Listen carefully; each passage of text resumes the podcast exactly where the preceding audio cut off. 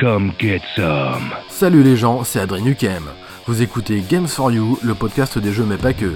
Une émission totalement gratuite, mais nous comptons sur votre participation sur tipeee.com. Et n'hésitez pas à mettre 5 étoiles sur iTunes, ça aide au référencement. What are you waiting for? Christmas? Si après avoir écouté l'émission, vous avez une envie de jeux vidéo, alors une adresse pour vous, une seule, Dynamite Games, face à la mairie à Lannion. Pierre vous accueille et vous propose toute une gamme de jeux vidéo rétro et actuels pour petits et grands. what a mess.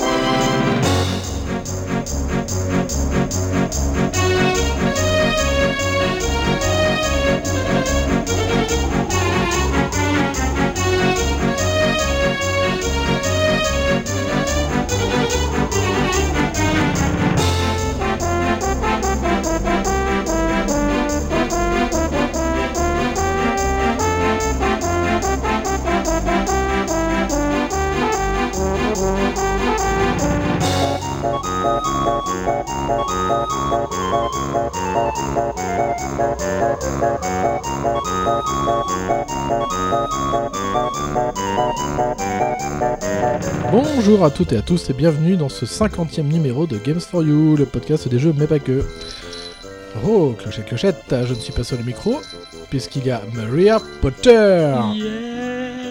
Oh, t'as fumé quoi C'est Nawel. Chicotote. Et il y a aussi Gwen de Rive. Oh là, celle-là. Ah, J'ai j'ai deux puces euh, en face de moi là. On Non mais elle t'a fini toi Oui, mais c'est Noël Et vous avez évidemment reconnu Manon Bialès. Oh oh oh Quelle belle barbe blanche vous avez là J'ai laissé pousser exprès. Oh là là Tu veux toucher? C'est bizarre Tu veux toucher ma barbe Et euh, vous écouterez aussi Nathan dans euh, Le Packer. Alors nous avons un programme assez euh, chargé, puisque c'est Noël, alors on aime bien faire des cadeaux. On se lâche. Bah c'est Voilà. comme les repas de Noël, c'est copieux. Ah là c'est copieux, hein, un... Vous allez rouler Ouais. par terre parce que vous ne pourrez plus digérer. C'est gourmand euh, pour les gourmets. Alors, on a. Eh ben, on va encore commencer l'émission avec Marie. Moi qui m'y colle. Voilà. On va commencer avec le dossier de Noël. C'est Marie qui va nous en parler. Ensuite, on va parler d'un jeu. Ça faisait longtemps que je voulais en parler. J'attendais le bon moment. Et ce sera The Legend of Zelda Ocarina of Time sur 64 et 3DS. Encore un jeu vieux. Voilà. Après, on parlera d'un jeu un peu Moins vieux. moins vieux. Ce Bah sera oui. Gwen qui en parlera. C'est Wizard 101 sur PC. C'est ça. Et après, on va parler de L.A. Noir. Et Yeah. ça, c'est Manon qui va nous en parler. Alors, justement, sur euh, PS3 sur... Switch. Euh, bah, L'expérience de jeu est la même sur Ouais. PS3 et PS4. Donc, euh, D'accord. Et T'as puis, pas fait sur Switch? Bah, Marie, Non. elle a fait un petit peu sur Switch. Moi donc, aussi. euh, Ah bah, Bah Gwen oui, aussi. puisque j'ai prêté mon jeu à Gwen. Ah bah voilà. Et bah voilà. bon, bah, c'est bien, vous verrez de quoi je parle. Mais j'ai très vite abandonné, il faut viser pour tirer. Ah là là. Moi j'ai Ah, on a pas le talent fini, ou on l'a mais- pas, hein. Ah non. Et si l'autre fois on avait fait un triple pas que, alors là c'est un quadruple, parce que on va parler des, des films de Noël évidemment. On va parler du Père Noël est une ordure, de Maman j'ai raté l'avion, de Super Noël, et euh, ah, c'est assez rare, c'est la deuxième fois que ça arrive dans l'émission, d'une bande dessinée seule. Et on terminera l'émission avec le Que fais-tu? À quoi joues-tu? Sur lui, tu chapeau pointu. Allez, c'est parti pour le dossier de Noël de Maria.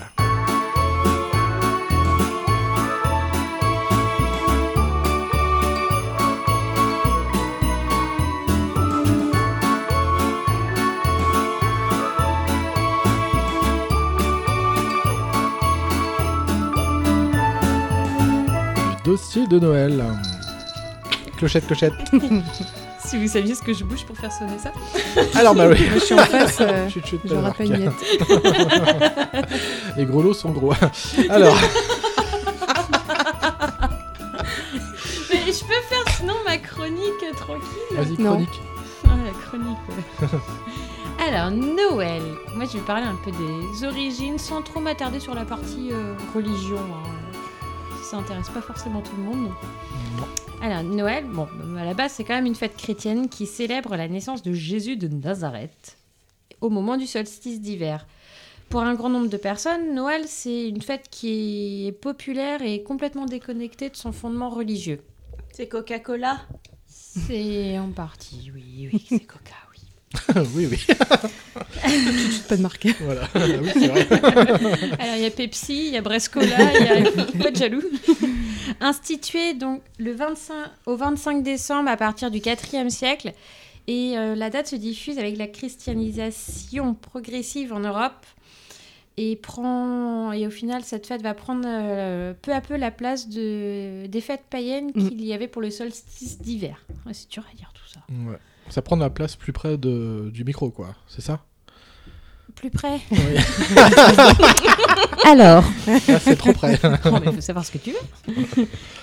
Alors, le récit évangélique de la naissance de Jésus sert de base pendant des siècles à une grande richesse artistique avec tout ce qui est peinture, Mm, mosaïque aussi beaucoup, euh, voilà. Fac d'art plastique. Oui, exactement.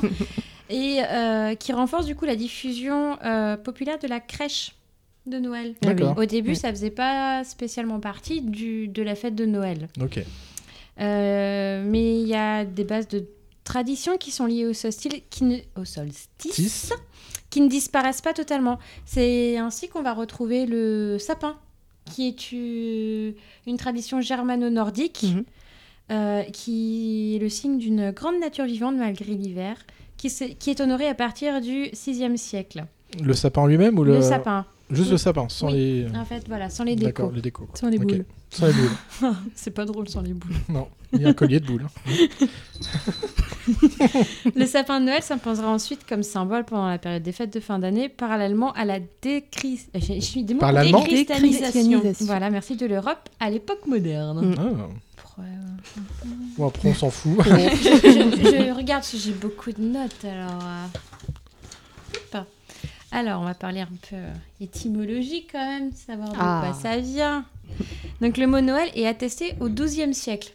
Avant, c'était pas, on parlait pas de Noël. Mm. D'accord. Le mot Noël partage la même étymologie que le terme équivalent dans la plupart des langues romanes, ainsi qu'avec les langues celtiques, à savoir l'adjectif latin natalis signifiant la na- de naissance, relatif à la naissance, euh, voilà. Mm. À la nativité. ouais. C'est ça. D'abord associé au mot latin dies, qui est le mot jour, dans la locution natalis dies, jour de naissance réduite à natalis.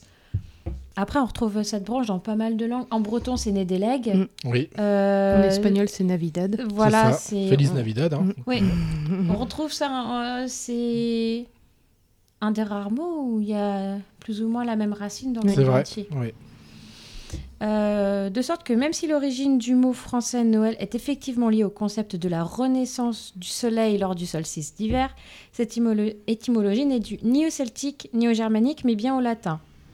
Elle provient sans doute de la fête de la nativité du Christ, dans laquelle le natalis lié au culte romain du Sol Invictus, la fête officielle du Dies Natalis Solis Invicti, jour du soleil de, du- jour de naissance du soleil invaincu. Mm.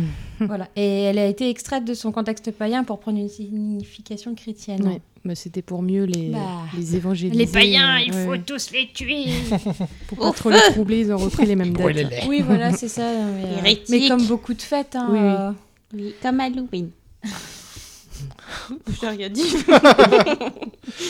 D'ailleurs, c'était quoi avant la citrouille, Halloween Un navet. Un navet. C'est pour voir s'ils ont suivi. Et pas un panais. Et alors, les origines, c'est bien avant la Christ- l'apparition du christianisme. L'époque du solstice d'hiver était déjà une période charnière de l'année qui regroupait de nombreuses croyances païennes relatives à la fertilité, la maternité, la procréation et l'astronomie. Elle donnait donc lieu à de nombreuses manifestations. Et ces traditions antiques ont de nombreux points de similitude avec la fête chrétienne. Et les chrétiens ont ainsi progressivement réussi à s'approprier les cultures Mm. environnantes. Ils sont vilains, ceux-là. hein. Ouais, ils s'approprient. Hein. Bah oui. Ah ouais, ouais, bah oui. prends, prends, Prends, prends. prends, prends. Donc avant la christianisation de l'Occident, une fête appelée Dies Natalis Invicti, comme je disais tout à l'heure, le jour de naissance du soleil invaincu, avait été fixée au 25 décembre par l'empereur romain Aurélien en 274 comme une grande fête du culte de Sol Invictus, le soleil invaincu, Aurélien choisit ainsi une date proche du solstice d'hiver, correspondant au lendemain de la fête traditionnelle des Saturnales romaines, mais aussi où le jour de la, de la naissance de la divinité solaire Mitra est fêté. C'est même pas Gwenouille, quoi. C'est- Non, Ah, Je suis c'est. étonnée. Ouais. Elle, est- elle, est- elle est- elle était pas encore créée à cette Ah. époque-ci. Non, moi je suis venue un peu plus tard quand le monde était un peu plus évolué pour pouvoir euh, Voilà. donner mon savoir librement. Ah, et pas à n'importe qui. C'est ça. Pas au premier chrétien venu. Ou crétin. J'y ai pensé. Euh, alors, par rapport à la naissance de Jésus-Christ, il n'y a aucun texte qui précise du coup euh, quand est-ce qu'il est né. Après, il y a des suppositions comme quoi il serait né plutôt aux alentours de mars Ah. Oui, c'est ça. que tout de, à fait. Ah, Dieu de la que guerre. décembre. Mmh. et qu'ils auraient pris, que les chrétiens auraient choisi le 25 décembre pour justement euh, écraser les- le, le. D'accord. Voilà, pour Voilà. imposer encore plus leur religion. C'est ça. Donc, après la chute de l'Empire romain d'Occident, la fête de Yule est remplacée lors de la christianisation des peuples germano-scandinaves. Noël devient une des fêtes chrétiennes les plus importantes durant la période médiévale et est diffusée dans le reste du monde lors de la colonisation et de l'occidentalisation con- contemporaine. Mm. Elle, elle est, par contre, elle est rejetée par certains groupes de chrétiens, comme les témoins de Jéhovah, l'Église de Dieu restaurée. Voilà. Mmh, D'accord. Les- ouais, les, Je- Jo- les témoins de Jéhovah ne fêtent pas Noël. Ah. Parce qu'ils ne se basent pas sur la Bible, ils se basent sur d'autres écrits. Ah oui, il n'y oui. a pas forcément euh, les petits Jésus qui est dans la crèche. Ah bah oui, Voilà. il criait pas quoi. Ah non, ah non, Jésus il crie Jésus-Christ ah Oh, il est chaud Pardon, mais je me perds toute seule, excusez-moi. Alors, du coup, au Moyen-Âge, il y a quand même pas mal de d'empereurs, de De de roi. rois qui ont choisi euh, Noël, enfin le 25 décembre, comme des dates im- importantes dans Mm. leur parcours, euh, comme Clovis qui s'est fait baptiser le soir euh, de Noël. C'est normal, c'était Noël. En 529, l'empereur Justinien en a fait un jour chômé. Lui, je l'aime bien. Et Merci, Justinien. ouais, c'est- c'est ça. En 800, Charlemagne est couronné empereur par le pape le jour de Noël. Ouais. Et en, 1600, en 1066, pardon, Guillaume le, Co- le Conquérant est couronné le roi d'Angleterre à l'abbaye de Westminster le jour de Noël. Eh ouais.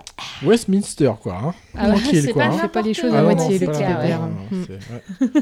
Ça a dû coûter cher en sapin. Aux alentours de l'an 1000, l'Église s'appuie sur l'importance du temps de Noël pour imposer aux seigneurs belliqueux une période de paix forcée qui s'appelle la trêve des dieux, Ok. Qui a été encore, euh, comme on en discutait tout à l'heure, euh, Mm. respectée pendant euh, la Première Guerre mondiale. Après, oh, ils sont dit de la merde, ils font chier. Nous, on croit pas en Jésus, donc on fête pas de Noël. Alors, les célébrations. Donc, tout le monde sait que bah, pendant Noël, en fait, le but, c'est d'offrir D'offrir des cade- cadeaux Oui, mais aussi d'exprimer sa solidarité envers les plus démunis. Non. Non. Le- Fais gaffe, hein, t'auras du charbon dans tes chaussettes. Hein. J'ai pas dit que c'était pour chez nous. Ah. Le don est présent dans de nombreuses traditions, mais pas chez nous. Pas ça chez nous. hein. Parce que c'est nous, les pauvres, en fait. C'est gueux. Comme de celle de servir un repas aux premiers pauvres croisés le jour de Noël. Ah bon C'est pas Ouais. fait Thanksgiving ça Ah non, Ah non, et en non. plus que Non. normalement, si tu le fais pas, T'es ça maudit. porte- Ouais, c'est ça. Ça te porte malheur Ouais. pour tout le reste de l'année. C'est ça. D'où c'est inspiré d'ailleurs euh. La Belle et la Bête. D'accord. Oui. Voilà, Mm. c'est comme ça que le prince est devenu maudit. Après le reste de Il l'année, a euh, refusé de, de donner C'est à, ça. à manger aux pauvres. le reste de l'année ça va. hein. Après c'est le 31 dans pas longtemps tu sais donc. Oui, enfin non, ça se cumule hein, Ah, ouais. sur ma belle temps. ah d'accord c'est l'année d'après et tout. Voilà, Ah oui. petite parenthèse terminée. Donc du coup, bah, Noël, c'est redevenu quand même une fête euh, profane, où maintenant, il y a- l'idée de religion n'est plus du tout euh, impliquée dans Noël. Non. Noël, on- c'est une Le fête... Père Noël. Une fête familiale C'est une surtout, fête quoi. familiale où on s'échange, enfin on se retrouve, on s'échange. On Ça dépend bûches. chez qui. Je t'échange ma bûche On euh, s'échange des ta... cadeaux. Salut tonton. Tu Il y a vois, les genoux tonton. Vous me faites chier. vous me fait mal. C'est aussi c'est euh, une autre tradition, euh, c'est de décorer sa maison Mhm. pour Noël. Bon après il y a ceux qui aiment pas Noël qui font pas, mais eux ils sont nuls. hein. Ils sont tristes. C'est ça. Euh, Donc on- on met des guirlandes, on a quasiment tous un sapin, quelle que soit la taille du sapin qui est décoré, on a des petites guirlandes, des grandes crèches, des mini crèches, euh, Des villages de Noël. des villages de Noël, voilà, c'est ça, avec des guirlandes dedans. Didoun, didoun. Dido, Didoun, tu aimes les guirlandes, toi Dido, tu arrêtes, sinon on va te taper. Et donc il y a le, euh, l'installation du 24 au soir pour le réveillon de Noël de chaussettes sur la cheminée ou de chaussures de tous les membres de la famille au pied de l'arbre.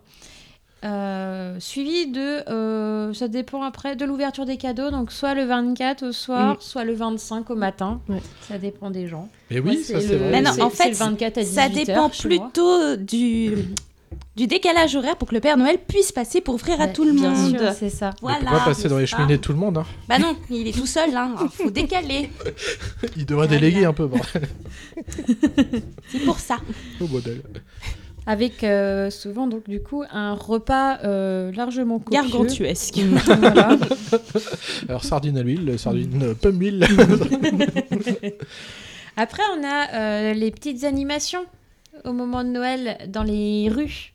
D'ailleurs, pour le repas, il n'y a pas de, de repas typé dans tes écrits, là? Il y a la bûche. Les chapons et... Mais tu évites de, de prendre trop d'avance sur euh, mon D'accord, dossier? d'accord. Sois patient. Chut, Oublie ce que je viens de te dire. Blanco. Donc du coup aussi souvent dans les villes on va retrouver des petites animations, les magasins qui font des vitrines de Noël, il y a des marchés de Noël, euh, Des chants. des Des chants, chants Enfin, pas trop en France, mais, euh, euh, heureusement. voilà. Les pâtissières qui travaillent. Et Le sapin de Noël. Ah, artificiel ou naturel Alors, non, c'est pas du tout ça, mais en général, il y a euh, deux catégories d'arbres. Le- le, hum, L'arbre de Noël privé, qui est souvent en fait euh, bah, soit chez soi, soit dans les, dans les entreprises dans les, qui font des fêtes à Noël. Ah oui. Il y a un petit sapin. Oui. Et qui va être euh, bah, de taille correcte. Et après, tu as les grands arbres dans la... Sauvage, quoi. Dans la ville. Dans la ville. qui font euh, 25 mètres de haut. Ah oui, ça c'est T'as un peur de te prendre ouais. une boule parce qu'elle fait la taille d'un ballon Ouais. de foot. Ça arrive que ça tombe, hein, d'ailleurs, Eh sur les habitants. C'est déjà arrivé. hein. Voilà, et souvent, bah, il y a un marché de Noël avec ah, Il y a du vin chaud. Père Noël il y a du pain d'épices aussi, et du nougat. et des cookies. Le soir du 24 est, dans la très grande majorité des cas, passé en famille. Sauf si tu travailles. Oui, mais... Oui. En France, les trois quarts des Français considèrent Noël d'abord comme une fête familiale ou malheureusement commerciale, Mm. hein, puisqu'il faut acheter, acheter et donner, donner. Pognon. Donc le, Là, tu n'appelles là-dessus. Le soir du réveillon, on fait un repas festif constitué notamment de dinde, de Noël, de fruits de mer, de foie gras, et qui se termine traditionnellement par une bûche de Noël qui rappelle la tradition ancienne où l'on mettait une euh, grosse bûche en début de soirée. Et cette bûche était choisie pour la taille et la qualité car elle devait briller- brûler pardon, pendant toute la veillée. D'accord. En Europe de l'Est, euh, par contre, euh, ils sont pas comme nous. Ils sont bizarres. Déjà, ils font des chansons. Là, ils, font, ils font des chansons cheloues. hein. T'as Ah. des mecs qui dansent sur une aile d'avion. Moi, je dis ça, je dis Ouais, rien. c'est pas faux. Donc, eux, ils font un repas strictement maigre le soir, végétarien. Ok. Aucune viande, aucune charcuterie n'est servie lors du, du, du, du repas du 24 décembre parce qu'ils ne servent les viandes seulement au déjeuner de la journée suivante. Hmm. D'accord. Voilà. ok. En fait, ils font un repas tout léger le 24, Le 24, au soir. ouais, le Ouais, et réveillon. après, ils se gavent Voilà. comme des cochons. C'est euh, ça, ce sont euh, après des vraies oies. Qui dit Noël dit Euh, Cadeau. décoration. cadeau. Bref. Ah bon D'accord. Pensez qu'à vos gueules. On croyait bien faire. On se plante. Qui est présente à l'intérieur des maisons, mais aussi dans les rues. Ils, aiment bien mettre des petites euh, Des loupiottes et des tout. loupiottes, Mm. euh, voilà. Mm. Des poules, Gwen. Quoi c'est- Je sais que t'es en manque, mais bon. La gratuité. Vous verriez sa tête. D'où l'énergie euh, nuc- nucléaire hein, nécessaire pour euh, le fonctionnement de Oui. tous ces guirlandes et ces loupiottes. Voilà. Après, euh, souvent dans les petits villages, c'est des décos monocouleurs. Oui. oui. Oui, c'est oui. J'étais en train de réfléchir à ma phrase. Est-ce que je l'ai bien prononcée Mono, Bah, monochrome. ça dépend du, Monochrome. du budget de la C'est ça, voilà. Effectivement, il y a des petits bleds où c'est pas, euh, c'est pas foufou. à- à Paris, ils ont de la thune. hein. Ah bah oui, mais c'est Paris. Différent. Paris à Noël, c'est quand même très beau. Ouais, a Ah oui, ça va être magnifique. euh, De faire le marché de Noël sur les Ouais. Champs-Élysées. Oh c'est- Mais rien que regarder les vitrines des Le boutiques. nougat. Le nougat, mon gars. Oh, Oui. bordel, ça a, coûté, souvient, hein. ça a coûté cher et ça a pas duré longtemps. Ah non. Et euh, la plus ancienne trace écrite du sapin de Noël euh, viendrait de d'Alsace, à Bon, Strasbourg. Ah bon? Ouais, ou à Célestat. Voilà. Strasbourg, les premières traces écrites où on voit apparaître un arbre de Noël, c'est en Hmm. 1492, et à Célestat, c'est en 1521. D'accord. Ah, C'est pas tout jeune, tout jeune. Bah non, non, non. ouais. Cependant, du coup, la tradition de l'arbre décoré est beaucoup plus ancienne puisque les Celtes décoraient déjà un arbre symbole de vie au moment du solstice d'hiver.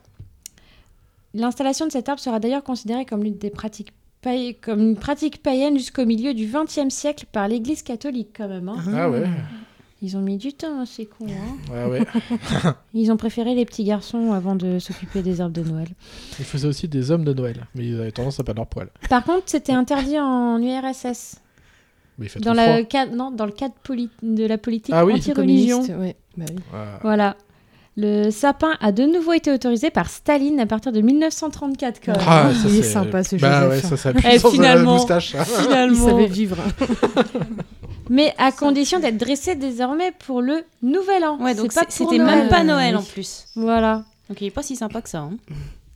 Et donc du coup en France c'était d'abord euh, c'était vraiment confiné en Alsace avant de se répondre à- Se de se après la après la guerre de 1870. Ah oui? Ok. Ouais. Contre la Prusse. Voilà, c'est ça. Allez, plus plus. Ouais, avant t'avais pas de sapin du coup. Ah d'accord. C'était vraiment qu'en Alsace, parce que bah, l'Alsace, vous n'aurez pas l'Alsace et la Lorraine. C'était Allemagne. Ah. Ah. Achtung. et euh, il y a certains pays, par contre, moi j'aimerais bien aller là-bas, qui célèbrent le second jour de Noël, donc le 26 décembre.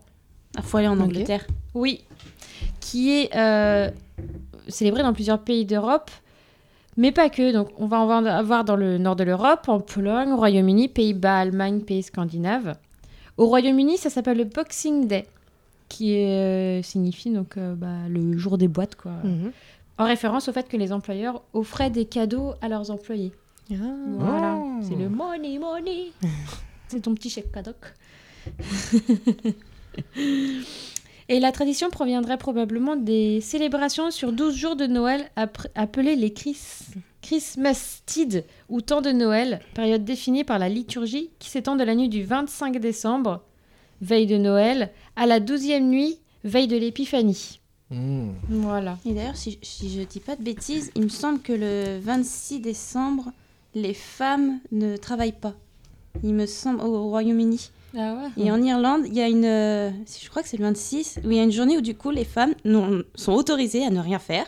Et c'est les hommes qui doivent tout faire. Donc s'occuper de la maison, des enfants. Ouais, en fait, c'est le seul an, jour quoi. de l'année où elles sont Oui, autorisées et à les rester. 361 autres jours, elles ça. font Oui. tout et l'homme il Mais, boit sa bière dans le il me semble que de mémoire, ouais, c'est le 26.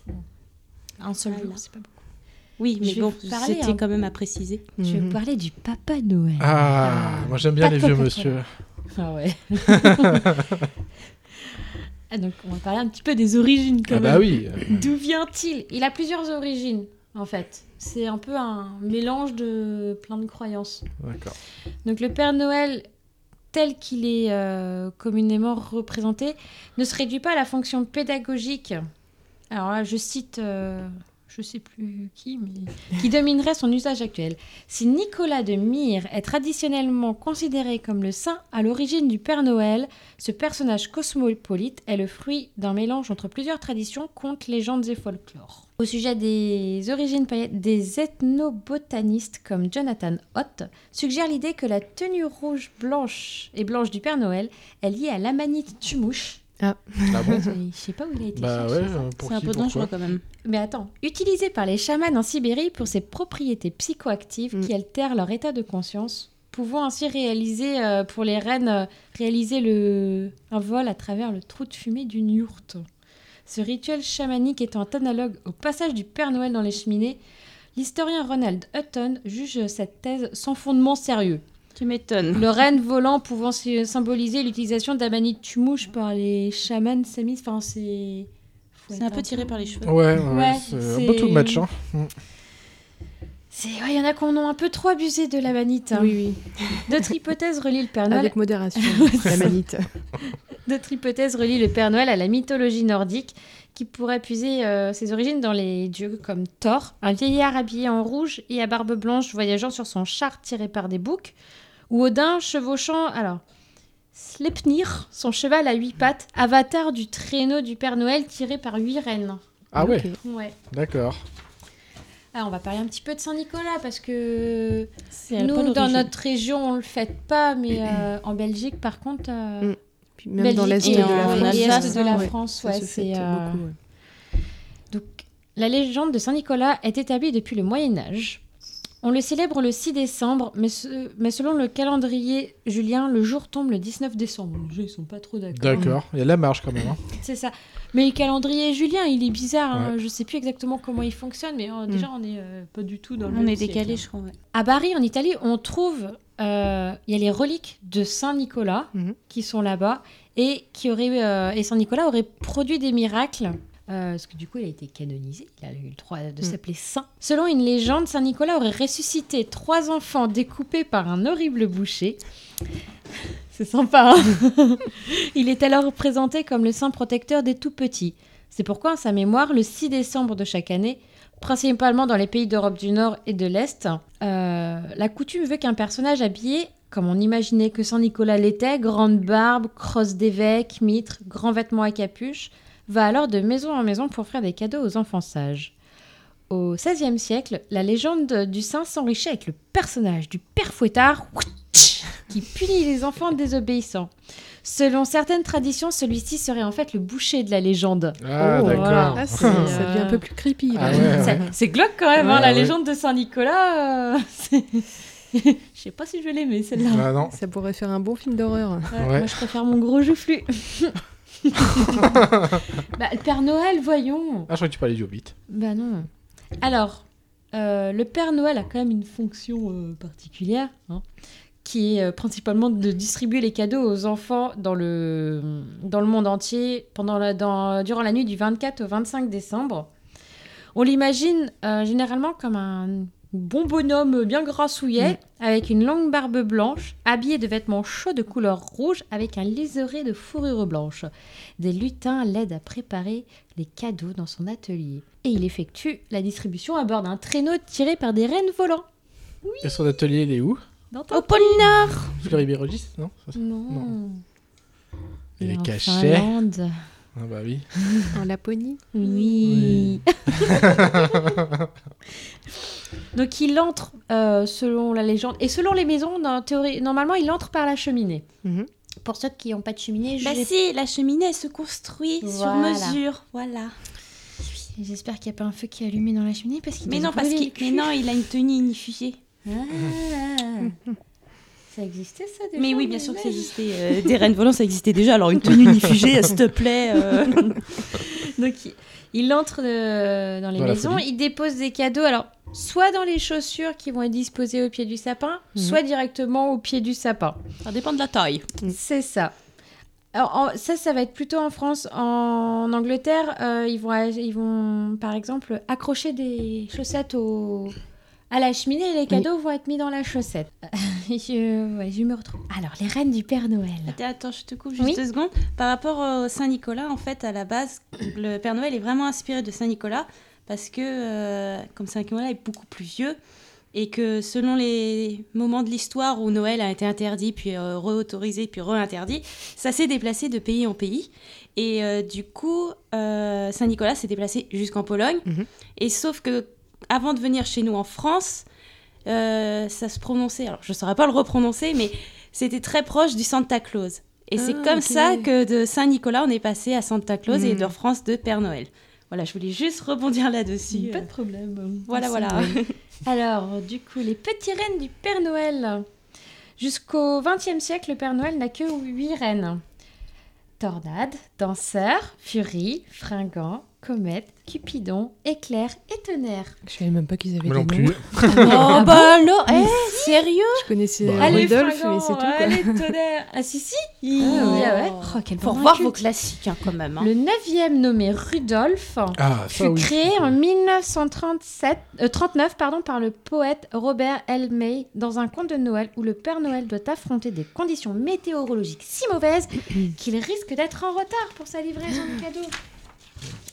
Dans cette histoire, il réussit à les, dis- à les distribuer grâce au nez lumineux de Rudolph qui l'orientait dans la tempête. C'est Rudolph au nez Rouge. Mais on retrouve ça dans le- l'étrange Noël de Mr. Jack, le petit chien. Oui, zéro. Ouais, Ouais. il a un petit nez rouge et Qui il guide, aussi. euh, il guide euh, Jack. Alors, le Père Noël, où est-ce qu'il vit? Hein? Ah, je sais. Un peu nord. Non, il vit en Laponie. Alors, faut savoir qu'il il y a un bureau de poste dédié au Père Noël en Finlande, à Rovaniemi. Pardon si je le prononce mal. Euh, en 1953, Réal Rousseau et Jacques T. Melcher construisent la résidence d'été du Père Noël à Val-David, dans les Laurentides au Québec. Le Père Noël y déménage l'année même, y arrive en arrivant en hélicoptère quand même. Ah bon Il est un- moderne, hein Ah ouais, il a Pas un- très écolo. Ah non, il y a un le type kérosène, déguisé ça en y est. Père Noël qui est arrivé là-bas, quoi. Donc ça, c'est sa résidence d'été. Hein. Ah. Attention, hein. Il y revient, je sais pas, il y revient chaque été. Il a reçu, on peut visiter, il a reçu quand même 3 millions de visiteurs. C'est quand même, ça Mmh. fait du monde. hein. Dans le Pacifique, il y a l'île de Christmas qui revendique également être une- la résidence secondaire du Père Noël. Euh, en Turquie, on a gardé des reliques de Saint-Nicolas à la très touristique région d'Antalya. C'est qui est aussi euh, du coup, euh, ce serait aussi une résidence du Père Noël apparemment. Ah bon Ouais. Ouais, il a des pieds à terre un peu Ouais, partout. donc, Bah, donc, surtout, j'espère la, j'espère qu'il y a des la- impôts. la- hein. la Turquie, c'est pas la religion chrétienne, quoi. Bah c'est oui. pour ça. Bah, c'est pour le fisc. C'est ça. Et donc, euh, dans certains pays, euh, une lettre envoyée au Père Noël, quelle que soit l'adresse inscrite, euh, que quelle que soit l'adresse inscrite, pôle Nord, Laponie ou autre, elle est traitée par les services des postes qui répondent aux Mm. expéditeurs. Peu importe la langue dans laquelle tu envoies, ils vont répondre dans la langue dans laquelle tu as écrit ta lettre. Ah ouais. Ouais. Ouais, c'est magique. C'est mignon. Eh oui. Alors, les manifestations de Papa Noël, parce qu'on peut l'apercevoir quand même dans pas mal de petites choses. Là, en, en 46, vous connaissez tous la chanson Petit Papa Noël? Bah oui. Voilà. Rossi. Eh oui. À l'origine, elle a été créée pour, euh, en hommage aux enfants dont les pères étaient absents ou étaient sur le front de guerre, D'accord. en fait, de base. Après la Seconde Guerre mondiale, donc le Père Noël, à l'image actuelle, un vieillard débonnaire, barbu, rondelet et jovial, arrive en France avec le plan Marshall et la marque Coca-Cola qui fiche cette image du Père Noël qu'il n'a pas créée, mais sim- simplement popularisée dans les années 30. Oui, parce qu'à la base, le Père Noël, il est habillé en vert. C'est un Pas forcément Vin partout. rouge. Ah, bon, bah, j'ai rien dit. On va parler de la santé du Papa Noël. Bon, comment il va Alors, bonhomme, Écoute, euh, comment tu vas Je sais pas s'il continuera à faire beaucoup de Noël. Alors, il y a quand même des spécialistes en médecine et en prévention qui se sont penchés sur le cas de la santé du Père Noël et sur ses conditions de travail. Mhm. Ça me fait rire, il y en a qui ont que ça à faire. Ouais, c'est clair. Wow. Une équipe de chercheurs de l'UFR des sciences de la santé de Montigny-le-Bretonneux, en France, Ah, ça envoie du rêve. et de l'université d'Helsinki Ah, ont mieux. établi la liste des troubles cutanés dont souffrirait le Père Noël au titre de maladie professionnelle. Ah. Et donc, est, est publié en 2018, hein, c'est hyper récent, dans le Journal of the European Academy of Dermatology and Venerology. Des médecins canadiens à l'Université d'Alberta se sont également intéressés en 2016 aux autres pathologies potentielles qui menacent le distributeur de cadeaux, comme certaines formes de cancer, de troubles musculo- musculosquelettiques, de rhumatisme, de risques ca- traumatologiques, cardiovasculaires, ophtalmologiques, des infections respiratoires, le surpoids, Sans blague. le stress, etc. Mm. Déjà en 2015, des spécialistes en médecine préventive s'inquiétaient dans le jour- Journal of Occupation of Medicine and Toxicology des risques traumatologiques, cardiovasculaires et même psychiatriques que court le Père Noël sur son traîneau. Outre son alcoolémie la nuit de Noël, non, parce que faut bien s'en foutre un petit, un petit Un coup petit coup derrière la cravate. ouais, derrière la cravate. Eh, faut pas laisser comme ça, il va prendre trois, allez hop, faut la rhabiller. allez, on voit la petite sœur. Non, puis avec tous les, les gâteaux et autres boissons que les gens lui laissent, euh, Ouais, il doit plus y avoir Mais beaucoup de ça. du diabète et Le du diabète euh, et tout. Non, mais euh, C'est pas terrible. heureusement que les cheminées sont magiques et s'élargissent pour laisser passer le Père Noël. Bientôt, c'est pas un traîneau qu'il lui faudra, mais deux hein, pour chaque fesse. Rien ne vaut une petite belle oreille. C'est ça. Et il y en a aussi qui se sont penchés sur le. Et c'est très récent, ça date de 2019. Le Père Noël serait-il un délinquant? Ah. Mais il rentre sans prévenir. Hein. Dans un article du Monde paru le 24 décembre 2019, il est démontré, texte de loi à l'appui, que le Père Noël est un délinquant qui viole chaque année la loi et ce n'est pas dans et, et ce et ce dans la plus totale impunité et pour d'obscures raisons.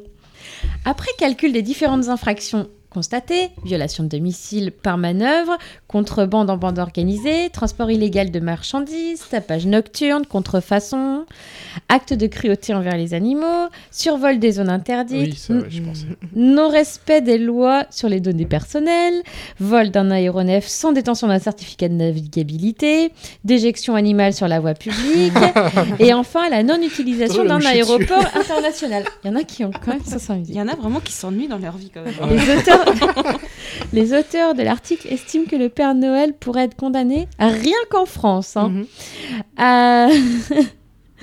Mince, j'ai perdu ma phrase. Rien qu'en France, et sans tenir compte des dommages et intérêts, à une peine minimum de 31 ans de prison et de 21 000... Non, de 21 milliards 371 568 euros d'amende et la fermeture définitive de son établissement, à savoir l'atelier des lutins. Et donc vos lutins là, c'est pas réglementaire ce qu'ils ont là. Les conditions ça, de travail, c'est pas foufou. hein. c'est- juste en France, quoi. C'est énorme. Ils pourraient de boucher le de de la sécurité sécu, là. oui. Et pour finir, je vais parler de quelques traditions un peu insolites à travers le monde de Noël. Voilà, donc euh, bah, comme le barbecue en Australie, puisque eux sont dans l'hémisphère sud, Mm. Noël tombe en plein, en plein été. Pas de neige. Ouais, ouais, Donc eux, ils vont faire un barbecue à la plage. Voilà. C'est, c'est- je sais pas. ça C'est paraît- original. Mais moi, ça me paraît tellement Bizarre. bizarre. Mm. Noël, c'est le froid, quoi. Puis vu Ah comment il est habillé, le Père Noël, il doit crever de chaud là-bas. Bah là, il sort son string pour l'occasion. Voilà. Ouah, string en, en fourrure. Tu vois le nez rouge de Rudolf. Hein. Et connaissez-vous le Nice en Norvège? Le Nice. Non. euh, C'est une créature mythologique du folklore scandinave qui est un tout gnome. Selon la légende, il protège les maisons et les familles qui y habitent. Afin de le remercier, les Norvégiens laissent un bol d'avoine sous le sapin veille de- la veille de Noël. Attention, s'il ne mange pas son porridge, le Nice se transforme en petit monstre qui cassera tout dans la maison. Grimlims. C'est exactement ça. Et aux Philippines, ça vous dit de partir un peu aux Philippines? Parce qu'aux Philippines, la saison de Noël commence en septembre. Oh, mais c'est bien ça, ça dure Ah jusqu'à ouais? quand? Certains, donc, euh, quand débute réellement la saison de Noël Le La premier. plupart du temps, voilà, c'est le 1er décembre. Ah ben euh, voilà. Et bien aux Philippines, c'est le- à partir du 1er septembre. Dès la rentrée, vous pouvez donc entendre des chants de Noël dans les magasins et à la Ah, radio. ouais. Ah ouais Les Philippins adorent célébrer Noël et profitent de cette période pour se rassembler en famille et entre amis en partageant des bons petits plats. Une de leurs traditions de Noël consiste à suspendre des lanternes de bambou en forme d'étoile dans les rues. Celle-ci symbolise l'étoile guidant les rois mages. Et pendant les fêtes de Noël, les Philippins mangent généralement un gâteau de riz au petit déjeuner. Celui-ci est traditionnellement préparé dans un plat en argile qui cuit, ensuite, ensuite au charbon pendant plusieurs heures. La cuisson au four est également courante, mais si tu veux respecter la tradition, c'est euh, argile, argile. On part au Japon? Ah, Parce qu'au Japon, malgré tout, ils fêtent quand même un petit peu Noël. Bouclez vos ceintures, on s'envole pour le Japon. Oui. Noël est devenu euh, populaire en fait euh, depuis quelques années. Et pendant les fêtes de fin d'année, des- ils- pourtant ils sont pas chrétiens, mais ils mettent quand même des, des illuminations dans les rues. D'accord. ouais. Voilà. Noël n'est pas considéré comme une fête religieuse, mais plutôt comme l'occasion de se réunir et d'échanger des cadeaux, de dévorer un morceau de. de excusez-moi, de Mm. kurisumasu keki. Christmas cake. Kurisu Maso. Coliso Masoriki. Ou de déguster du poulet grillé dans un fameux Mm. fast-food. Ah. Ça.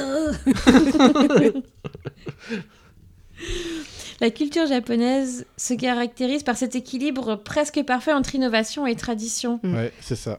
À Noël, celui-ci re- se reflète dans une autre, euh, dans un l'art de- d'emballer les cadeaux en fait. Ah oui, les, Japonais utilisent ça. souvent le furoshiki, un papier d'emballage traditionnel, souvent en tissu, Ah ouais. avec plein de motifs, plein de Mm. coloris. Et euh, en fait, c'est- c'est c'est arrivé, c'est de l'art, c'est une façon d'emballer particulière. Il n'y a pas de scotch, c'est du tissu. Ah ouais, d'accord. Il y a une espèce de petit ruban, mais euh, il est un peu en déco le ruban plutôt qu'autre chose. Et vous voulez partir où pour la prochaine destination? En Laponie. On fait un petit arrêt au Portugal avant Bon, bah alors au Portugal. Tu des poils. laids. On garde le meilleur pour la fin. L'une des traditions de Noël typiques au Portugal est le feu de Noël, fait avec des troncs de sapin. Il est allumé avant la messe de minuit, appelée messe du coq, car selon la légende, un coq a chanté peu après la naissance de Jésus. Il était matinal alors, dis. Ouais, clair. Et plus le feu se consume lentement, plus vous, vous aurez de la chance. Dans le nord du Portugal, une autre tradition de Noël est intéressante, la Festa dos Rapaces. Cette fête est un rite de passage pour les garçons. Pour participer, ils doivent avoir plus de 16 ans, être célibataires et n'y avoir jamais participé avant. Entre Noël et l'Épiphanie, ils vont de maison en maison, portant de beaux masques et demandant des dons ou de la nourriture en jouant de la musique. Après quoi, ils sont considérés comme des hommes. Ah, d'accord. C'est un grand rite de passage. Ah ouais. C'est original. Mm. On reste un petit peu en Europe Bah oui, on va aller en Allez. Inde. Non, on va aller en Provence. Oh merde. Oh, c'est c'est à peu près la même chose. c'est pareil, de toute façon. non. Euh, Il y a euh, les 13 desserts de Noël en Provence, je sais Ah pas oui, si vous connaissez. Pas un de plus, pas un de moins. hein. C'est vraiment Mm. c'est 13 pile poil. Pourtant 13, c'est pas un chiffre Bah, pour le bonheur. non. bah ça dépend. Ils sont géné... Ouais, ça dépend, ça dépasse. Oui, c'est ça, ça dépasse. ouais. Ils, sa- ils sont généralement à base de noix, de fruits secs, de pain à l'huile, d'olive ou de nougat. Euh, chaque... En fait, chacun fait ce qu'il veut, mais il faut qu'il y en ait 13. Ok. D'accord. Voilà. Il C'est faut se concerter avant, alors. parce Oui. que Sinon, ça va pas. c'est ça, si on le fait deux fois le même, ça compte pas. hein. Allez, on part en Inde, Gwen. Voilà. Avec des manguiers décorés pour Noël. Oh. Oh. Voilà. C'est... Bah, hey, ils ont pas de sapin là-bas. Non, mais ils ont qu'à avoir leur matériel. hein. Bah oui. Bon, il y a quand même un gâteau typique, c'est le gâteau aux prunes. Les Indiens ont un penchant pour les douceurs pendant, les- pendant cette saison de Noël. Et à cette époque, les tables sont généralement remplies de cool cool, Cool, cool. cool cool cool, cool, cool. tourbillons sucrés frits, de néréos, des petites pâtisseries farcies de fruits secs et de noix de coco, et de dodol, sorte de caramel à la noix de coco et aux noix de cajou. Ok. Ils ont des noms chelous. Allez, Là, on va en Laponie. oui, on va visiter le village La du Père Noël. Alors, à Rovaniemi, en Laponie, vous pouvez, vous pouvez visiter le village du Père Noël et son paysage enneigé la moitié de l'année. hein. C'est un endroit magique où il est possible de vivre entouré de reines et d'elfes. Moi, je veux vivre là-bas. Moi aussi. C'est également un lieu reconnu pour admirer les aurores boréales. Aussi, quand même. Ah, On n'y va pas que pour, euh, pour ça. Ah, c'est une grande partie pour. Oui.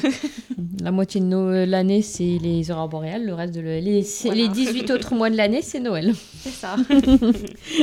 Alors là-bas, la veille de Noël, il y a une tradition locale qui consiste à décorer son sapin et à profiter d'un sauna relaxant.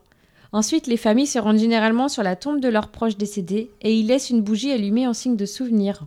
Ah bon? Ouais. D'accord. Parmi les délices saisonniers finlandais, on va euh, trouver le Le tue. Un gâteau typique fourré à la confiture de prunes et un riz au lait spécial que l'on trouve dans divers pays scandinaves. Une amande est glissée à l'intérieur et portera chance à la personne qui la trouvera. C'est un peu Ah, comme nous comme et la une galette des Ah rois oui, en oui, fait. c'est ça, ouais. Voilà. Mais c'est marrant, enfin, c'est pas du Noël, Noël. Ouais. Enfin, c'est pas du repas qu'ils vont faire, c'est euh, c'est un peu, en fait, c'est un peu comme le 1er novembre chez nous, ils vont sur les tombes pour Ouais. euh, se remémorer, euh, se remémorer un peu. euh. Alors, on continue dans les pays un peu euh, froid-froid. On va aller en Suède avec le bouc de Gavle. Alors, depuis 1966, un immense bouc de paille est construit dans le centre-ville de Gavle. Peu de temps avant Noël, le bouc a entraîné une tradition bien particulière, c'est d'y mettre le feu avant le 31 décembre. Allumez le feu. C'est étrange un bouc parce Ouais. que c'est quand même un symbole satanique. euh, Ah bah c'est peut-être pour ça. Ouais. On brûle, le on brûle, brûle euh, le diable en Ah fait. oui. Ouais, ouais. Et on fait, on fait un petit dernier? On part en Autriche. Ah, et Ah, Krampus. On va aller voir c'est très près de l'Allemagne. Ah oui. On va voir Krampus. Ah oui, Ah bah voilà, Krampus. Krampus. C'est un fameux. démon Mm. qui attire les enfants avant Noël. Ouais. Euh, C'est l'une des traditions. euh, c'est, enfin, un- quoi c'est une tradition? Enfin, non, mais c'est. euh, Bah, c'est Un un, peu l'équivalent de légende. de- euh, Ouais, en fait, c'est un peu comme le père Fouettard. C'est un boogeyman. C'est un- une Ouais. créature aux allures de démon qui chasse les enfants dans les rues, les effraie et punit les moins sages. Voilà. C'est tout? C'est tout. c'est tout, c'est tout.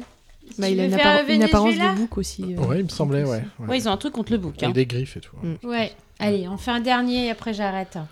Oui. Je Ça, vois ça, ta on finit sur euh, un joli sucre d'orge. On va au Venezuela. Au Venezuela, la messe de Noël prend une tournure particulière. En effet, tous les habitants de la ville de Caracas doivent s'y rendre en roller. Ah bon? Tellement ancré dans les traditions de la ville, les routes sont fermées à la circulation le soir de Noël. Ah, C'est marrant ça. Ah ouais. Tu ne peux pas prendre ta voiture pour aller à la messe du ils, Ah, ils peuvent pas marcher. Bah non, Si. en roller. Ils vont en roller, ils peuvent pas prendre la voiture, ils peuvent pas circuler en véhicule, mais Ils peuvent marcher. Oui, mais nous, on leur a dit de faire des rollers. c'est plus drôle d'y Le aller vélo, en roller. parce que j'imagine Mémé de 80 ans qui va à sa Moi, messe elle de est Noël. poussée Allez hop, Euh, en descente. Un petit col du fémur est vite arrivé. hein. Voilà, voilà. Bon, c'était un petit peu long, mais bon, euh, Noël, il y a quand Mais même, c'était intéressant. il y a Oui. quand même pas mal de choses à dire. Ok, hein, merci Maria. Mais de pour rien. ce dossier en cure. clochette, clochette. Oh yeah. Et on commence le programme des jeux avec The Legend of Zelda Ocarina of Time.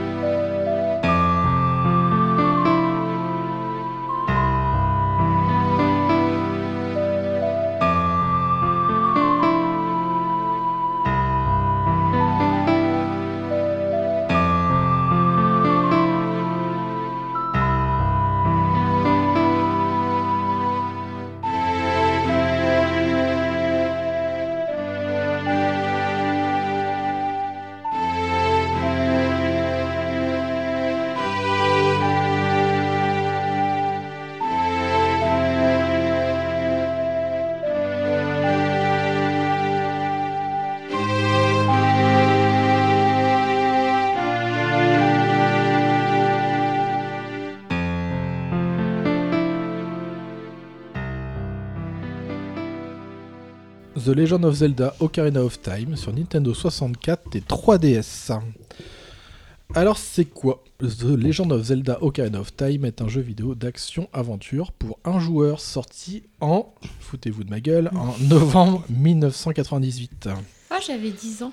sur Nintendo 64, mais est ressorti en juin 2011 sur Nintendo 3DS, dans une version améliorée, avec bien sûr l'effet 3D propre à la machine portable de Nintendo.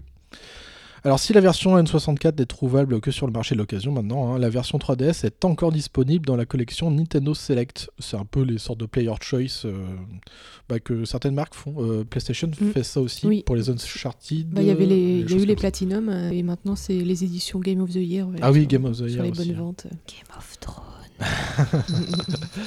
Donc c'est encore trouvable pour 25 euros environ, mais ça devient de plus en plus rare. Notamment l'édition Majora's Mask euh, qui est introuvable. Moi, je l'avais. Oui, tu l'avais. Et je l'ai vendu. Ah, Bravo. L'effet 3D n'est pas le seul apport de la version 3DS. Je parlerai des différences entre la version originale et la 3D un peu plus tard. Alors sachez tout de même que euh, représente une sorte de définitive édition, tant des améliorations de gameplay ont été ajoutées. Alors pour l'heure, revenons en 1998 avec l'opus original, à savoir sur la Nintendo 64. Alors cette console est alors récente, elle a eu son Super Mario 64 qui a révolutionné le jeu de plateforme en 3D, Mhm. et elle allait accueillir à la fin de cette année un jeu extrêmement attendu qui allait lui aussi révolutionner le genre. Ce Zelda sort début décembre, histoire de finir sous le sapin de Noël. Je ne l'ai pas eu pour Noël, mais peu de temps après, car il n'y en avait tout simplement plus dans le magasin. Ah, d'accord. Voilà. Rupture de T'as pas de chance. Voilà. Alors des mois avant, euh, bah, là on est en 98, donc euh, Internet c'était pas vraiment démocratisé. Euh, donc c'est surtout les magazines hein, de jeux qui relayaient les moindres infos et screenshots de ce Zelda.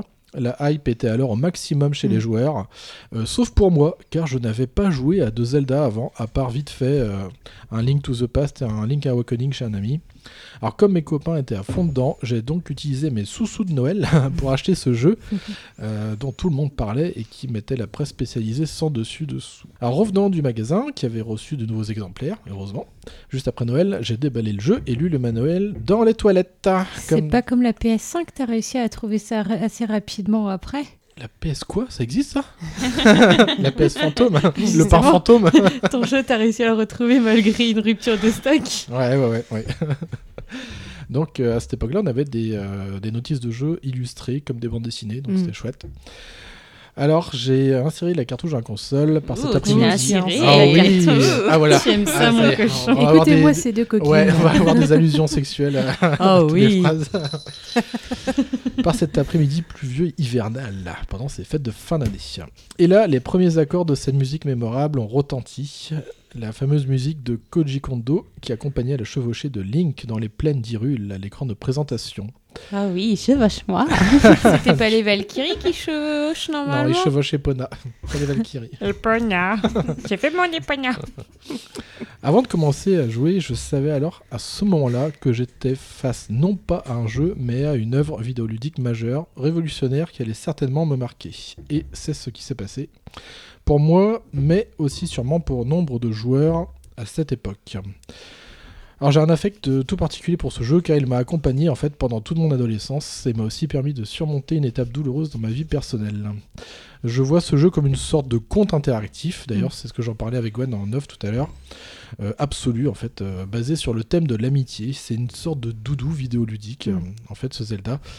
Euh, c'est aussi un jeu que j'identifie comme un exemple de parfait cadeau de Noël, tant il déborde d'heures de jeu et d'immersion dans ce monde imaginaire et coloré d'Hyrule. C'est un peu comme, euh, on en avait parlé une fois pour l'Assassin's Creed, par exemple, comme un, un Odyssey, où Oui. c'est vraiment une sorte de, de- de- de paquet, quoi, de, de- c'est un gros cadeau, quoi. C'est un jeu coucou Ah bah, ligne.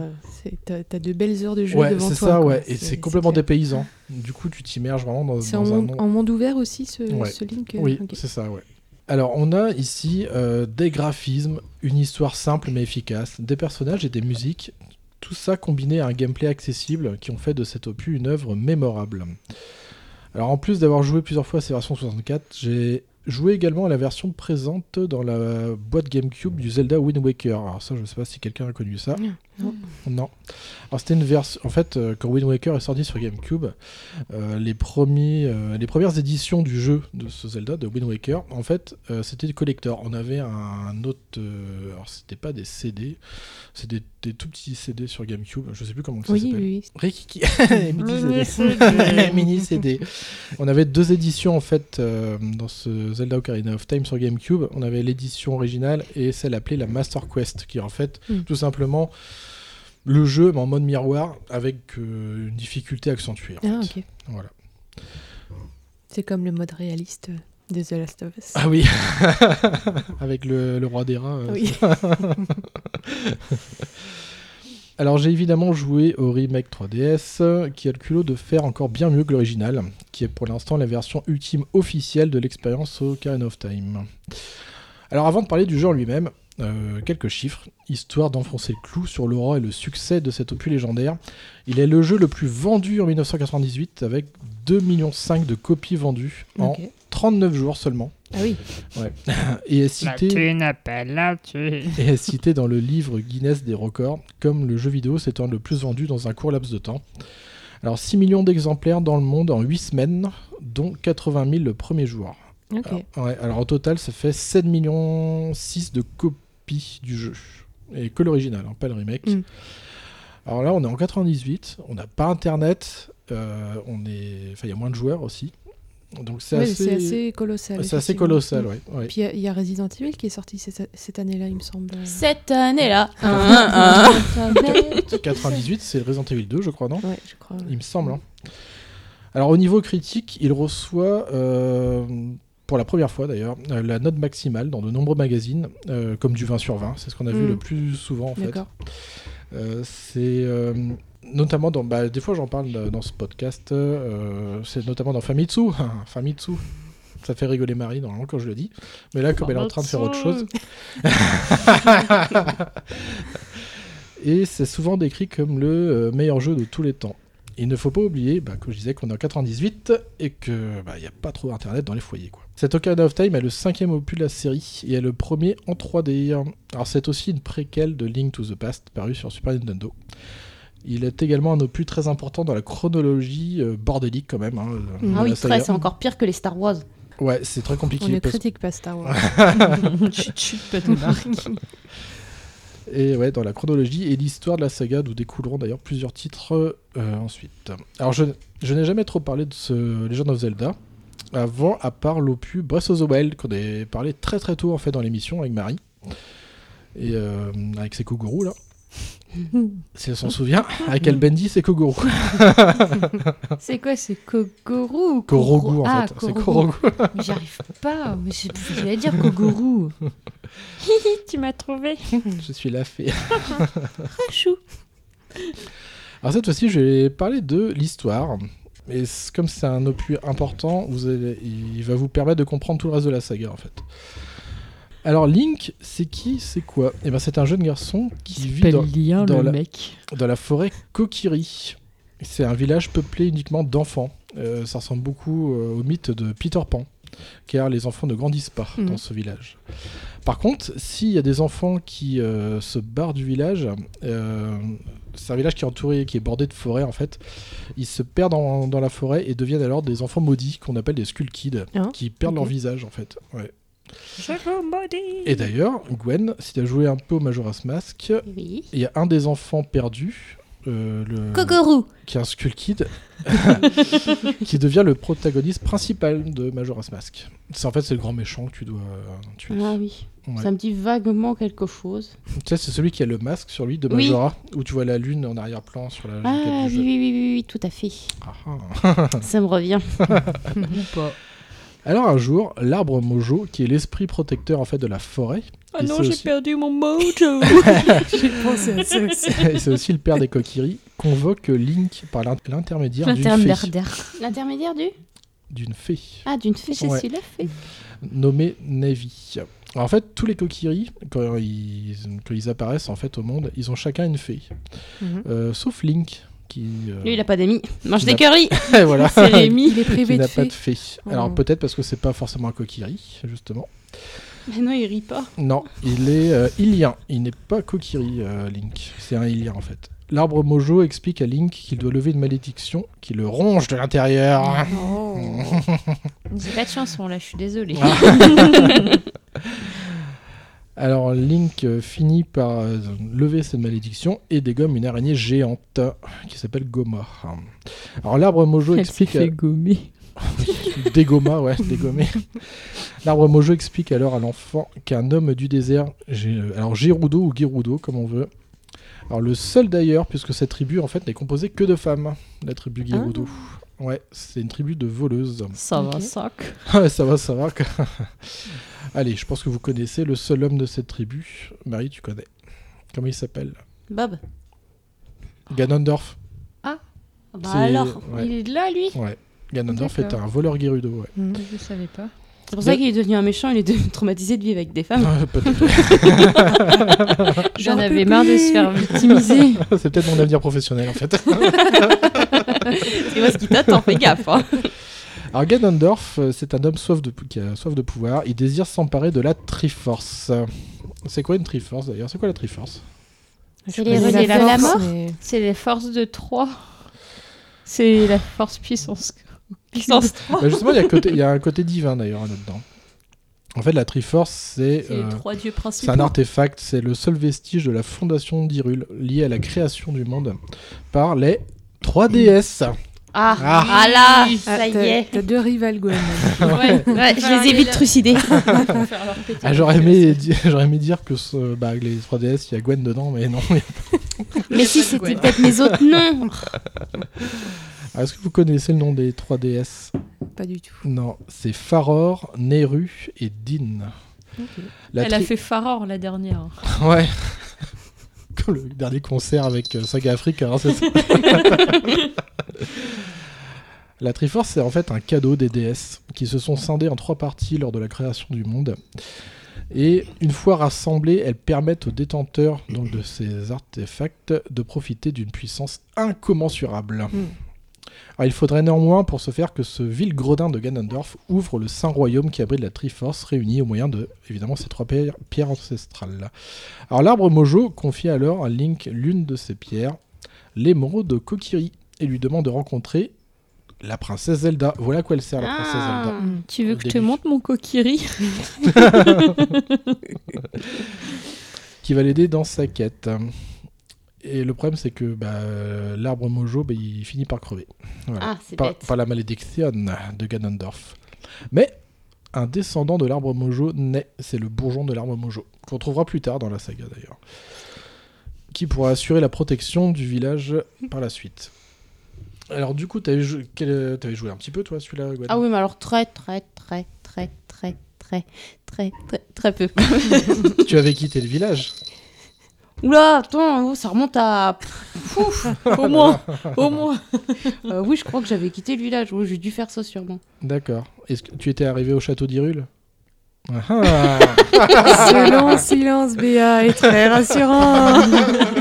Ça en dit long. Un Joyeux silence en perspective. Voilà, D'accord. Bon, dans la partie à Gwen, Link qui reste dans son village, je crois. c'est pas probable. Donc normalement, lorsqu'on joue le jeu, Link euh, arrive dans la plaine d'Hyrule, euh, qui est une sorte de hub en fait. C'est le seul grand monde ouvert. Après, ça va être des petits sec- des secteurs plus ou moins grands. Mm. Et il finit par arriver au château, hein, où il trouve la princesse Zelda. Une fois arrivé au château, la princesse Zelda demande à Link de récupérer les deux autres pierres ancestrales.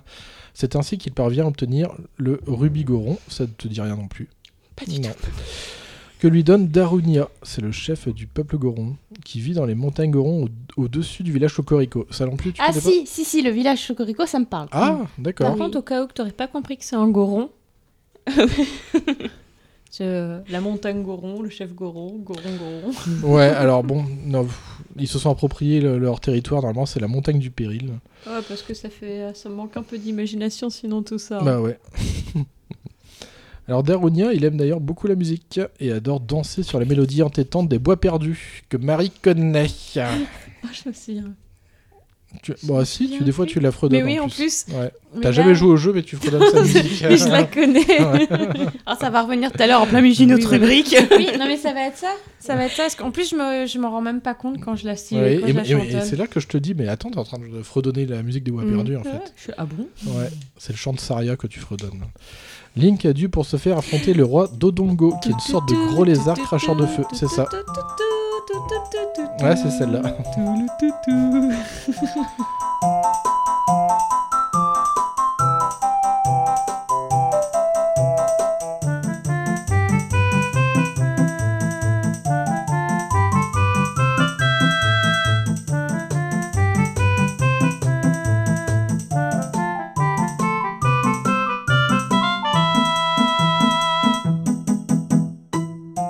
obtient par la suite le saphir Zora des mains de Ruto, une princesse des Zora. Elle est souvent en rut, à mon avis.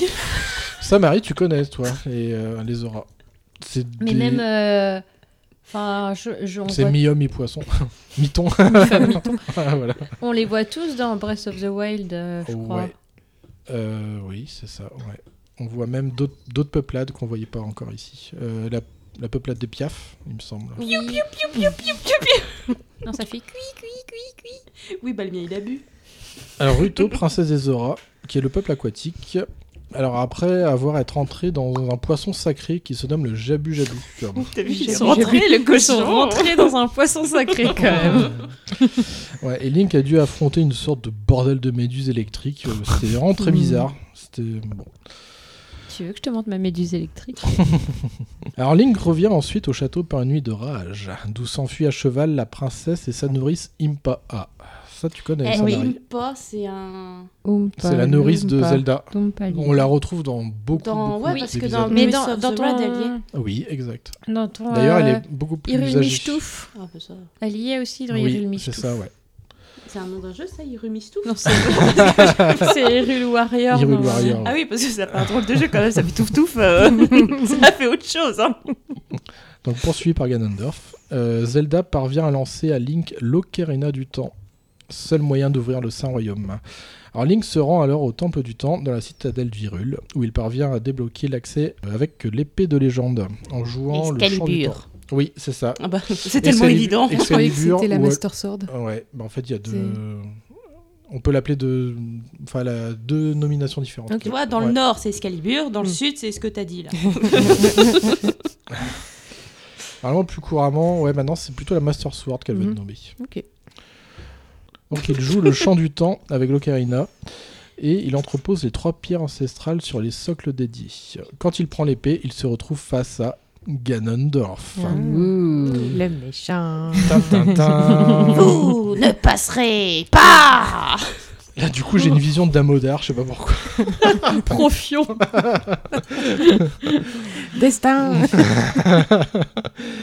qui le remercie d'avoir ouvert pour lui le Saint Royaume et ainsi d'avoir assuré sa victoire. Alors Ganondorf est maintenant tout puissant et Link ne peut rien faire contre lui, du moins pour le moment. Et c'est là qu'en fait qu'une première partie du jeu se termine, parce que Link va se réveiller 7 ans plus tard dans le temple de la, lumière, de la lumière accueilli par Roru. Il s'est pris pour la belle C'est- au bois dormant. C'est un des euh, sept sages en fait qui euh, jadis ont bâti le temple du temps pour garder la Triforce. Et il a donc enfermé Link dans un saut dimensionnel pendant ces sept années, le temps qu'il devienne assez fort en fait pour se mesurer à Ganondorf. Parce Mais- que là il est enfant en fait Link. Ah oui, ok. c'est juste Ouais. qu'ils deviennent plus grands parce que se devenir plus fort alors qu'il est plongé dans le sommeil, j'aimerais bien savoir comment Mm. il se muscle quoi. Ah, ta gueule, c'est magique. Ouais, voilà, c'est ça. Alors, lorsque euh, Link se réveille, il découvre un Hyrule un peu euh, métamorphosé, euh, plongé dans le chaos. Même les habitants sont maudits. Euh, Il y a des zombies, du coup. Donc, Ah. ouais. Ah, ça va m'intéresser d'un seul Ouais. coup. Et ces zombies, euh, je crois que ça vient de certaines légendes japonaises. Et là, on les baptise les effrois. Et en fait, Ah, ils ont un masque mortuaire, en fait, euh, fait de bois. Mhm. C'est peut-être parce qu'ils ont froid aussi. oui, c'est oui, sûrement. ouais. En plus, ils sont, ils sont à poil en plus, donc euh, c'est sûr. que- bah c'est froid. Ouais, c'est pour ça alors qu'ils ont froid alors. Les, les habitants qui ont réussi à se sauver euh, se sont réfugiés dans le village Cocorico, qui a depuis grandi. Made in France Roru explique ensuite que les sept sages pourraient emprisonner Ganondorf dans le saut dimensionnel à jamais. Alors c'est le même, c'est un saut similaire euh, à celui qui a servi euh, pour protéger Link, mais que cinq d'entre eux, donc euh, cinq des sept sages, inconscients d'être des sages, se retrouvent sur les terres d'Hyrule dévastées. Donc en fait voilà, ça va être, euh, en fait il y a la première partie de Link où il doit trouver les trois pierres ancestrales. Mhm. Une fois que ça c'est fait, il doit euh, choper les autres sages en fait, qui sont autant de niveaux, autant de donjons euh, à traverser. ok. Alors Link revient dans le temple du temps. Euh, et là, cette fois-ci, il est désormais adulte. Alors, on n'a jamais de notion d'âge, en fait, dans, euh, dans cet opus. On Il s- prend pas beaucoup de rides hein, pour ton Link. Hein. Il Non, parle mais je pense qu'il a 17 ans, quand- lorsqu'il... C'est bête parce qu'il On suppose. il est toujours analphabète, le pauvre, il sait toujours pas parler. Ouais, il fait « Oh, ya, ya !» C'est tout. C'est tout. Il est pas très fufuteur. On lui confie son dimanche, on a un type qui sort juste trois lettres. hein. Désolé, mais bon. Et il rencontre Cheik. Ça aussi, tu vous, veux un check vous Ah, le Cheik, connaissez peut-être. Oui. C'est un mystérieux personnage qui lui apprend... euh, C'est Zelda en fait. Ouais, bien joué. C'est qui Qu'il est descend... Ouais, Mais Zelda, c'est une fille. ouais, mais... Mais attends, mais laisse-le finir. C'est l'un des descendants du peuple Tcheka. C'est une peuplade aussi euh, qu'on va retrouver dans, dans la saga. Alors il- ensuite, il va le guider tout au long de sa quête, en lui apprenant aussi des nouveaux morceaux pour son ocarina. C'est un jeu qui rend très axé sur les mélodies, sur la Ah, musique. Ça, c'est cool. Bah, dans l'autre, là, avec les histoires de masques, là, Majora's Mask, bah, il y a de la musique il aussi. y a du flutio Mm. aussi. Parce qu'on me demandait toujours de jouer une saloperie Ouais. de musique que je trouvais jamais, ça m'a saoulé. Ah ouais Oh ouais. Bah ouais, t'as ton ocarina. D'ailleurs, dans Majora's Mask, tu peux jouer euh, de la guitare aussi, de la trompette. Ah, je sais pas, il il en était pas à ce niveau le mien avant que je balance Ah la ouais console. hein. Ça permet de reproduire les notes. ouais, voilà, j'ai arrêté de fumer, ça tombe bien.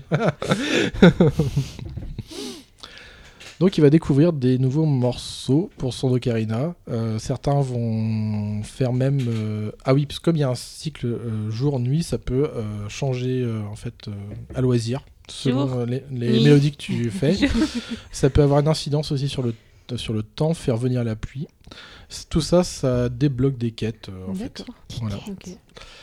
Alors, chaque sage est responsable d'un des cinq temples sacrés d'Hyrule. On a le temple de la forêt, le temple du feu, celui de l'eau, le temple de l'ombre et le temple de l'esprit. Et en fait, c'est un Zelda très classique, puisque, comme je le disais, chaque temple est un niveau finalement, c'est un donjon. Mais c'est un peu comme le Breath of the Wild, tous les sanctuaires, en Ah, fait, c'est eh des ben, donjons. c'est ça. En fait, c'est ça. Dans le Breath of the Wild, euh, les donjons, ce sont des sanctuaires. Et c'est aussi les gardiens, tu sais, les grosses Oui. bestioles. euh, en fait, c'est ça aussi, c'est les donjons. Mais on n'a plus de donjon type comme on a connu.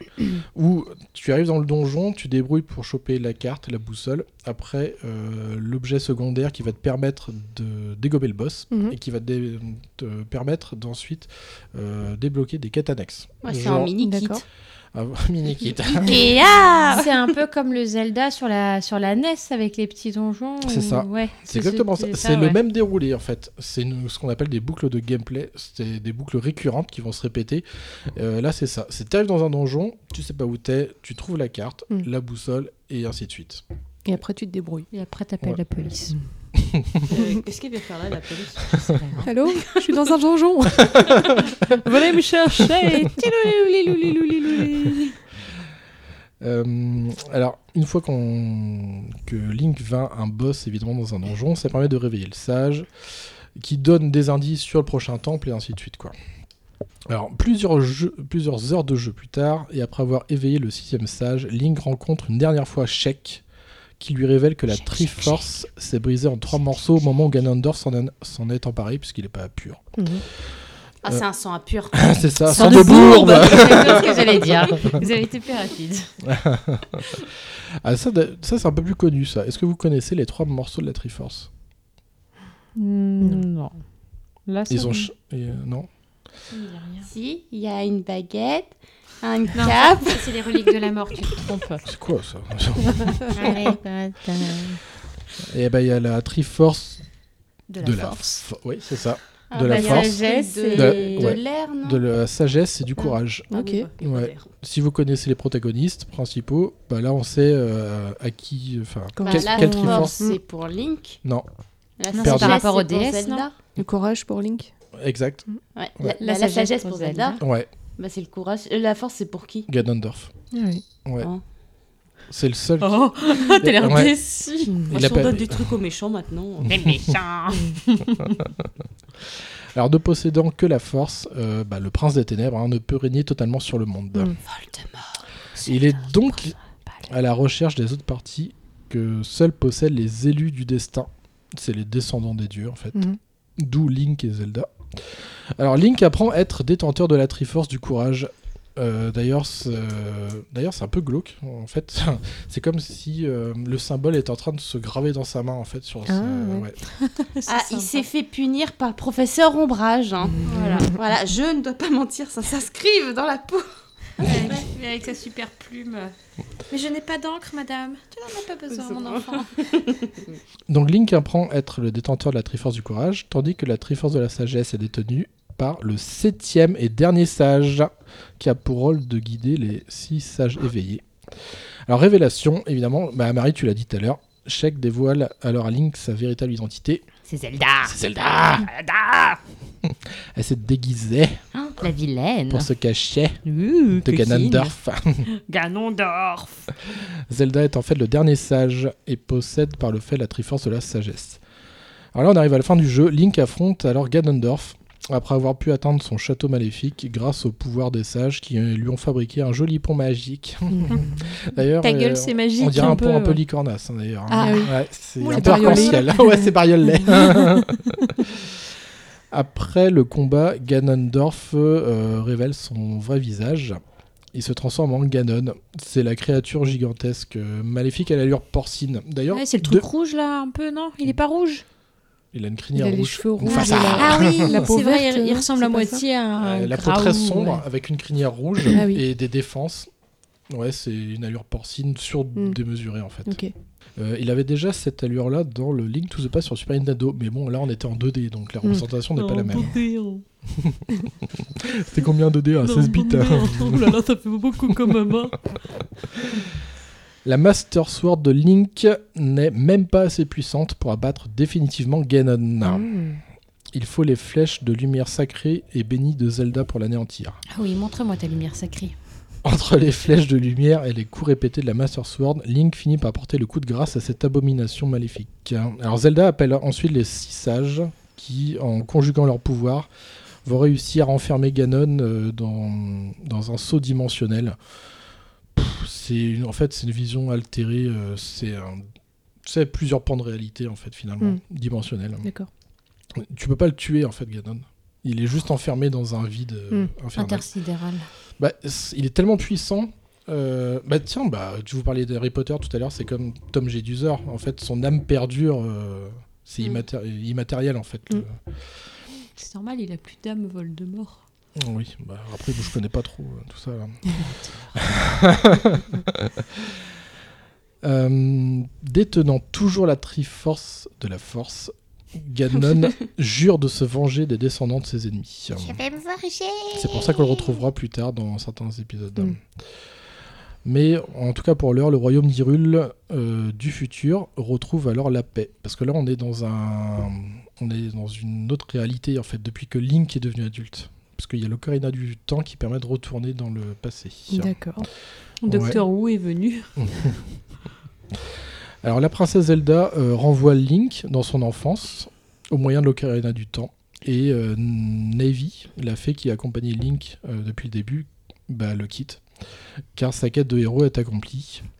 Alors Link, on retrouve en fait Link dans une des premières séquences de jeu lorsqu'il est enfant et quand il rencontre Zelda au château d'Hyrule. Et euh, sauf que là, Link, il a eu toute la connaissance du futur d'Hyrule. Oui, il a tout gardé en il a tête. tout gardé en tête, il a tout mémorisé. Du coup, il raconte à Zelda euh, bah, tout ce qu'il faut faire pour pas que Ganondorf arrive au pouvoir. Ce qu'il faut savoir, c'est que lorsqu'il rencontre Zelda pour la première fois, euh, ils sont dans l'arrière-cour du château. Et à ce moment-là, le roi d'Hyrule reçoit euh, Ganondorf, en fait. Ah oui. Ouais. Ganondorf se présente au roi. Mm. Et, euh, et sauf que, bah, comme Link avait euh, revient du futur, bah, Mm. il explique tout ce qui. euh, faut Il a faire. fait un faut, faut pas le laisser rentrer celui-là. C'est ça. Lui, par contre, euh, Non, non, non, putain, Il est pas sur la liste. même s'il a pas son badge, j'en veux pas. Et du coup, euh, il y aura une suite directe euh, de ce pan scénaristique, et ce sera Majora's Mask. Ah bah alors si en Mm. plus j'ai commencé par le deuxième, je risquais encore pas de comprendre grand chose. Hein. Parce que d'ailleurs, le début de Majora's Mask, je sais pas si tu te souviens, tu as des lignes de dialogue qui disent que Link est parti pour une quête euh, personnelle, à la Oui. recherche d'une amie. Mm. Oui. Bah, son ami, c'est Navy, en fait, qui va chercher. Ah oui, bah oui, mais comme moi j'avais pas fait. Moi j'ai fait un verre, j'ai d'abord joué lui et puis après euh, Mm. Ocarino machin truc. Ocarina là. of Time. Voilà, T'as fait Majora's Mask Oui. Ah oui, d'accord. Alors du Ouais. coup, je risque encore moins de comprendre le truc. C'est comme si j'aurais regardé un Star Wars de la façon que c'était sorti. Bah non. Du coup, ça marchait pas. Ça sert à rien de me lancer un regard mauvais, c'est pas de ma faute, c'est le seul exemple. C'est comme si tu commençais les Harry Potter par le dernier, quoi. Ah ouais. Oui, mais eux ils sont intelligents, ils sont faits dans l'ordre. Ah là là. Et juste après Majora's Mask arrive un très très gros euh, morceau. Euh, c'est un des Zelda les plus copieux d'ailleurs de toute la saga avec Breath of the Wild. C'est le Twilight Princess. Ah oui, ça C'est un des meilleurs chose, que je connaisse, ce Zelda. Où t'as le Link qui en transforme en loup. Ah oui, j'ai failli le prendre, il était Il sorti sur Wii, non. Hein Il est sorti sur Wii et sur GameCube. Oui, bah GameCube, moi non. Mm. Mais oui, oui. Enfin oui. Oui, oui. oui, oui, oui, oui, oui. Donc voilà, j'avais vraiment envie de. C'est normalement quand je, enfin quand on parle de jeu ici, c'est rare que je parle de, de l'histoire. C'est pas trop ce qui m'intéresse. Mais comme c'est un jeu euh, que je. Qui t'a marqué. Ouais, Mm. et qui pour moi une sorte de conte en fait. Oui. Là, j'avais envie de voilà de parler de l'histoire et en fait, ce qui est pas mal, c'est que dans cette narration d'Ocarina of Time, ça te permet de connaître en fait finalement euh, bah, les euh, comment dire la trame principale. Oui. Si tu joues à d'autres séries, tu Mm. sais bah tiens pourquoi il y a Triforce, tout- enfin voilà, tu Ouais, connais. bon, c'est quand même un peu. Mais ça, le Ocarino of Time. Ocarina, c'est- un Ocarina, ça existe vraiment, j'en ai un d'ailleurs. Oui, c'est la Macarena. Euh, c'est le premier Zelda sorti? Non. Non, c'est le premier le épisode en cinquième, 3D. c'est- c'est tu le cinquième. Ouais. opus. Ouais, donc ils ont vraiment sorti ça n'importe comment. Les premiers euh, sont sortis en 85 ou 86 Mhm. et c'était sur Nintendo. C'était vraiment la NES. Mais du coup, les premiers, t'avais déjà tout et tu, savais, tu comprenais que Pouic, du coup. Oh, t'as pas vraiment. euh, Moi, je sais que celui qu'on Bah, avait t'avais- sur T'avais NES. pas de narration quasiment dans les premiers. Non, T'avais t'as très pas peu de lignes dialogue. Tu sais pas quoi faire. T'es T'as lâché une comme ça. galette à la place de ton Ouais. personnage. Ah, et d'accord. Ouais. Alors, Tu te balades déjà, sur dans une l'autre, je me carte. sentais perdue. Alors là, en gros, T'as réussi à te perdre dans le Ocarina of Time Non, ou euh, Majora's non, le Majora's Mask. Ah, c'est normal. Le Majora's Mask qui est très particulier. Oui, bon, ça va. Ouais. Mais pourtant, les premiers Zelda 3D, c'est très difficile de se perdre. À part, c'est vrai que le Majora's Mask, quoi, il- je comprends. Ouais. Plus. euh, ouais. Après, franchement, les Zelda, j'en ai pas joué beaucoup. hein. Mm. C'était pas. Non, moi non plus. C'est J'ai pas joué mon truc, un ça. seul, c'était sur Game Boy à l'époque. Ah, Link's Awakening, excellent. Et je comprenais rien. euh, Ah ouais Bah, faire. Moi, c'est pour ça que je l'ai vite laissé tomber les Zelda. On comprend pas, c'est Mm. mal indiqué. Mais il est con, il parle pas aussi. T'as pas de notice, c'est comme si tu recevais un meuble Ikea et puis bah démerde-toi. Bah ouais, pourtant, il y a beaucoup de jeux, même qui sortent de maintenant, où t'as aucune explication. Ah oui, bah généralement il m'énerve. voilà. Ça a le mérite d'être clair. Après, quand on connaît pas trop les Zelda, euh, franchement, faut. Enfin, même si ça intéresse un peu et qu'on a envie d'être guidé, euh, je pense qu'il faut jouer à Ocarina of, Ocarina of Time et Twilight Princess. Mhm. Ok. Ouais. C'est ah, si on aime le côté réaliste. Après, si on aime un peu le dessin animé, moi j'aime pas trop ça. C'est le Wind Waker. Mm. Où Ouais, je l'ai on- mis Ah, c'est celui-là où il est en tout petit là. Ah, tu parles de la version 3DS Euh, je, je sais pas, non, euh, il est sorti sur petit. Switch. Et C'est pas celui-là où le bonhomme est tout Moi, j'ai joué sur la, 3 sur la DS, là, le Wind Waker, où tu souffles Non, dans le micro. c'est- Non, Oui, oui, c'est ça où tu dois souffler dans le micro. Ouais. C'est le truc qui est trop Ça fait partie de la même temporalité que Wind Waker. Mm. Ouais. Et là, on est vraiment sur un design cartoon de, Lin ah en fait. Où là, il grandit jamais, il reste toujours gamin. Oui. Bon, faut aimer un peu le euh... euh. L'aspect, c'est très coloré, c'est très pop hein, euh, sur celui-là. Oui, ouais, ouais. Euh, donc voilà, en tout cas j'ai raconté, synthétisé un peu la quête principale sans m'attarder sur les quêtes annexes. Alors les quêtes annexes, on est en 98, bon il n'y a pas trop de qui va dire tiens, va me chercher mm. euh, ça quelque part et tout. En fait, ici, les quêtes annexes, ça se résume à la récupération des quarts de cœur, qui permettent d'agrandir la barre de vie de Link. Voilà, c'est ça en fait les quêtes annexes. Et euh, des améliorations diverses de Link. Comme on n'est pas sur RPG ici, on n'a pas de point d'expérience euh, ce qui fait, euh, qui va rendre ta progression plus facile, ça va être ton équipement. Mm. Donc en fait, tes quêtes, ça va être surtout pour chercher d'autres euh, fioles, des flacons, tu peux en avoir jusqu'à 4. C'est important parce que tu peux renfermer des, des fées qui peuvent te régénérer complètement dedans en fait. Ah tu, oui. tu les captures comme ça. Ah oui, tu Pas vas, très tu moral, vas hein, au, lac, Pokémon. au lac de fées, puis tu. c'est ça, tu pioches, tu prends une fée comme ça, qui n'a rien demandé, hop, tu la prends. Et clochette. Maltraitance envers animaux de compagnie. Ouais. Tu peux aussi euh, choper des insectes qui vont servir plus tard aussi. Euh, en fait, voilà, c'est des trucs comme ça. Alors, ce, ce qui est notable surtout dans celui-ci, c'est les personnages qu'on va rencontrer. Mhm.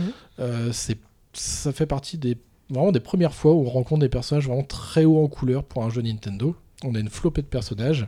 Euh, Nintendo, ils ont toujours aimé faire beaucoup de clins d'œil dans leur série, notamment dans Animal Crossing. Bon, alors Animal Crossing, c'est, béni. hein. Tu vois des tapisseries Mario, des conneries comme ça Mhm. partout. Euh, là, déjà, on- par exemple, il y a des personnages comme Ingo et hum, Talon qui vivent au ranch Long Long. Euh, en fait, c'est tout simplement Luigi et Mario.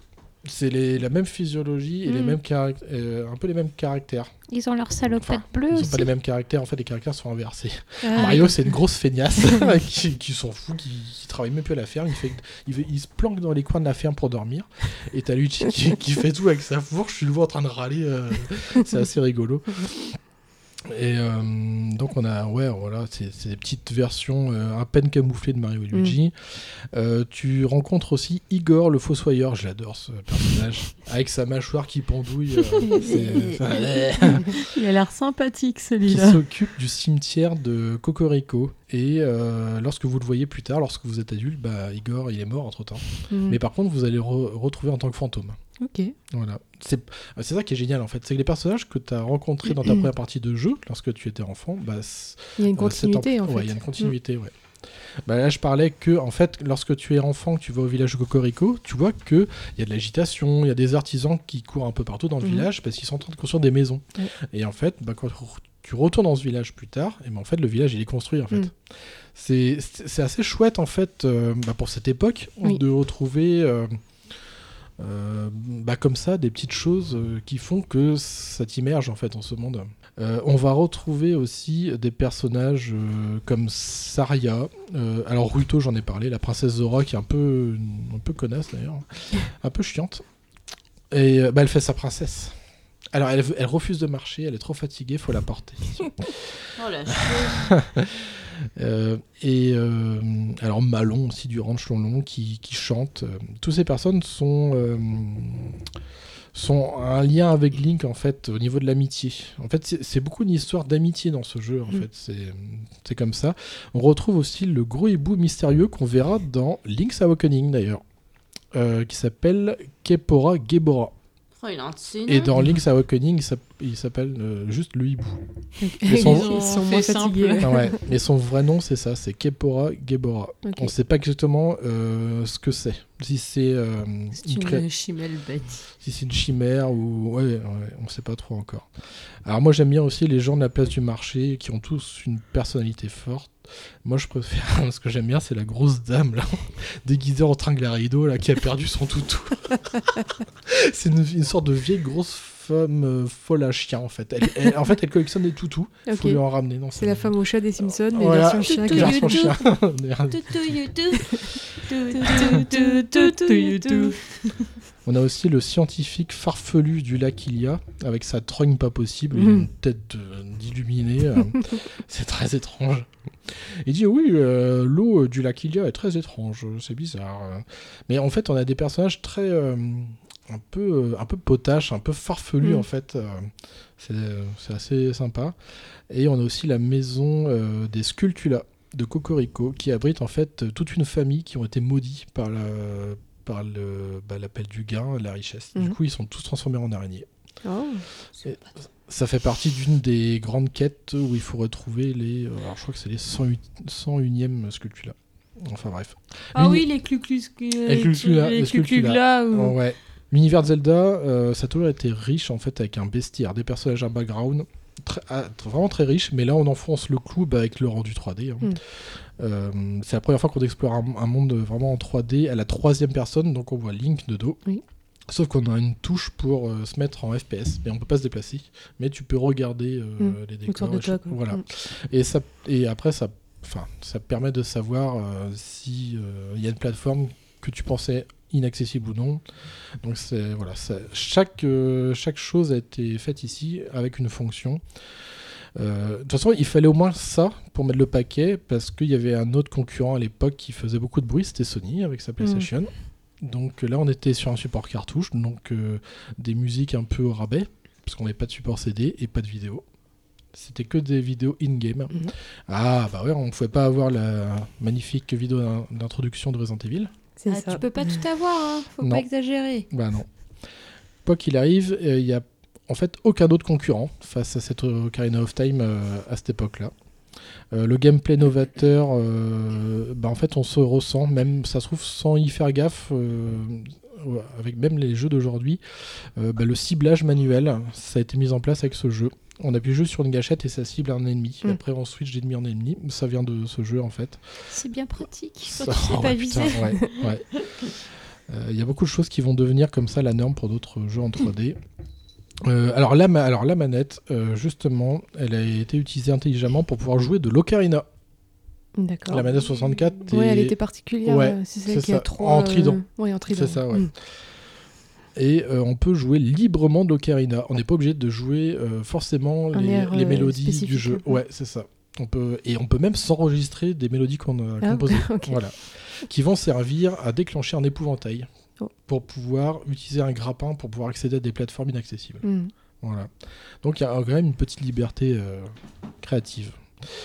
Euh, et on pouvait même euh, varier les sons de, de chaque tonalité de l'ocarina en orientant le stick aussi directionnel. Ah oui. Ouais, c'était assez poussé pour l'époque. hein, donc voilà, bon, je ne vais pas forcément parler des touches. euh, en fait, c'est un tout qui a participé au succès. C'est non seulement euh, bah, le, le thème, le personnage, euh, bah, les graphismes, tous les sons, le gameplay. Souvent, Nintendo, ils réfléchissent en amont. Comment dire, lorsqu'ils font un jeu au matériel, à la manette, comment est-ce qu'ils vont l'exploiter Oui. Là, par exemple, pour Mario 64, les touches C jaunes de la manette 64, c'était réservé qu'aux fonctions caméra. Et c'était un peu ça aussi pour Zelda, avec des raccourcis d'inventaire. Mhm. Euh, alors, comme je disais, avec ce premier Zelda en 3D, nous sommes dans un déroulement et boucle de gameplay. Alors, je vais pas revenir dessus, parce que j'ai expliqué tout à l'heure, avec les, euh, les donjons euh, et les choses à trouver dedans. À savoir qu'il peut y avoir une meilleure arme que la Master Sword. Et euh, on peut avoir évidemment d'autres armes secondaires qui sont récupérables dans les donjons. Alors bon bah ça maintenant on les retrouve même dans les Zelda un peu plus actuels. Les lance-pierres, grappins, arcs, euh, le marteau goron aussi, le boomerang. Et euh, il y a même une petite quête annexe qui permet d'obtenir une arme assez cheatée. Euh, c'est une arme à deux mains, une arme longue, une lame longue à deux mains, euh, qui est forgée par un goron. C'est la fameuse épée bigoron. Celle-là, c'est c'est un peu trop facile d'ailleurs de tuer des boss avec. Euh, donc, en plus de la quête principale, euh, qui est la quête des donjons, on retrouve les, les, autres petites quêtes annexes, qui sont pas forcément des quêtes, on va dire que c'est des activités annexes pour les quarts de cœur, etc. Cet Ocarina of Time établit une formule version 3D de ce que sera la saga pendant très longtemps, jusqu'à Skyward Sword, en fait. Après, c'est terminé. Cette, cette boucle en fait de narrative et de gameplay Mhm. se termine avec euh, euh, Skyward Sword qui est ressorti cet été sur Switch. Et ensuite, bah, c'est le grand chamboulement hein, avec euh, Breath of the Wild. Après, est-ce que c'est encore du Zelda ou pas Ça, c'est un autre débat. Mhm. Et c'est aussi le début des masques à porter que, dont parlait tout à l'heure Gwen. Oui. Alors, ce qui n'est pas euh, cos- que cosmétique, puisque ça va influencer sur les dialogues des PNJ. D'accord. Voilà. Et certains masques vont même modifier le gameplay. Euh, notamment le masque du lapin. D'ailleurs, j'ai toujours fait le jeu que en masque du lapin, qui permet de courir beaucoup plus vite en fait. Dans Majora's Mask, tu vas même avoir plusieurs masques qui vont transformer Link. C'est dommage que t'aies pas allé plus loin parce que. Oui. Et c'est en juin 2011 qu'un remaster de cette Ocarina of Time apparaît sur 3DS. Alors ici le jeu est graphiquement plus beau et plus riche, mais bon, pas des masses non plus, on est sur 3DS quoi, c'est pas non plus, oui, euh, c'est pas la HD, hein, c'est surtout l'effet de relief de la 3D hein, qui, euh, bah, qui se fait agréablement remarquer ici, avec des raccourcis sur l'écran tactile. Alors ça fluidifie évidemment le gameplay, ça rend l'expérience encore plus agréable que par le passé. Euh, à noter également que le maudit temple de l'eau labyrinthique avec ses différents niveaux d'eau a été modifié, alors surtout fléché en fait. Euh, alors je vais pas en dire plus, euh, le temple de l'eau, il y a eu beaucoup de choses écrites dessus, c'était toujours un peu le bordel sur la version originale. Euh, Qu'est-ce qu'il y a eu de plus sur la version 3DS On a des... en fait, ils ont, Nintendo a tout fait pour ne pas perdre le joueur, en fait. Il sait tout le temps où aller. Et il, a, il va retrouver carrément des guides vidéo Mm. de- auprès des guides, de- enfin des pierres Sheka.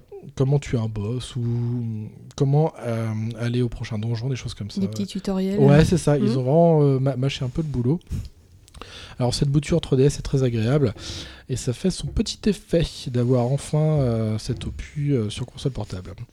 Alors bon, pour moi, cette version 3DS surpasse la version originale par ses am- améliorations graphiques et de gameplay. Et ensuite, évidemment, il y a eu l'opus Majora's Mask. Alors du coup, euh, j'aimerais conclure par des plus et des moins, mais en fait, il n'y a pas de moins à proprement parler, puisque euh, ce Legend of Zelda Ocarina of Time, euh, bah, j'ai pas trouvé de moins en fait, de Mm. point négatif. Le seul point négatif que je lui reprocherais, ce serait dû à l'original ou euh, au donjon du temple de l'eau. Bon, les connaisseurs, ils savent de, ce que, de quoi je parle. C'est, il y a eu un problème de game design dedans en fait, où le joueur se perdait. En fait, il y avait plusieurs interrupteurs qui modifient. En fait, c'était un niveau qui était très euh, ascensionnel, en fait, très vertical. Et en fait, tu avais trois niveaux d'eau. Et euh, quand, t'as- quand Link activait un interrupteur, tu savais pas forcément quel niveau d'eau t'allais changer. Ouais, donc tu pouvais tu pouvais passer te- des heures. Ah, quoi. mais c'était l'horreur. Et en plus, euh, les mécanismes changeaient dans la structure Mm. du donjon, donc c'est une infection. Donc, sur 3DS, en fait, on a des, on a vraiment, euh, les interrupteurs sont fléchés. En fait, Mm. t'as un liseré sur les murs qui te, qui t'indique qu'est-ce que ça va faire et tout. D'accord. Donc ça, c'est un peu mieux. Mm. Euh, voilà. C'est, bah, en plus, euh, bah, c'est tout le reste. Donc pour moi, c'est une œuvre vidéoludique fabuleuse et merveilleuse. Je la vois comme un conte interactif légendaire finalement. Si le scénario paraît évidemment simple, il n'est que prétexte à moultes aventures et diverses rencontres mémorables. Alors c'est une œuvre parfaite à mes yeux, ce qui me rappelle Noël et les fêtes de fin d'année, car c'est une sorte de plat gourmand généreux. Mm.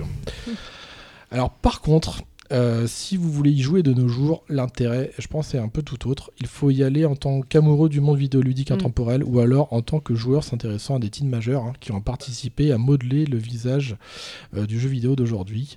Et je vous orienterai plutôt sur la version 3DS parce que la version 64, c'est- enfin, Pique on un peu maintenant. Ouais, hein. 98, on a des mécaniques quand même vieillottes maintenant, hein, avec tout ce qu'on connaît. Mais bon, après, peut-être aura-t-on le droit à un vrai remake ou remaster de la part de Nintendo un jour en version HD sur Azoski. Donc voilà pour ce gros morceau. Et euh, maintenant, je crois qu'on va virer dans la magie. Oui, c'est moi. On va, on va- C'est Gwen qui va nous raconter ça. Elle va nous parler de Wizard 201.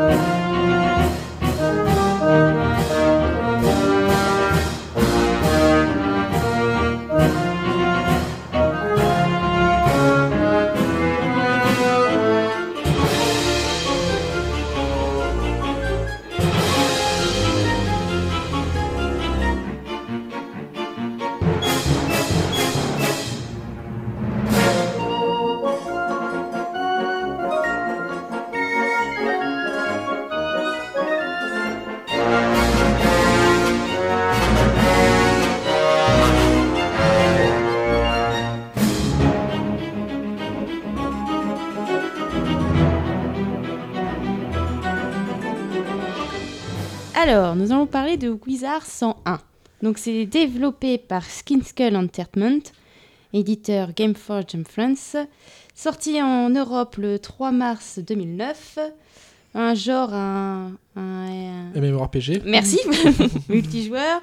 Et plateforme, bah, c'est sur euh, PC, donc Windows. D'accord. Voilà. Alors pour euh, les langues, euh, au début du jeu, c'était en doublé français. Et puis récemment, bah, c'est plus doublé français. Ah bon? Non, c'est en langue d'origine, donc euh, l'anglais. Mais les textes sont toujours en français. Ah oui, d'accord. voilà, ok, t'as plus le, français, voilà, plus Ok. le, le doublage en fait en français. C'est un peu dommage, mais bon. D'accord.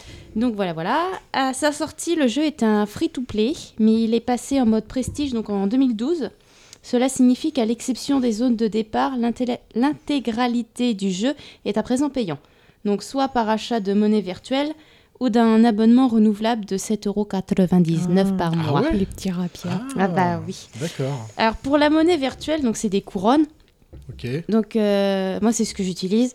Euh, la remarque c'est que c'est en fait c'est qu'il y a souvent des promotions sur l'achat de couronnes très très rentables. Ouais. Ah oui. Donc souvent ça dure euh, 24 heures par exemple. euh, N'importe laquelle que tu vas acheter, t'as au moins 30% de couronne en plus. D'accord. Donc c'est assez. euh, C'est intéressant. Ouais, ouais, franchement ça vaut le coup. Alors du coup j'attends souvent les, les promotions.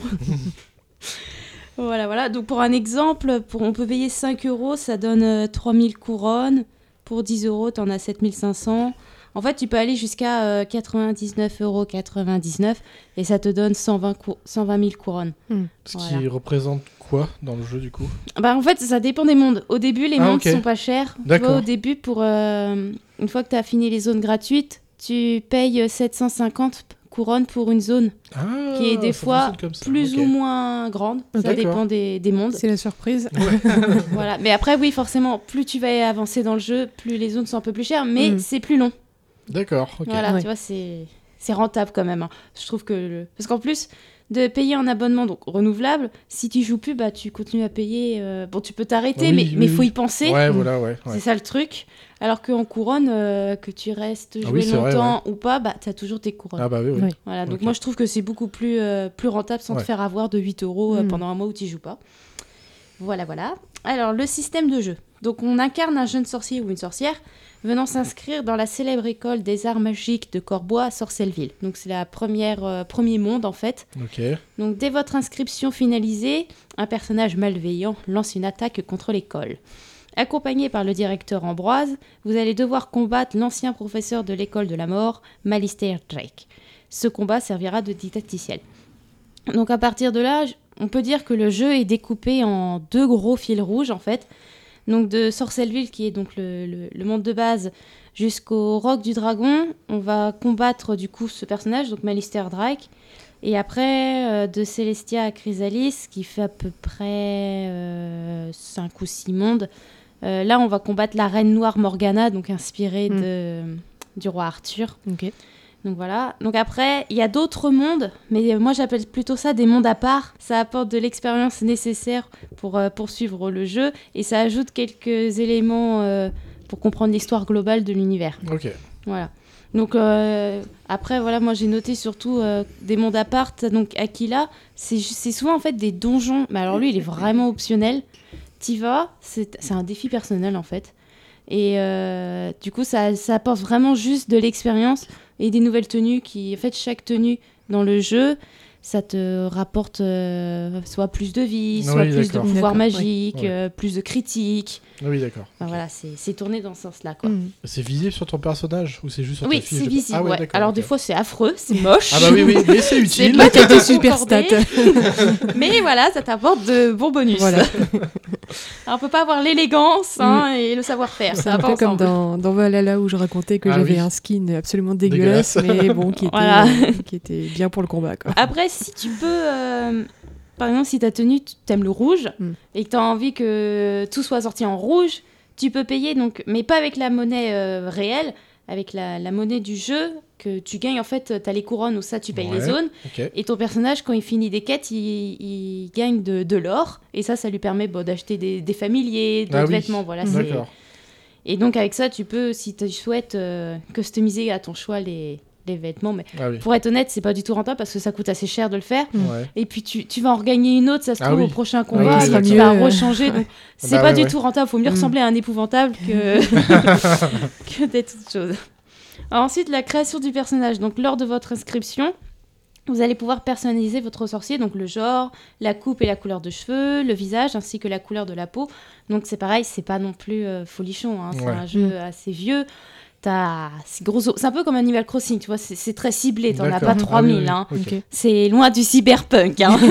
oui, là, ça allait très très loin la personnalisation. Après, donc tu peux également choisir de nommer ton sorcier, mais là c'est pareil, tu vas pas l'appeler euh, trou du cul.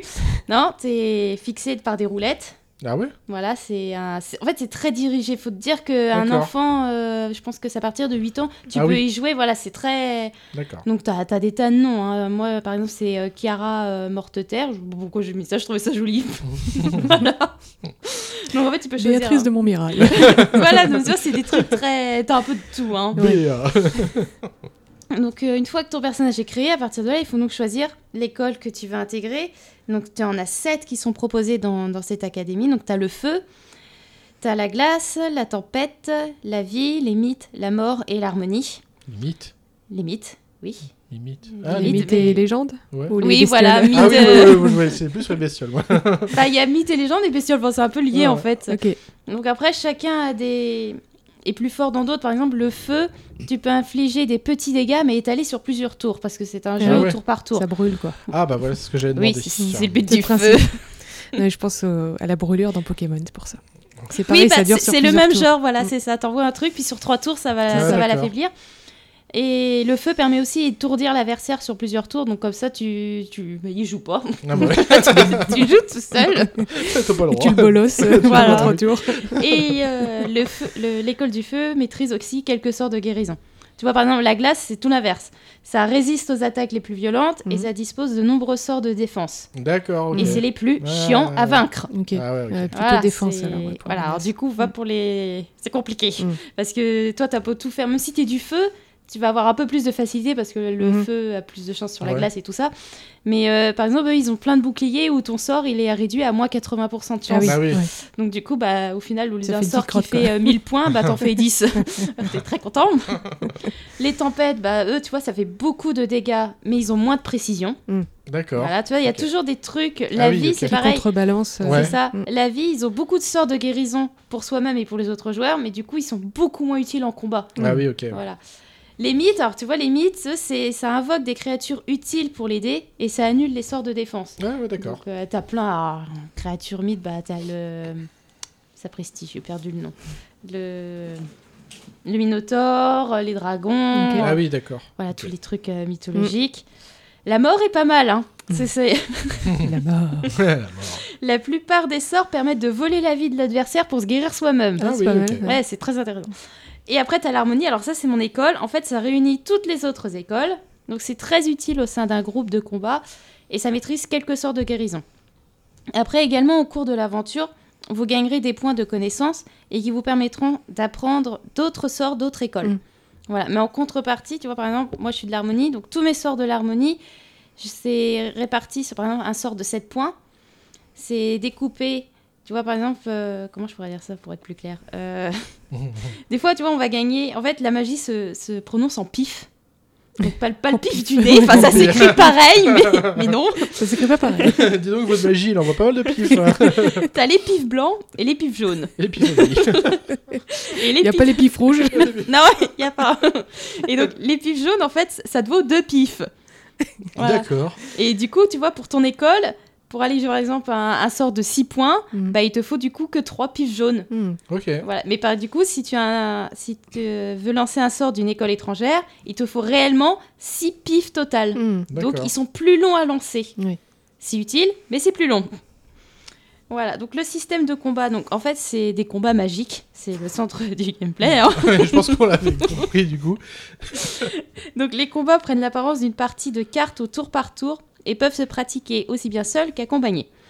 Lors d'un combat, vous avez le choix entre plusieurs actions à effectuer, donc attaquer l'adversaire, se soigner, se protéger ou protéger un allié, renforcer la puissance ou l'efficacité de son prochain sort, affaiblir le prochain sort de l'adversaire ou passer son tour tout simplement. Mm. Ah ouais, d'accord. Voilà, parce qu'en fait, euh, des fois, bah, t'as t- les cartes, elles arrivent au hasard. Hmm. Tu n'as pas de, tu peux pas choisir. T'as Tu- pas un deck de départ Si, voilà. Après, tu, tu prépares tes Ah cartes. ouais, voilà, ouais. T'en as, mais tu peux en avoir à peu près, tu peux en jouer à peu près euh, une trentaine, Ouais. mais ils vont pas t'étaler les, les 30. Ah oui, oui, d'accord. Mhm. Tu vois, ça sort par, euh, par 6 cartes. Ah ouais. Donc, euh, Tu prépares un deck un peu, tu sais, comme le Gwent Witcher. oui, bah voilà, ouais, c'est ça. Selon, euh, tu peux installer 3 sorts Oui, d'attaque, voilà, 6 ouais. sorts de défense. euh, Et donc, du coup, euh, des fois, bah, t'as pas la carte que tu veux. Alors, tu peux les jeter, Ouais. mais du coup, elles reviendront pas. hein. Ah oui, d'accord. Donc, ouais. tu les jettes, et puis comme ça, en passant ton tour, bah, t'as une nouvelle carte qui va Ah ouais, venir. Alors des fois tu râles parce qu'il te faut à tout prix que tu te soignes et puis t'as pas les cartes de soins qui viennent. Donc Ah ouais, euh, ouais. voilà, c'est- c'est du hasard quand Ah même, oui. avec un petit peu de stratégie. Mm. D'accord. Donc euh, voilà, donc tout comme votre sorcier, votre adversaire possède une jauge de santé qu'il faudra donc anéantir pour gagner. Et un élément important à noter, donc, c'est que les monstres utilisent chacune une magie d'une école spécifique. Donc chaque école, école ayant leur faiblesse face à une autre. Mm. Donc comme je disais, euh, donc le feu contre la glace, Ah oui, oui. la vie contre la mort et les tempêtes contre les mythes. L'harmonie étant une école polyvalente, elle n'aura de difficultés réelles que contre elle-même. Hmm. Ok. Voilà. Parce qu'en fait, les autres, l'harmonie, en fait, elle regroupe tous les sorts. Donc, euh, Ah ouais. donc du coup, des fois, tu peux lancer l'hydre. Et donc, l'hydre, elle va te lancer... euh, Tout le monde sait ce que c'est une hydre. hein, Oui. oui. L'hydre de Faut l'air. couper les têtes. hein. Ouais, voilà. bah là, ils ont trois têtes. Et du coup, ça va te lancer euh, donc euh, la neige, le feu et les tempêtes. Mhm. Donc tu vois, ça, ça regroupe tout. Et c'est vrai que bah, l'harmonie, elle est immunisée, entre guillemets. Ah oui. Ça va lui faire beaucoup moins d'effet de Mm. recevoir ça. Donc c'est très galère des fois quand... pour les combattre. Du coup, tu peux faire partie de plusieurs écoles de magie. Bah, en fait, t'en as une à toi. Ouais, tu choisis ça va dès te le coûter début. le moins de pif. C'est ça. Et si tu sélectionnes des sorts d'autres écoles Là, tu coupes, tu coupes tous les pifs Ouais, total. voilà, ok, Mm. d'accord. Ouais, mais c'est pareil, hein, les points de compétence, franchement, moi j'en suis, je suis assez avancée dans le jeu, mais euh, je crois qu'on en a à peu près une dizaine. hein. C'est, rapia. hein. Ah ouais Bah oui, parce que finalement, c'est beaucoup plus rentable de lancer tes propres sorts de ton Ah école oui, que ouais. celle des autres. Oui. Ok. Après, à la rigueur, les autres, tu vas sur- surtout prendre des sorts de vie, finalement, pour Ah pouvoir oui. te soigner. Mhm. Ça dépend bien sûr de quelle école t'es, mais euh, c'est surtout ça. D'accord. Donc voilà, voilà. Après l'univers, donc euh, l'aventure, elle se déroule dans une galaxie donc nommée la Spirale, dans laquelle sont connectés donc plusieurs mondes, tous différents les uns des autres, réels ou non. Donc en, en toute façon, t'as pas le choix, hein, c'est très linéaire. hein. Donc tu débarques à Sorcellville, donc euh, là où tu devras combattre le professeur Drake. Donc en fait, après, il a foutu le bazouk un peu partout Ah dans oui, la oui. ville. hein. donc ensuite, de zone en zone, et bah, tu vas devoir euh, régler les problèmes, combattre certains monstres. En fait, chaque monde, il leur arrive une catastrophe, donc provoquée Ah bah, oui. là au début Mm. par euh, Malister. Après, provoquée par la Reine de l'Ombre et tout ça. En fait, euh, c'est très expliqué comme histoire, c'est très simpliste aussi, hein, Ah de oui, toute oui. façon. Ouais. C'est très simple, hein, c'est les forces du bien contre les forces Oui. du mal. Mm. Donc voilà, donc toi, tu étais la lumière, donc il faut à tout prix euh, l'empêcher que le mal triomphe. Donc après de Sorcellerie, tu passes... ah, les, les mots sont assez mignons. hein. Après c'est un jeu enfantin, mais euh, oui. c'est mignon. Parce qu'après tu vas à Crocotopia. Oh, donc c'est en mignon. fait c'est mignon. La ville des crocos. bah oui. Et du coup donc c'est inspiré de l'Égypte antique. ok. Donc ce monde est peuplé donc de crocodiles Oh. et de salamandres. Ah. Donc là, en fait, c'est pareil pour euh, expliquer un peu grossièrement. Là, en fait, les crocodiles, ils sont, ils sont revenus et ils, ils ont, euh, ils ont rendu les, les salamandres en esclavage. D'accord. Voilà. Et nous, on recherche le croconomicon. Ah, excellent. Voilà. Mais tu vois, c'est c'est plein de petits jeux de mots tellement Ah oui, oui. mignons et puis des références à plein Ah d'autres ouais, univers. c'est- ah, C'est chouette ça. Donc voilà, et, et c'est c'est toujours pareil, tu, tu dois sauver les mondes en fait. Il leur arrive toujours des tas de choses. Donc après, tu passes à Mort les Os.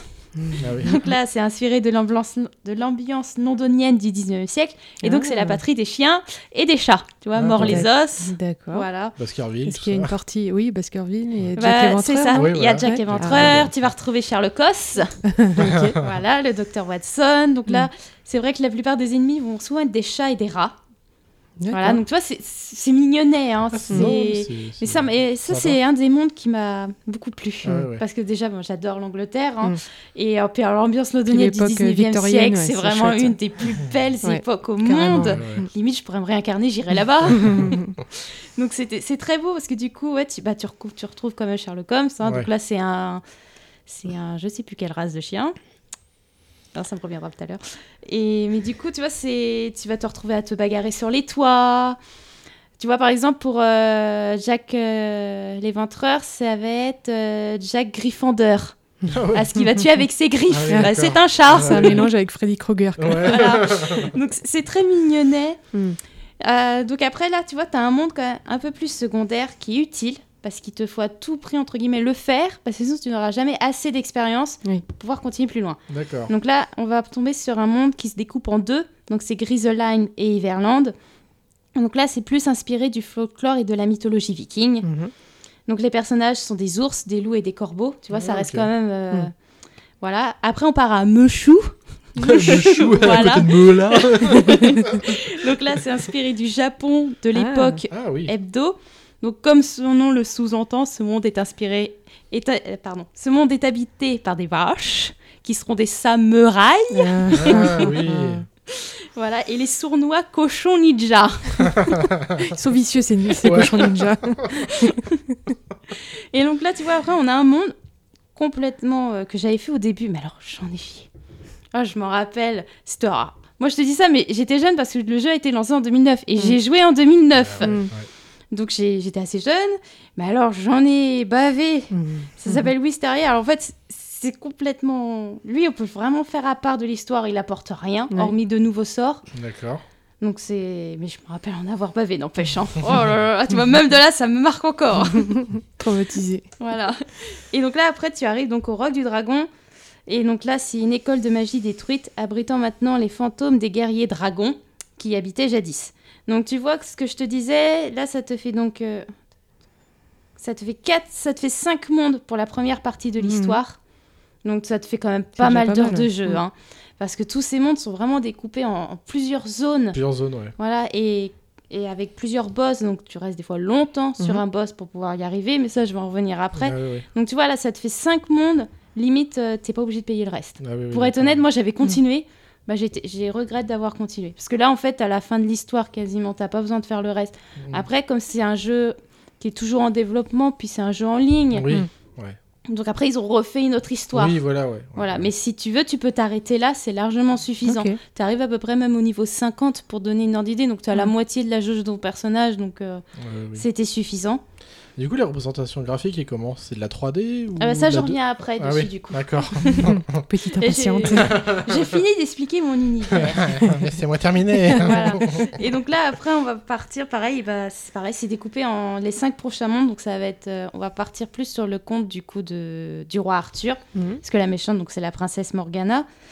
Et du coup, euh, alors elle, c'est, elle est très moche par rapport au conte où d'habitude la reine Morgane, elle est quand même belle, Oui, c'est oui. une très belle femme, oui. maléfique et tout. Alors là, on se retrouve avec un mélange entre une fourmi avec des ailes de, de je sais pas trop quoi d'ailleurs comme espèce, mais c'est affreux. Limite c'est un mélange affreux. d'araignée en plus, toute noire, c'est c'est moche. J'aime pas les insectes, en plus c'est affreux. C'est affreux. Et donc du coup, tu débarques donc à Célestia. Donc là, c'est un monde aquatique. Il est plutôt pas mal, ce monde très joli, très beau, très crustacéen. Tu vois, tu, tu vas te battre contre des crabes. crustacés. Ce monde est vraiment très beau. Il est inspiré des œuvres de Jules Verne, Mhm. dont 20 000 lieues sous les Ah bah mers. oui. Très beau, mais alors très dur. Là, tu sais que tu passes un cap dans le jeu. Ah ouais. Là, tu le sens vraiment que t'en baves et tout. Là, tu t'es passé à un autre niveau. Mm. Après, donc, t'arrives à Safaria, donc c'est inspiré de la savane africaine. Là, t'as Avalon, donc c'est bon, le roi Arthur. Mhm. Là, après, on a Azteca. En fait, c'est le monde où moi je suis actuellement. Donc, c'est inspiré à la fois de la culture aztèque et de l'époque crétacée. Donc, tu vas te retrouver à combattre des dinosaures, Ah bah oui, donc ouais. rhinocéros, tyrannosaures. Mais ils sont tous mignons parce qu'ils sont tous des petites plumes d'aztèques, tu vois. En Ah, fait, c'est- Ah des. Maya dinosaures. c'est ça. C'est très déluré comme jeu. Et donc après, ce monde-là, ce se termine par Chrysalis. Et donc là, c'est... Moi, je suis pas très pressée d'y aller parce que c'est un monde rempli d'insectes. Mhm. Euh. Ouais. On n'a pas trop ça de par chez nous. hein. Ça. Ah, ça bête, oui. Et du coup, bah, c'est la fin de, de l'histoire de la reine Morgane. Et donc après, récemment, là, il y a deux ans, ils ont sorti deux autres mondes. Donc tu as Polaris, donc ça va être avec des pingouins et des ours polaires. Donc ça, c'est plus inspiré du folklore traditionnel russe. D'accord, Ah, c'est cool. Voilà. Et après, tu as eu Mirage, donc inspiré des mythes d'Extrême-Orient. Donc on se retrouve au Sahara et tout ça. Mhm. Les mondes sont toujours très beaux. Et très Ouais, varié c'est du très coup. bien et original, ex- voilà, extrêmement variés. Tu vois que je te disais, on se retrouve. Tu peux pas vraiment te lasser du jeu en fait, Ah ouais, parce que dès que tu as fini un monde, bah t'en découvres un T'en nouveau. découvres un autre. quoi. Voilà. Donc ça, limite, ça vaut le coup de payer les zones parce que du coup, c'est magnifique. Les graphismes, alors, il y en a à peu près deux. Parce qu'en fait, c'était un jeu de 2009, donc la plupart des mondes sont restés avec le graphisme de 2009. Mais D'accord. comme c'est un jeu en ligne, franchement, moi, ça me perturbe pas. Mhm. C'est pas aussi bien détaillé forcément que sur Xbox et PS4 forcément, Ouais. mais c'est quand même... mis à jour, quoi. Et Bah, ajusté, juste j'imagine. Sorcelleville est à jour. Alors là, tu vois que les, les pavés sont très bien dessinés, les monstres sont un peu plus, un peu plus fins et tout, mais ça reste très, très joli quand même. Moi, je Oui. trouve que ça fait enfantin, puis ça fait vraiment l'univers magie en fait. T'as pas besoin d'avoir des, des, des graphismes qui explosent de partout. Mm. L'herbe est quand même assez bien dessinée. Après, ça reste grossier, mais joli.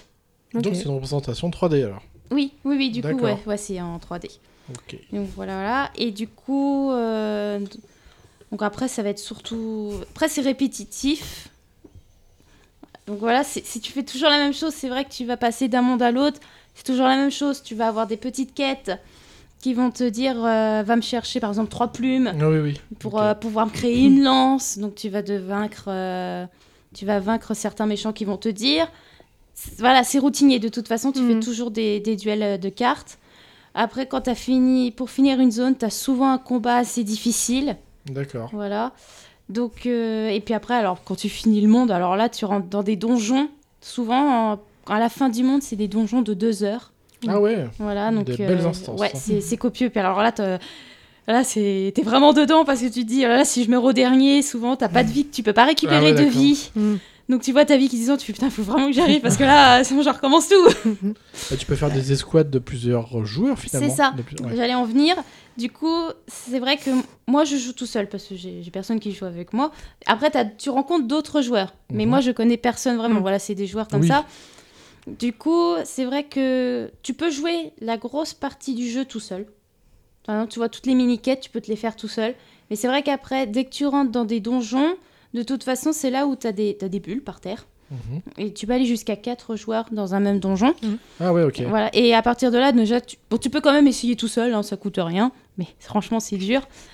Et euh, du coup, à partir de là, bah, tu peux t'unir avec d'autres joueurs. Donc euh, avant, il fallait qu'on retourne surtout à Sorcellerie parce que c'est là qu'il y avait le, le- le plus de, per- de... Ah oui, le rendez-vous, un peu le Voilà, truc- c'était de- le hub monde central. central. Ouais, Mhm. c'est ça. Parce que c'est vrai que plus tu avançais dans, dans l'univers, moins tu croisais d'autres joueurs. D'accord, ok. Donc c'est vrai que si tu cherchais de l'aide au début, bah fallait te rendre là. Ah oui, oui. Il fallait que tu écrives un message parce que c'est que par message. Tu Ah, n'as pas de ouais. vocal. Ok. Écrire un message disant que tu voulais de l'aide, machin. Alors au début, c'était vraiment pas pratique pour trouver de l'aide. hein. Mais là, récemment, ils ont fait une, une balise d'entraide. Et du coup, t'as même plus besoin de te déplacer dans un autre monde pour chercher de l'aide. Tu te mets devant le donjon où tu veux de l'aide. T'appuies sur unir. Et puis du coup, t'attends après que des personnages viennent. Mais ça t'empêche pas de jouer. Tu peux quand même continuer ton aventure. Tu peux quand même continuer. Donc pas rentrer dans ce donjon vu que tu demandes de l'aide. Ah oui, euh, voilà. Mm. Mais euh, moi, souvent, ce que je fais, bah, je me garde toutes mes quêtes secondaires pour plus tard. J'avance toujours dans l'histoire principale. Comme ça, si j'ai besoin d'aide, ben, je peux. Je reste pas à attendre bêtement. Ah bah oui, je oui. vais faire mes petites quêtes secondaires. Mm. D'accord. Voilà. Ok. Donc après, quand chaque école a aussi leur propre petite histoire, en fait. Parce que, euh, en fait, tu, au début, on te donne facilement tes sorts pour, euh, pour, pour avancer. Mais euh, des fois, tu as des quêtes particulières où là, tu dois les faire tout seul. Tu peux avoir de l'aide Mm. de personne. D'accord, ok. C'est vraiment des défis pour toi. Et du coup, souvent, en cadeau, tu as souvent un nouveau sort qui est très utile pour avancer, mais Mm. alors euh, c'est compliqué hein, pour les avoir. Parce que moi, Ah bah, souvent. ça se mérite. hein. Ah oui, bah, ça se mérite beaucoup. Parce que souvent, moi, j'y arrive pas. Alors, je laisse tomber et j'y retourne quand je suis dans le monde d'après. Donc là Mm. où j'ai pris beaucoup plus de force, Ah bah oui. j'y retourne. Mais c'est vrai que du coup, des fois, ça marche pas tout le temps parce que du coup, en cadeau, bah, j'ai un sort qui est pas terrible Mm. finalement parce que je suis trop avancée. Après, je trouve, en petite déception, c'est l'écart entre ta vie et la vie du méchant. Par exemple, moi là, je suis arrivée à peu près à 6000 points de vie. Mais souvent, bah, je me bats contre, euh, surtout pour les boss où ils ont euh, 20 000 de vie. Ah oui. Donc tu vois, il y, y a une grosse Ah oui, oui. différence. Surtout qu'en plus, quand toi tu te bats, quand tu commences te- à jouer tout seul, tu as toujours ton boss et un acolyte. D'accord. Voilà, ils sont toujours deux, toi tu es Mm. tout seul. De toute Mm. façon, tu as toujours un, un ennemi de plus De que plus le nombre que toi. toi. Ah oui. Donc ça, c'est même, même pour les boss ou pour les quêtes secondaires. De toute façon, dès que tu lances un combat, tu es toujours toi tout seul, bah, tu en as toujours deux en Mm. face. Ah. Si tu joues à deux, bah, tu en as trois en face. Ah, et ainsi de suite. Et si tu joues à quatre, bah, tu as tout le monde. Ça rigole pas. hein. Ah non, Ah, purée, Ah c'est du non, sérieux là. hein. Mais du coup, c'est pas évident parce qu'en plus, généralement, le boss, il a une bonne école, son acolyte un peu moins, Mm. mais il se, finalement, ils Ils se, se complètent complètent. tous Ah les oui, deux. oui. Voilà. Et toi, bah, t'es tout seul en face, donc bah, t'y arrives pas souvent. Alors, le truc quand même qu'il faut savoir, c'est quand tu lances un donjon et que ce soit par exemple tout seul. Euh, que tu arrives à vaincre l'acolyte, parce que moi souvent je m'acharne d'abord sur l'acolyte Mm. qui a une Ouais. vie souvent que de c'est- 2000. C'est ce que j'aurais fait aussi. Voilà, comme- mais ça marche pas tout le temps. hein. Ah. Et que lui, il meurt, et ben des fois, je vais. Enfin, même, c'est même pas des fois, c'est tout le temps. Si moi, je meurs pendant le combat et que j'ai déjà tué l'acolyte, je peux revenir dans le combat, il Mm. me restera que le boss. Ah oui, il réapparaît pas quoi. Voilà, mais par contre, le boss, il récupère toute sa vie. Hein. Ouais, ça Comme toi, Mm. du coup, tu en profites pour aller te soigner, mais euh, Bah lui aussi. voilà. et du coup, c'est pas évident. C'est un jeu Mm. assez punitif. Ah ouais, Mm. t'es- finalement, t'es quand même obli- obligé de faire du multijoueur à un moment Ah ou à un oui, autre. Ouais, c'est ça. Voilà, Mm. tu peux pas, tu peux pas faire tout seul. Voilà. Donc après les plus, moi j'aime beaucoup les animations des sorts. Ils sont très sympathiques et très fidèles au thème de l'école choisie. Donc par exemple pour l'école de la mort, tu vas, tu vas lancer le sort zombie. Donc tu as un zombie qui sort de terre et grâce à sa pelle, ouais il intérêt que s'appelle le pauvre type. et bah grâce à sa pelle, il va taper l'ennemi. Alors il ils font des mouvements particuliers, ils restent pas stoïques. hein. Ils ont chacun une animation. Il va voler la vie de l'adversaire pour nous la redonner. Mhm. Et tu vois, l'école du tonnerre, euh, par exemple, ils vont pouvoir invoquer Zeus et sa célèbre foudre. vois, euh, Zeus. Tout est lié franchement à l'école. D'accord. Tu vois, par exemple, les mythes, ils peuvent invoquer des minotaures. Oui. Tu vois, tout est Mm. vraiment très lié. Ensuite, les musiques, moi je trouve que c'est très divers, rythmé, et ils sont très belles. T'as plein de musiques, les musiques de combat, les musiques juste de promenade. Mm. Chaque zone aussi a sa petite musique. Ah, c'est bien Alors ça. j'aime beaucoup. Et t'as jamais une musique qui se ressemble. Ouais. Jamais. Tu fais tous les mondes, bah t'as toujours plein de musique. Donc forcément, c'est plus lié. Par exemple, quand t'es sur le thème, euh, t'es à Crocotopia, donc c'est le thème de l'Égypte, donc c'est des musiques très égyptiennes. Oui, oui, d'accord. Voilà, tout est bien intégré. Donc l'ajout d'une base d'entraide, comme j'avais dit, parce que ça facilite beaucoup pour euh, demander de l'aide. Donc le monde de Sorcelleville qui a été rajeuni récemment. Après, j'ai ça c'est pas mal parce que bon moi je suis adulte donc ça m'a jamais gêné, mais le jeu est très bien sécurisé pour les enfants. Mm. Ça Ah oui, c'est un point ouais. important pour un jeu multijoueur. Ah, ouais, ouais, ouais. Moi, j'ai jamais eu d'autres problèmes avec des joueurs, jamais eu de vol, d'insultes. Mm. Tout est bien synchronisé. Il y a même un. Si les enfants sont trop jeunes, tu as un compte parent qui permet donc de, de surveiller ce qu'il fait. Pour les transactions, il peut pas faire tout seul. Oui, heureusement. Oui. non, mais je veux dire que tout est bien. Et puis, tu as quand même les, les personnes qui ont créé le jeu sont toujours là. Mm. Si tu as vraiment un problème, si tu as vraiment un joueur qui devient insistant et tout ça, tu peux le signaler tout de suite Mm. et le joueur est radié. Ok. D'accord. Par contre, quand tu es radié, tu es radié. C'est fini. quoi. Voilà, donc fais pas une mini connerie. Les gros mots seront gommés, tu pourras pas écrire de gros mots. Ah ouais, ok. ouais. Donc c'est vraiment très très bien créé pour les enfants. Ah ouais, C'est vraiment un jeu, euh, c'est bien. T'as ça. pas de problème. Vraiment sécurisant quoi. Mm. c'est ça. Et puis c'est pareil, tu vas pas te retrouver de jouer non plus avec un anglais, euh, c'est vrai, tu Ah vas oui. tomber dans une zone française. Après, tu peux choisir. Ouais. Si tu as envie de jouer avec des anglais, tu peux aller te mettre sur la zone anglaise. Mm. Ok. Voilà, donc ça c'est très très bien fait. J'aime beaucoup aussi l'ajout jouable ou non, ça dépend, des grandes fêtes de l'année.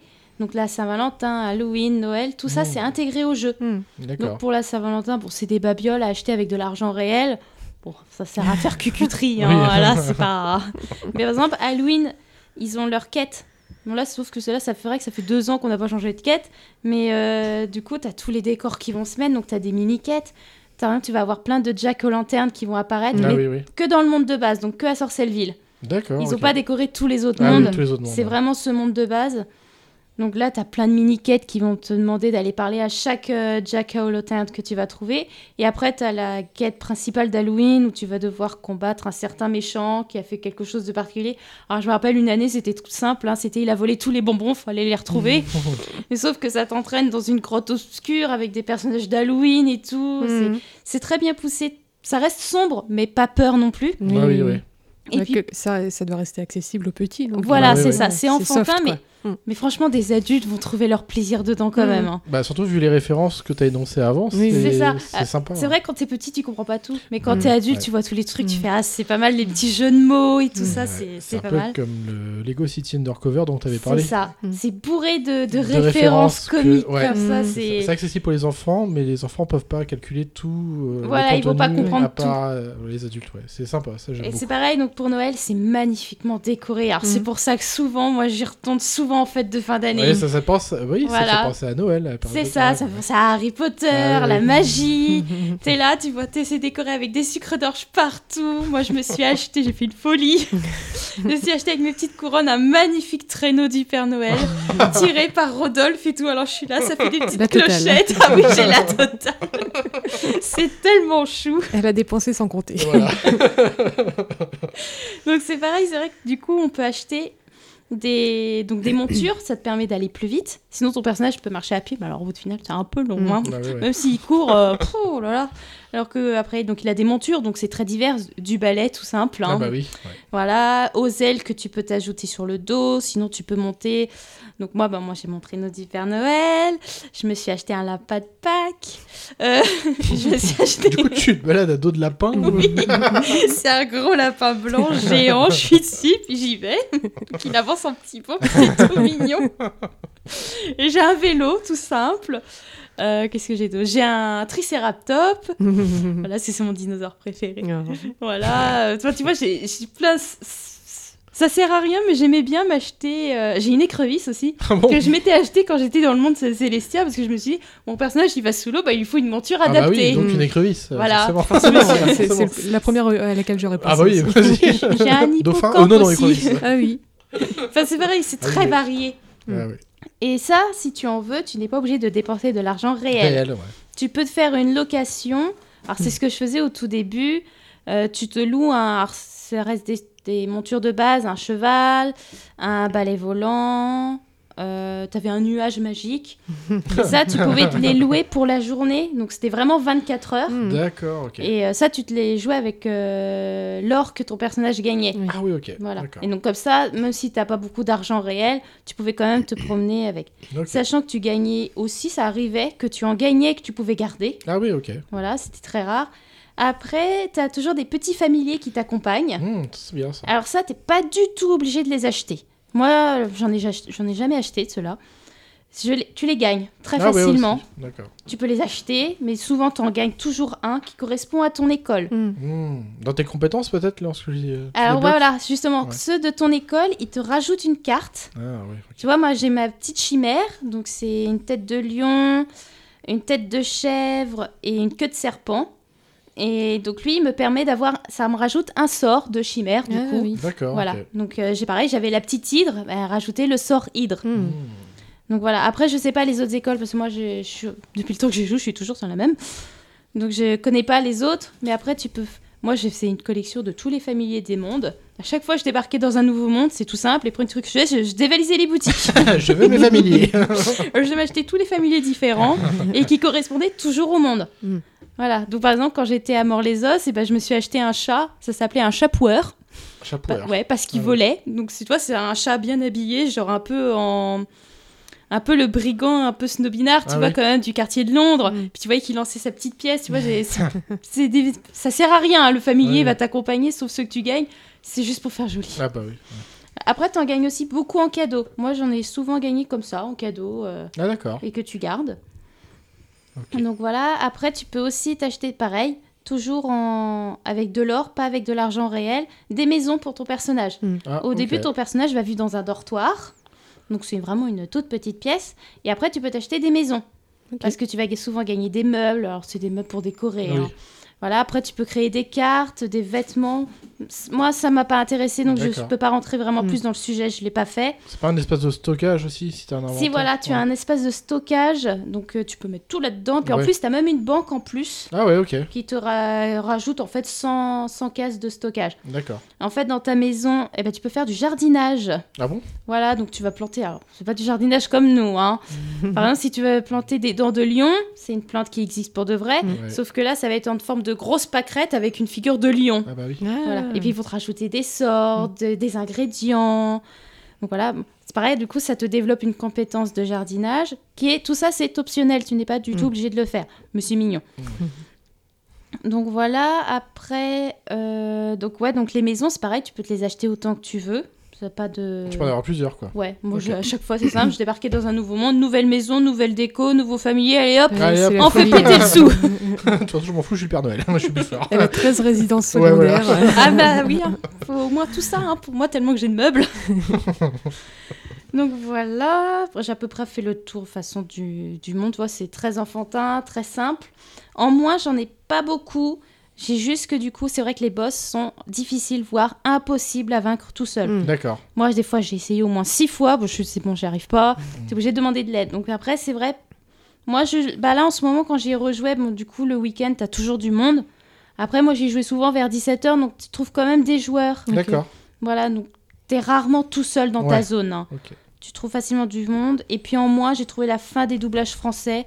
Parce que c'est vrai que tu commences le jeu avec une voix que t'as en tête. Mm. Tu la retrouves plus tard, elle a ap- plus la même Ah voix. oui, c'est- un peu dommage. Après, voilà, c'est un monde très simpliste, très mignon, Ah très ouais, magique. Ça fait un peu du Harry Potter pour enfants. Ah oui, oui, voilà. ouais. Donc voilà, je conseille fortement. D'accord. Voilà. Merci DS. De rien, fidèle servante. Et euh, bah là, on va changer d'univers. On va revenir sur quelque chose d'un peu plus euh, terre à terre. Parce qu'on va Un Parler. peu plus sombre un aussi. peu plus sombre, ouais. Un peu plus mature, quoi. Ils ont dit que c'est enfantin, en fait. Parce que de toute façon, c'est noir. C'est Elle et Noir. Yeah.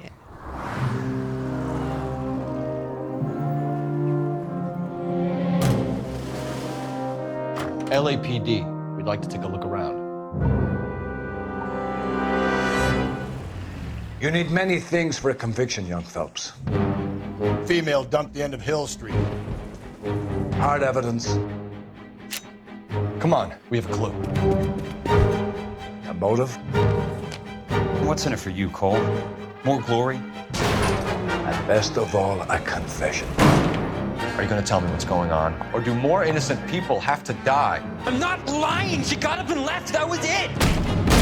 You think your threats frighten me? Answer the question! This is your chance. Don't fail me.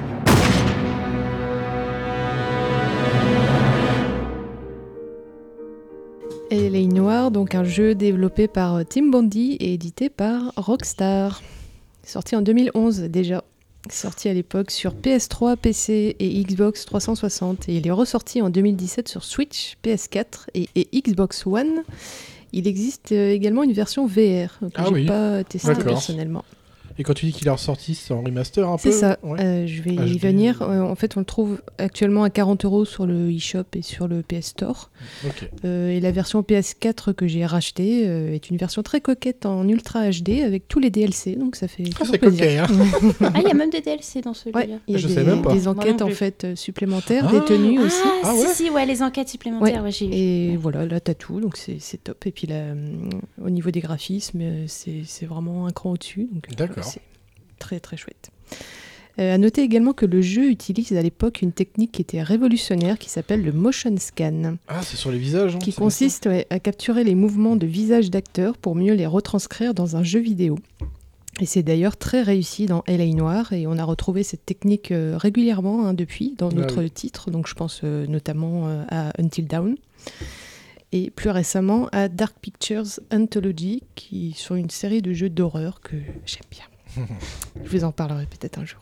Alors, LA Noir, qu'est-ce que c'est? Il s'agit d'un jeu solo d'action et principalement d'enquête policière Mhm. euh, qui seront menés par le joueur dans la ville de Los Angeles en 1947. On évolue dans un monde ouvert dans lequel on devrait chercher indices et suspects pour faire avancer nos affaires en cours. Et on y incarne Cole Phelps, un ancien Marines Ah, qui en Marines. veut et qui s'est engagé dans la police de Los Angeles car il souhaite être euh, agent de la paix avant Ah, tout. voilà. Il aimait bien faire son travail, quoi. c'est ça. Et il a fait la guerre euh, 39-45. hein, euh, Ah ouais. Il a notamment combattu au Japon. Et on va voir au fil du jeu que cette expérience a eu quelques séquelles euh, sur lui, mais également sur ses anciens camarades de, de, de guerre hein, euh, qu'il va croiser au fil de l'histoire. Alors on débute le jeu en bas de l'échelle, hein, dans l'unité de patrouille qui est en fait le tutoriel hein, qui va nous apprendre les bases euh, du jeu. D'accord.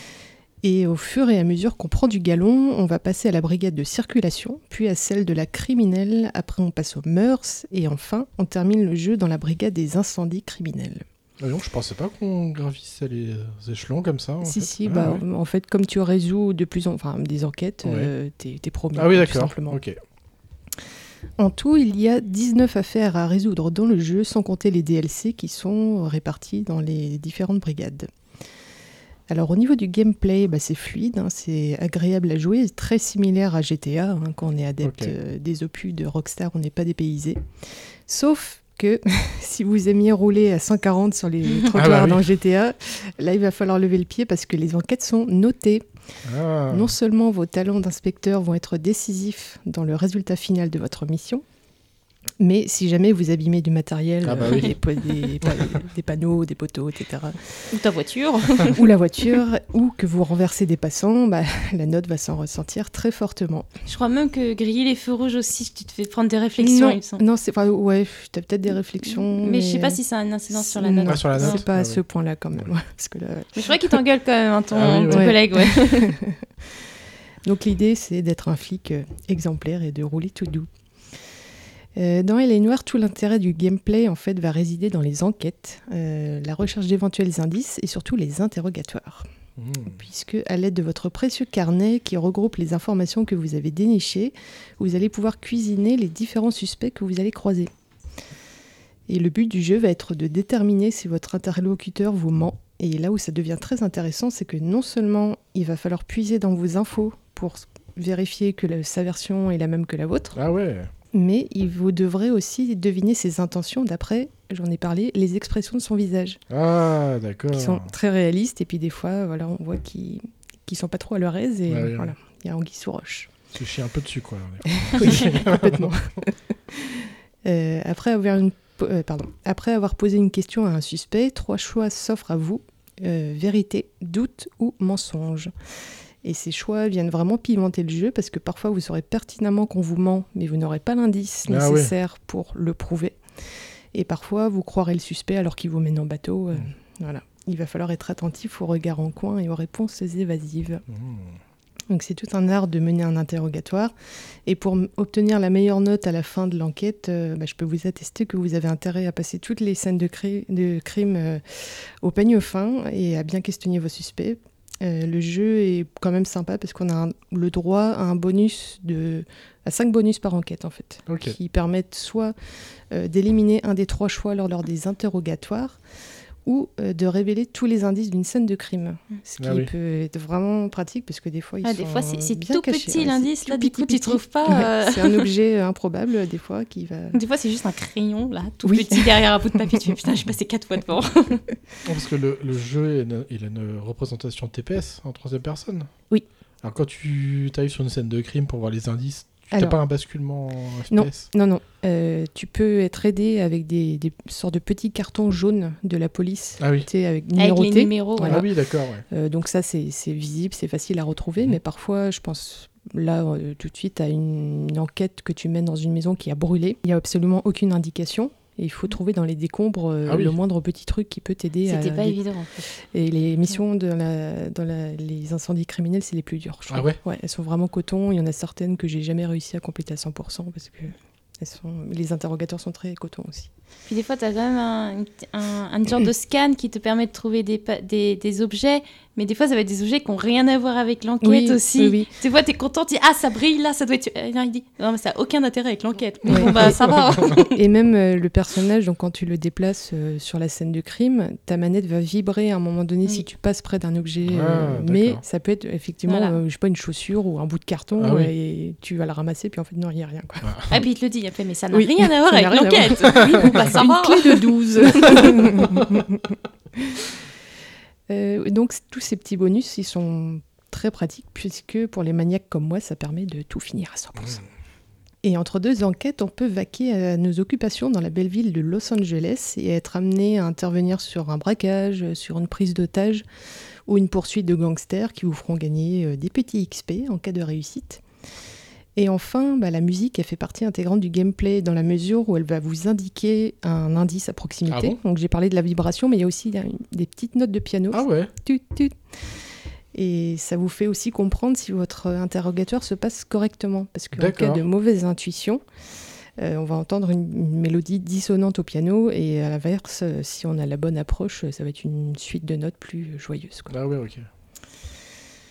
Alors on va passer au plus. Euh, Alors ce que j'ai particulièrement aimé, c'est la reconstitution de Los Angeles que je trouve passionnante et on est invité à découvrir des lieux emblématiques de la ville au, fur et à mesure de nos enquêtes. Euh, C'est d'ailleurs lié à un trophée. Il faut trouver tous les petits emplacements euh, Ah bon? clés, euh, genre le, le Chinese Theater ou ce genre de Ah choses. oui, quoi. d'accord, ok.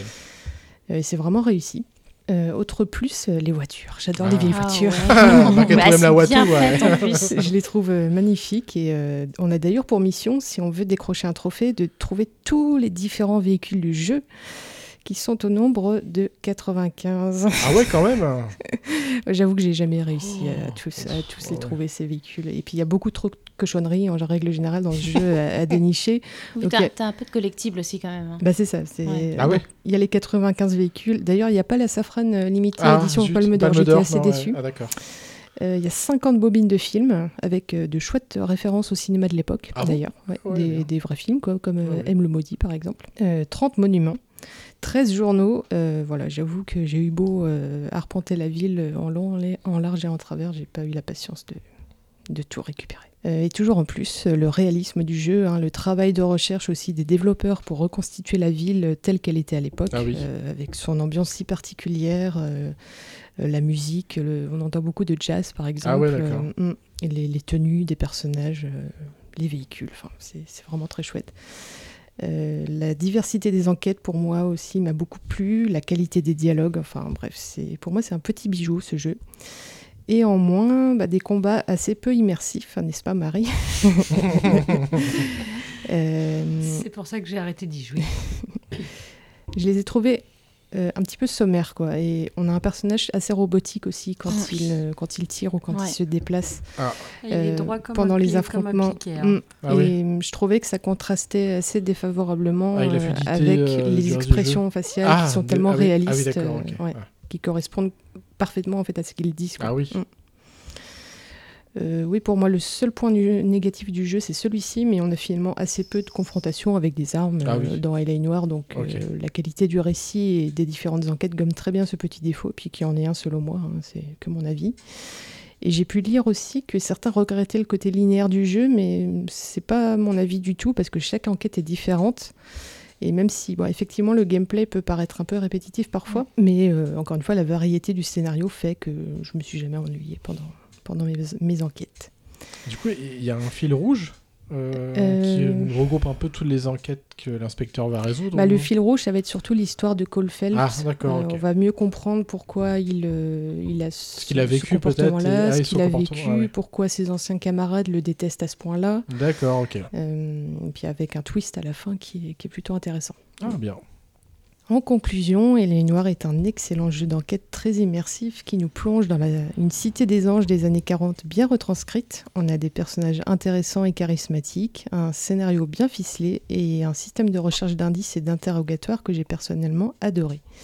La technologie du motion scan rend le jeu et surtout les réactions des personnages et les dialogues très réalistes, ce qui nous plonge encore plus dans l'intrigue. Euh, la musique, les tenues, les véhicules, l'architecture, tout est bien pensé pour offrir aux joueurs un véritable voyage dans le temps. Dans une ambiance aussi de film noir que j'ai trouvé particulièrement réussi. Et j'ai bien aimé la partie du jeu où on est dans la brigade criminelle parce que, sans trop spoiler, on est à la poursuite d'un serial killer. Ah oui, Ah. Elle est trop bien cette C'est- partie. C'est la meilleure. Ouais. Tout au long du chapitre, en fait, y a, parce qu'il y a différents chapitres selon les brigades dans lesquelles on est, il y a environ 4 ou 5 enquêtes différentes. Ouais. Et voilà, la partie criminelle, tu as 5 enquêtes liées à euh, ce Puis je trouve mystère que c'est la plus killer. intéressante, moi, la partie criminelle. Ouais, puis c'est bien, c'est bien ficelé. ouais. Voilà, tu retrouves des indices euh, d'une enquête à l'autre. Enfin, c'est voilà, très bien écrit. Puis t'as la, t'as la presse aussi qui Ouais. t'interpelle et tout. Oui, t'as oui, oui. les coupures de journaux des Voilà. fois qui te dit comment si tu foires un peu. Ouais. euh, c'est bien J'ai pas fait. été jusque-là. Non, non, j'ai fait même pas la première Bah, enquête. Franchement, cette partie-là, j'ai trouvé que c'était du très, la très beau ouais. travail. Ouais. Et en plus, euh, dans cette enquête-là, il y a aussi des références au Dahlia Noir. Ah oui. Ouais, ouais. Oui, tout à fait.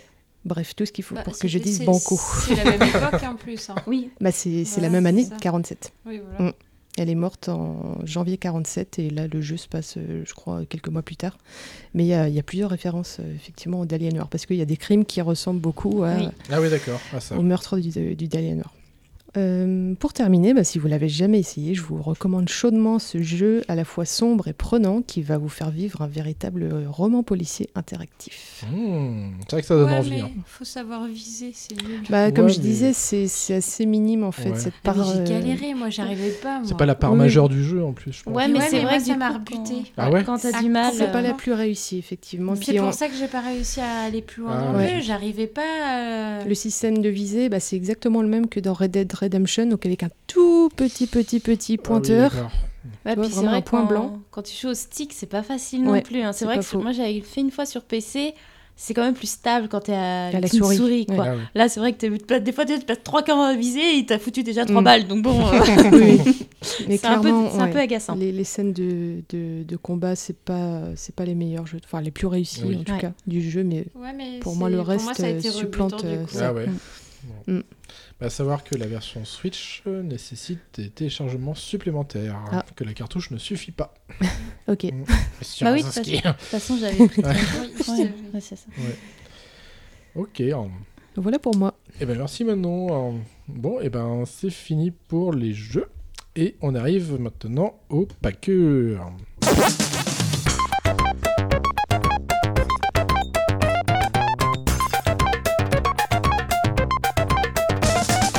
Alors le paqueux, alors comme c'est l'épisode de Noël, et ben un quadruple. Alors, Sur des films de Noël. En plus. Alors, on va commencer par le premier, que personne ne connaît, qui s'appelle Le Père Noël est une ordure. Alors, qu'est-ce que c'est que ça? Eh bien, c'est un film français de Jean-Marie Poiret, sorti en 1982. J'étais pas née. Bah, moi non plus. Moi non hein, Bah, pour moi une non fois. plus. Toi, t'es né l'année d'après, Oui, alors. enfin, euh, vite fait. hein. Vite fait. Ça, ça, c'est, faut voir avec ta mère, hein, si c'était vite fait ou pas. J'étais pas là ce jour-là. C'est évidemment interprété par la troupe du Splendide. Alors, ce film est évidemment l'adaptation de leur pièce de théâtre euh, du même nom qui est écrit en 1979. Là, j'étais encore moins née. Par Moi contre, là, aussi, je suis encore moins, moins, moins, née. moins né. Mes Alors- parents avaient 19 ans en fait quand c'est sorti. Quoi. Bah, ma mère aussi, du coup. Bah ouais, c'est... Ils, avaient, ils avaient à peine 20 ans, nos parents, quand, quand c'est... quand c'est sorti. Bah, l'âge idéal pour aller le voir quoi. Alors, troupe du Splendide, et ben, il y avait qui dedans Bah, Il y avait Josiane Balasco, Marianne Chazelle, Christian Clavier, Gérard Jugnot, Thierry Lhermitte et Bruno Moino. Monsieur Et Prescovitch. c'est Dis donc, du monsieur- Bichou. c'est de Bichou, ouais. Avec Coug le roulé sous les aisselles. hein. Alors, l'histoire du film. bah, ça se passe un soir de Noël. Ça se passe un soir de Noël, évidemment, à la permanence euh, téléphonique parisienne de l'association. SOS Suicide. SOS détresse amitié. Voilà. Oh, j'étais pas loin. Mais tu l'as vu le film ou pas? Oui. Et tu te rappelles pas? Enfin, je l'ai vu une fois il y a hyper longtemps. Ah bon? Alors je regarde chaque année? Oui, mais moi, je suis pas... J'accroche pas. Ah ouais, non, toi, t'aimes pas trop l'humour. euh, Bon, après, euh... Zezette et Pouzix, elle me fait rire, mais... C'est tout? Ouais. Ok. Alors, il s'agit de deux bénévoles qui sont perturbés par l'arrivée de personnages marginaux et farfelus, des énergumènes en fait. Qui- Ils sont même trois parce qu'il y a Madame euh, Il Muscat. y a Madame Muscat, aussi, ouais. avec eux. Qui... c'est- Oui, c'est vrai. Mais Moi, normalement, j'ai- c'est pas elle qui fait la permanence, elle doit Oui, partir. elle doit partir pour doit son partir. réveillon, mais Oui. ça va être un peu contrarié C'est par ça. euh, certains Je sais pas qui événements. dans l'ascenseur. Donc, euh, voilà, des personnages vont arriver euh, inopinément et provoquer des catastrophes en chaîne. Alors, au fil de la soirée, on a Pierre Mortez et Thérèse, les permanents de SOS Détresse Amitié.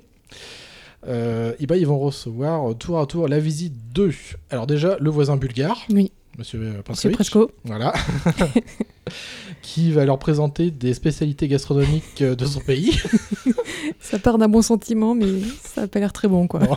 Non. Ah, elles sont toutes, toutes aussi infectes les unes que les autres, Il y a évidemment. pas un moment qu'il y en a un qui dit mais c'est une merde ou un truc dans le Si, genre si, bah, c'est Ah, dans le fameux cloug euh, C'est le fuit marron, dans la ouais. pharmacie. euh. Voilà. Qu'est-ce que c'est que cette- matière?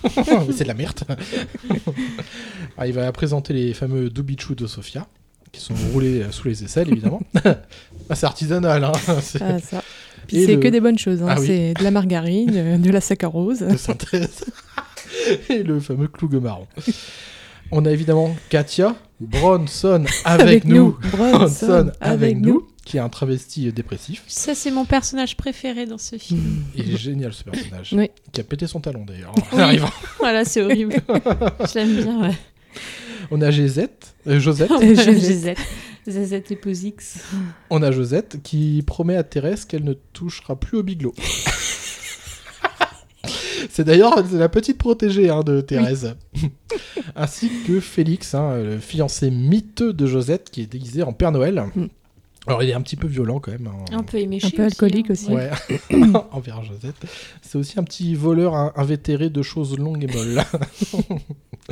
Sans oublier, alors on l'a cité tout à l'heure, Madame Musquin, la présidente de l'association, qui reste coincée dans l'ascenseur à deux reprises avec ses, ses cadeaux, ses cadeaux pourris, qui n'aime pas les huîtres hein, aussi d'ailleurs au passage. Et euh, bah, elle attend Une le bonne dépanneur. Ouais, Voilà. quelqu'un de sensé. Elle attend le dépanneur. Mhm. Alors le dépanneur qui n'aura pas le temps de dire un mot d'ailleurs. C'est euh, il va mal terminer, le pauvre, euh, le pauvre homme. Est-ce qu'il aura au moins eu le temps de dépanner? Mm, non. non. Bah, Juste le temps de sonner et puis Voilà. Et de, Pas- C'est ballot pour lui. et de prêter ses chaussures à Katia d'ailleurs. Donc bah c'est un film euh, ouais, qui est quand même assez connu on va dire. C'est un film qui a euh, qui bah, franchement selon moi et je pense selon d'autres personnes assez culte Mm. avec des phrases cultes aussi. des répliques euh, Des savoureuses. répliques. Oh là là là. Bon, c'est vraiment un film que je regarde affectueusement euh, bah, chaque mois de décembre hein, Mm. depuis de très longues années maintenant. Alors les personnages sont délicieux, ils sont ils sont drôles, même lorsqu'ils ne disent rien en fait, Oui. juste leur stature, leur euh, Bah, leur présence en fait. Oui, puis par exemple, une scène toute bête, mais quand Pierre attend sur son canapé, sur le dos, Ah oui. avec la veste qui a exactement les mêmes motifs. voilà quoi. C'est- clair. On a cette ambiance un peu caustique et burlesque qui est vraiment savoureuse. C'est un chef-d'œuvre comique monumental. Mm. Alors c'est vraiment largement une de mes comédies préférées aux côtés de La Cité de la Peur. Les Trois Frères et des Visiteurs. Pour Mm. moi c'est vraiment les, les gros classiques Les en fait de, euh, l'humour euh, français quoi. C'est et ouais. Alors c'est vrai que on- souvent, enfin d'ailleurs les, les films que j'ai cités là, c'est pas des films tout jeunes. Mm. Mais euh, je voilà, je, hein, je sais qu'il y a une petite relève qui arrive. J'avais commencé, bah, j'avais découvert avec Marie d'ailleurs Babysitting Oh ouais. de Oh, Philippe le Lachaud. premier, il est excellent. Et euh, j'ai quand même pris une bonne baffe quand j'ai vu un de ses derniers films, euh, Nicky Larson et le parfum de Cupidon.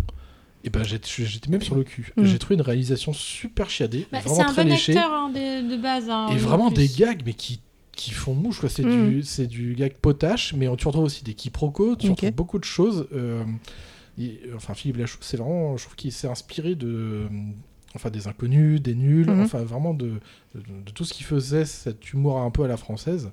Et je trouve qu'il le remet un petit peu au goût du jour. quoi. D'accord. Et je trouve que c'est très intéressant à suivre. Alors le Père, Noël, le Père Noël est une ordure, c'est définitivement mon film de Noël fétiche. hein. Mhm. Alors aux côtés quand même d'un petit film d'animation de 2018, Le Grinch. J'ai pas grand chose d'autre à rajouter dedans parce que, enfin, c'est à voir quoi, faut le voir, c'est tout. Bah oui. N'est-ce pas Thérèse? Parce que tu crois qu'il a un, un gros kiki? Qu'est-ce Bon. que tu me fais dire, toi? Oh là là Et ben justement, qu'est-ce que je te fais dire? On va partir du côté américain avec euh, Maman, j'ai raté l'avion. Kevin Alors qu'est-ce que c'est que ça? De quand ça date d'ailleurs? Un film sorti en 90 avec euh, Macaulay Culkin, Catherine O'Hara et Joe Pesci. Euh, Maman, j'ai raté l'avion, ça c'est mon film de Noël, hein, parce que Oh ouais. je le regarde depuis que je suis toute petite. euh, C'est pareil pour moi. Grâce à mon papa. Et je m'en lasse pas parce que ouais, j'ai grandi avec en fait. euh. Ouais, Et- puis, je sais pas, il y a un petit truc qui fait que. Bah maintenant, il y a un petit peu de nostalgie quand je le regarde. Oui.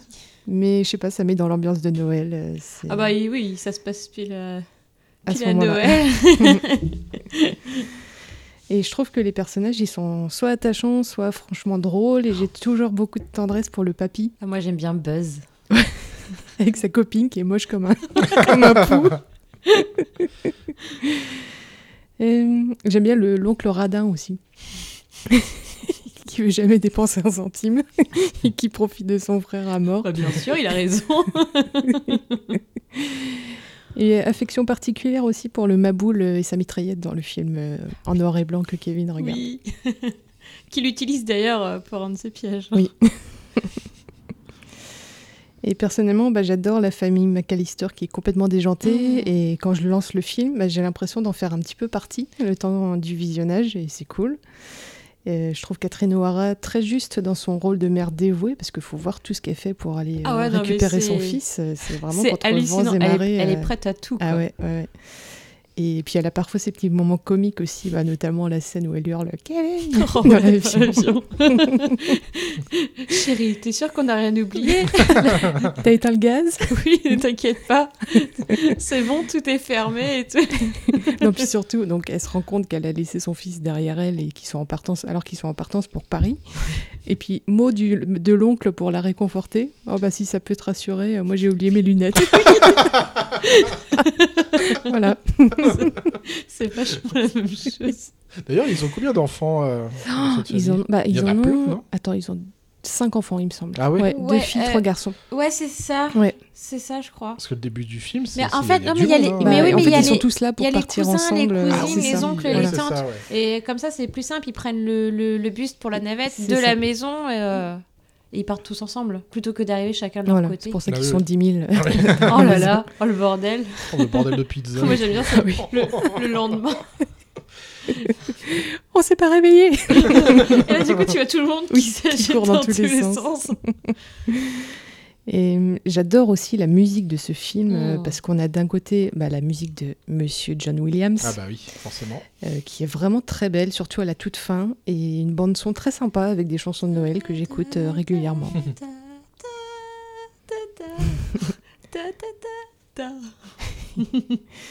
Et puis sans oublier nos deux énergumènes, euh, les casseurs flotteurs, Oh ouais, non mais ceux-là. qui sont savoureux. euh, J'adore quand ils se à prend le.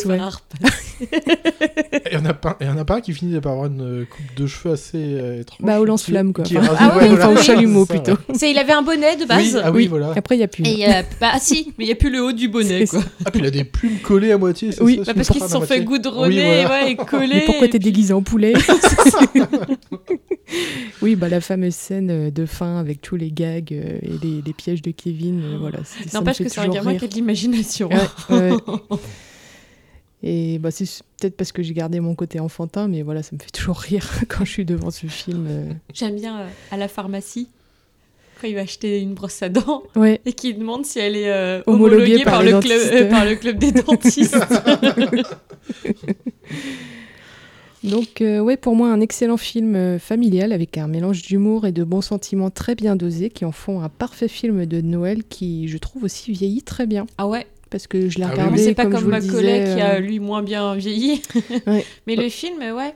Pour l'avoir vu bah, il y a deux jours, euh, Ouais, non, il cette semaine, il se regarde toujours très bien. Et J'ai même décou- j'ai j'ai découvert le 2 cette semaine aussi, parce que je l'avais jamais Ah oui, regardé. dans le 2, ouais, Il est un peu plus tristounet quand même. Ouais, Enfin, Mm. l'histoire, il y, a un, il y a un peu il plus est un de petit peu plus sombre, je trouve, Oui. euh, surtout à la fin dans la maison à moitié glauque là, de, de l'oncle et de la tante. Là, mais Mais tu trouves toujours le mais il y a toujours des bonnes vannes. Il y a toujours euh, notre c'est- dieu. Attends, c'est comment C'est les. euh, Alors, c'est les casseurs quoi C'est- Les c'est- casseurs poisseux. Ah voilà, les casseurs, les casseurs poisseux. Ça sent le pognon. Et le ça. poisson.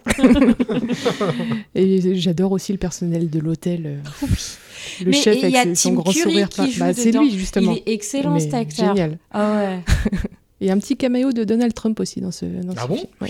Parce que comme ça se passe au Plaza, à l'époque c'était un hôtel qui lui appartenait. Ah. Et à un moment, Kevin, donc, il rentre dans l'hôtel et il demande à un type euh, où se trouve euh, l'ac- l'accueil, je crois. Ouais. Et c'est Monsieur Trump qui le répond. Ah ouais? Ouais, d'accord. Oui, il a fait un petit peu de cinéma, oui. Ouais. Vite fait. petit peu. Oui, oui. Heureusement qu'ils lui ont pas donné des grands rôles. hein. Heureusement qu'il a pas joué Jack dans Titanic. hein. Oh non. Il aurait- Le bateau aurait Ah, quelle coulé avant même de partir. Celui-là, bon, on l'embarque pas. Hein. on veut pas à bord. Il paraît que ça porte malheur. Non, non. c'est comme les lapins, non, non. Ouais, voilà. Euh, D'ailleurs, il a une sorte de teinte orange un peu. Oui. bizarre. C'est pas très. Ça, c'est- il c'est faut pas homologué, c'est pas des carottes. hein. Donc, un grand classique aussi. Ouais, un grand classique. Euh, Je sais que je vais toujours passer un chouette moment quand je le regarde. Même si on le Euh, connaît par cœur. Ouais, c'est ça. Et bon, je parlais un petit peu de la nostalgie tout à l'heure. euh, bah, hum, voilà, j'ai un petit pincement Ouais. maintenant quand je le vois, mais bon, ça reste un incontournable pour me plonger dans l'ambiance des fêtes de fin d'année. Ah bah voilà, nickel chrome. Mm. Bah c'est vrai qu'il a bien vieilli. Bah pareil pour le Père Noël est une ordure, c'est Oui. tellement Mm. du classique. que- voilà. Et puis on va voir si c'est le cas pour le film suivant, Super Noël, hein, que Gwen va euh, nous en dire un peu plus. Et pour nos amis québécois, c'est sur les traces du Père Noël. Mhm. Ah, ils Ah aiment ouais. bien Ouais, tout. C'est pas toujours, le, euh, ouais. le même nom donc, euh, pour qu'ils s'y retrouvent. Ah ouais. Donc voilà, donc c'est sorti en France donc le 6 décembre 1995. Ah ça y est, c'est un Et peu moins. Ta- J'avais trois mois. Je l'avais vu. Donc c'est du Disney, comédie. Euh, je tiens juste à surligner tout de suite les musiques de Michael Convertino, Mm. Qui sont une des plus magnifiques que j'ai reste toujours dans la tête. Voilà, en acteur quand même, qui a Tim Allen qui joue donc euh, le Père Noël, un très bon rôle qui lui va toujours. Mm. Et on retrouve aussi euh, Jude, alors je sais pas si je prononce bien, Reynolds, tu sais, c'est donc il joue lui le beau-père de Charlie et c'est le flic de Beverly Hills, l'inspecteur euh, Billy Westwood. Quelqu'un a bien vu le flic de Beverly Hills? Oh, ouais, Non. mais il y a très longtemps. Et vous êtes C'est sérieux? avec euh, Eddie Murphy, ça? Oui. Ouais. J'ai dû le voir, mais alors. Ah il y ouais, a moi aussi, il y a des lustres. hein. Je crois pas que j'ai déjà vu, moi. Ah ouais Ça me dit- Enfin, le titre, je connais le Mm. titre, Oui. mais euh, il a pas. Eddie Murphy a pas une chemise rouge sur la fiche? Ah bah ça je suis C'est le grand blond avec une chemise rouge, le fameux. Non, mais je crois pas que je l'ai déjà vu celui-là. Mm. Ah, alors qu'on règle ça. Pas de problème. Donc voilà, donc c'est pareil, c'est un, moi c'est plutôt, si on part plus sur un conte de Noël, Mm. voilà, Ah oui, de très beau film, très touchant, qui pourra tous aussi bien aux grands et aux adultes. De toute façon, je suis toute seule à en parler, personne ne l'a vu. si, mais je faisais autre chose à côté. J'ai regardé en billet. C'est ça. Donc bon, pour la petite histoire, c'est tout simple. hein, de toute façon, c'est donc euh, Scott Edwin, qui est donc directeur marketing dans une entreprise de jouets, va passer le 24 décembre en compagnie de son fils, donc père divorcé, qui s'entend mal avec son ex-femme, qui elle s'est remariée avec un psychiatre. Donc, euh, donc, euh, le docteur Neil. Et durant la nuit de Noël, Scott et Charlie seront réveillés par un bruit sur le toit, qui se trouve être le Père Noël. Ah, Père Noël. Donc ils vont descendre euh, donc dehors pour voir c'est quoi le bruit et puis euh, en interpellant l'homme là il va faire tomber le Père Noël. et donc du coup bah patapra plus de Père Noël. Du coup pour faire plaisir à son fils bah c'est lui qui va devoir reprendre la distribution des cadeaux. Oh. D'accord, il y a Alors, du boulot. même. hein. Donc il n'y a pas de notice, hein, tu écoutes le renne hein, et Mm. puis tu Ah vas. ouais, d'accord. Donc euh, visuellement c'est très beau parce que donc on voit tous les rennes. Donc euh, très très bien fait, le traîneau magnifique, les effets pour l'époque très très Ah ouais, très ouais. bien fait. Donc euh, là le pauvre il va passer par euh, toutes les péripéties inimaginables de comment rentrer dans une maison qui n'a pas de cheminée. Mm. Ah. Sinon, c'est pas, sinon, c'est pas drôle. Voilà c'est ça. Jusqu'à qu'il bah, il va devoir devenir vraiment le Père Noël contre son gré. D'accord. Donc en un an, tu assistes à des scènes cocasses où il change complètement physiquement. Il Ah a oui. beau se Ah raser, ouais. la barbe elle repousse toujours. il se teint les cheveux, bah, deux secondes après, t'as re les cheveux blancs. Mm. Voilà, il va devenir gros alors qu'il était tout mince. les trucs très classiques. Donc voilà, après ça reste une très bonne comédie que je regarde chaque année parce que c'est mon film Mm. de Noël avec Mm. pareil un petit moment de nostalgie. Bon bah parce que tu dis bon, t'as grandi donc euh, voilà, t'as plus tout ça mais tu restes quand même avec une petite part de magie très touchante. Mm. Donc voilà, un film euh, intergénérationnel qui plaira à tout le monde. Ouais, Ok. c'est chouette. Voilà, voilà. M'a donné envie de le regarder du coup. Alors après, si, il y a le, un 2 et un 3 qui sont Ah bon? sortis. Alors, de mémoire, c'est euh, le 2, je crois que c'est Hyper Noël. Je crois que c'est ça que Voilà. j'ai vu Et alors, par ouais. contre, le troisième, je me rappelle plus. Je les ai regardés une fois. Ça t'a pas marqué quoi.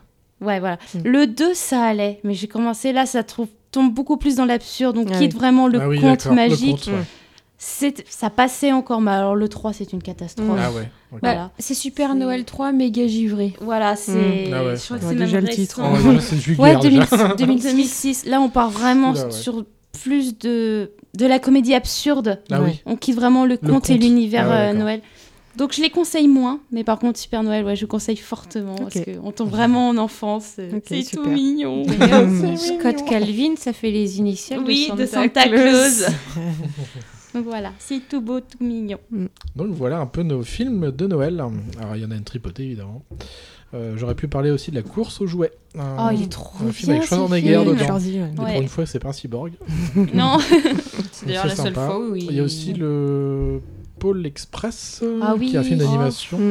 Qui Il est pas mal. Qui Je l'ai est pas joli, trop aimé. Qui est joli. Ouais. Moi, ouais, moi c'est surtout l'aspect graphique et Oui, c'est l'ambiance c'est très beau, ouais, ça, fait... beau. ça fait conte de Noël aussi, Ouais. quoi. D'ailleurs, c'est. Tom Hanks qui fait le Oui. Oui. quelque chose. La, la- Bah, la- le justement, c'était la même technologie que pour Elaine Noir, le motion. Ah oui euh, Je l'ai dit tout à l'heure. Non, c'est le contrôleur dans le, ça. Express. Ah. Motion scan, ouais. Ils ont utilisé ça aussi.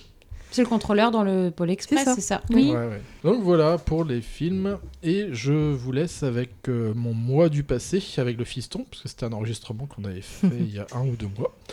Et euh, bah, pour la deuxième fois dans l'émission, on va parler euh, bande dessinée. hein.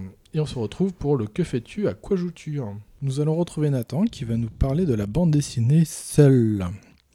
Alors Nathan, qu'est-ce que c'est que cette bande dessinée? Hein Seul est une série de bandes dessinées jeunesse d'aventure fantastique franco-belge, écrit par Fabien Vellman et dessiné par Bruno Gazzotti. Pour le magazine Spirou, elle est centrée sur les aventures de cinq enfants qui doivent se débrouiller seuls dans un monde fantastique et sans adultes. Ce monde s'appelle le monde des limbes, la quatrième dimension et demie, ou aussi appelée la millième seconde avant la mort. C'est apparu en 2005 aux éditions Dupuis. C'est pas si jeune maintenant finalement. hein? Euh bah non, ça commence à prendre du vieux. ça prend de l'âge. Voilà. Alors, de, de quoi ça parle alors? Comment que qu'est-ce que c'est exactement? T'as pas l'impression que c'est euh, pas c'est comme une BD, c'est plus euh, c'est plus comme un, une caméra qui suit les cases? Oui. Je sais pas, j'aime bien. Alors, il y a des personnages principaux. Oui, Doji, Camille, Yvan, Leila et euh, Terry. Ils ont environ la moyenne d'âge d'enfants quoi. Il y a C'est quoi, c'est 10-12 ans? Euh, C'est plus, plus jeune peut-être? Camille, elle a 10 ans. Yvan, il il a, il a 9 ans. Après, il y a Doji qui, lui, il a 11 ans. Leila a 12. Et Terry, euh, il a 6 ans. D'accord. Voilà, ils font vraiment leur âge. Enfin, c'est vrai qu'ils ont l'air un peu plus grands, euh, plus matures. Mais sinon, c'est vrai qu'ils sont débrouillards et tout. Ouais, Leila qui, euh, qui sait conduire et tout. Et Doji qui tarasse des gens comme ça. Super fort. Bah, à la fin de la BD 11, bah, pardon pour euh, spoiler et tout ça. Mais il sauve euh, Camille euh, très miraculeusement. Doji étant le personnage principal de. Euh, bah, en fait, il n'y a pas vraiment trop de personnages principaux. D'accord. On voit bien que les cinq enfants euh, sont. Ah, je sais plus L'histoire, l'histoire est centrée sur eux, quoi. C'est eux qu'on va vraiment suivre dans Euh, les- oui, oui, c'est ça, c'est vraiment eux. ouais. Et vous voyez aussi que, dans, que quand on va suivre les, les BD et tout ça, euh, on va voir que, euh, que les personnages ils sont souvent euh, à l'autre bout de la. Enfin, ça se passe en France, franco-belge et tout ça. Ça se passe un peu partout. Enfin, en Belgique et en, en France, quand on va bien. À l'autre bout de la France et tout ça, ils- les personnages ils sont un peu enfin, éparpillés un peu partout. Et on voit bien que dans la BD, il y a des courts-métrages pour tous les personnages et ça, c'est c'est plutôt bien quoi. Il n'y a pas un personnage qui est oublié. D'accord. Voilà. Donc on va suivre en fait euh, dès le début euh, bah, dans ce monde, hein, dans ce monde sans adultes, on va voir comment est-ce qu'ils vont se débrouiller. C'est ça au début? Oui, oui, c'est ça. Et on voit que, euh, que c'est pas juste la disparition des adultes qui vont les inquiéter, mais euh, les autres enfants qui sont. euh, qui sont. Enfin, les premiers autres enfants qui voient. Alors, déjà, le- Ah oui, il y a le maître des couteaux. c'est ça. Le maître des couteaux qu'on voit dans, dans le BD2, qui essaye quand même de tuer un peu tout le monde. Parce qu'on l'a. Parce que il a aussi une sœur. Ah oui, voilà. C'est Ouais. avant tout la protection, quoi. Ouais, voilà, c'est euh, sa sœur qui, euh, qui a failli se faire tirer dessus par Ivan, et Leila, qui jouait avec un pistolet. Ah oui, oui. Ouais. On a plusieurs thèmes évidemment qui ressortent de cette série. Euh, on a notamment celui de presque de la tyrannie avec Saul, si je me souviens bien. Euh, Saul, ouais, qui essaye de manipuler un peu tout le monde. ça, et, voilà. Euh, ouais, et on voit un peu euh, euh, qui s'intéresse beaucoup à la Deuxième Guerre mondiale. Oui, il essaye de suivre un peu l'exemple euh, d'Adolf Hitler en fait. C'est ça, c'est ça. Il y a même plusieurs théories qui disent que, son, enfin, que ses ancêtres euh, appartenaient à, aux Ah oui. nazis et tout ça, mais euh, ces, ces hypothèses sont fausses. Ah Parce oui. qu'on voit très bien que les nazis, euh, ils ont pas, enfin, ils- couleur de cheveux et et euh, de yeux, ils sont pas comme ça. Adolf Hitler, lui, il était plus euh, blond avec euh, yeux. Je sais même plus comment ils sont. Mais Saul, est- il est comment déjà? Il a pas un côté ari- euh, un petit peu quand même, hein, je veux dire, avec des, des cheveux blonds et non, c'est pas comme ça qu'il est? Si si, c'est ça. Ah oui, oui. Parce qu'il a, il y a ce côté-là vraiment qui ressort la, pro- la première fois qu'on qu'on le découvre dans le livre. Oui. Moi, ça m'a fait directement penser à ça. Et sa façon de diriger un peu son, son petit empire en devenir, hein, en, en puissance. Bah, il conduit quand même un, un char. Oui, en plus, oui. Oui.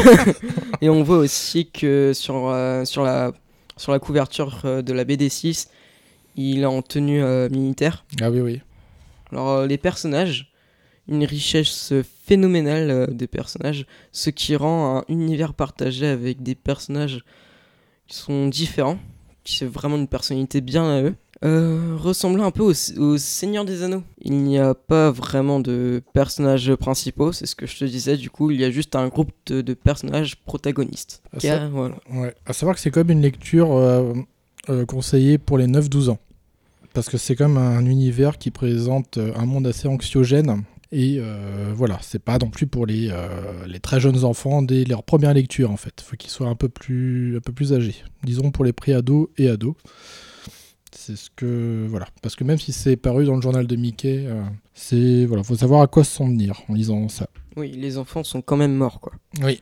C'est- ouais. Et ça parle beaucoup de... Oui, puis il y a des thèmes vraiment actu- enfin, de la nature humaine, euh, voilà, des thèmes forts quand même. euh. Oui, bah on voit quand même. euh, Enfin, il y a beaucoup d'histoires aussi. On voit des, dès la BD. Attends, c'est ça, c'est la BD des Terres Basses, donc euh, la BD 7, où on voit euh, où on voit que les enfants, que tous les enfants ne sont pas morts, euh, ne sont pas morts à la même époque. Il y a quand même des enfants qui sont du Moyen Âge et de l'Antiquité grecque. Si tu vois des enfants qui qui gouvernent un peu les autres enfants par sans électricité, sans rien, avec des classes sociales aussi. On voit c'est l'arbre géologique, un arbre à l'envers. En haut t'as le bien et, en- et en bas t'as le mal, suivi par euh, des séries de nombres allant de 1 à 15. Donc ça, c'est dans le tome 7. Dans le tome 7 jusqu'au tome... euh, Donc on a quand même des débuts d'explication dès le tome 7 en fait de ce qui se passe réellement. Ouais, tome D'accord. 7 euh, jusqu'au tome, euh, jusqu'au tome 11, où on voit que. euh, et on voit aussi qu'ils sont pas réellement morts, ils sont. euh, comment dire? C'est un purgatoire en fait. Euh, Même pas, parce qu'ils. Un peu, ils sont un peu dans le purgatoire. Ils sont aussi euh, dans la millième seconde avant la mort, comme je disais. Ils sont pas vraiment morts, euh, leur esprit il est pas vraiment. euh, un peu comme les esprits qui restent sur Terre et qui sont pas encore. voilà. D'accord, on a une explication finale bah, de, de, de la non-présence des adultes justement dans la, Euh, dans oui. la série. D'accord, Euh, donc oui, faut pas la dire évidemment, ça va spoiler, mais donc il y a vraiment d'explications dans... jusqu'à présent, quoi, même si la série n'est pas, n'est pas terminée. Oui. Donc c'est une bande dessinée euh, finalement euh, adressée euh, donc aux lecteurs jeunes, avec des propos en fait matures et adultes.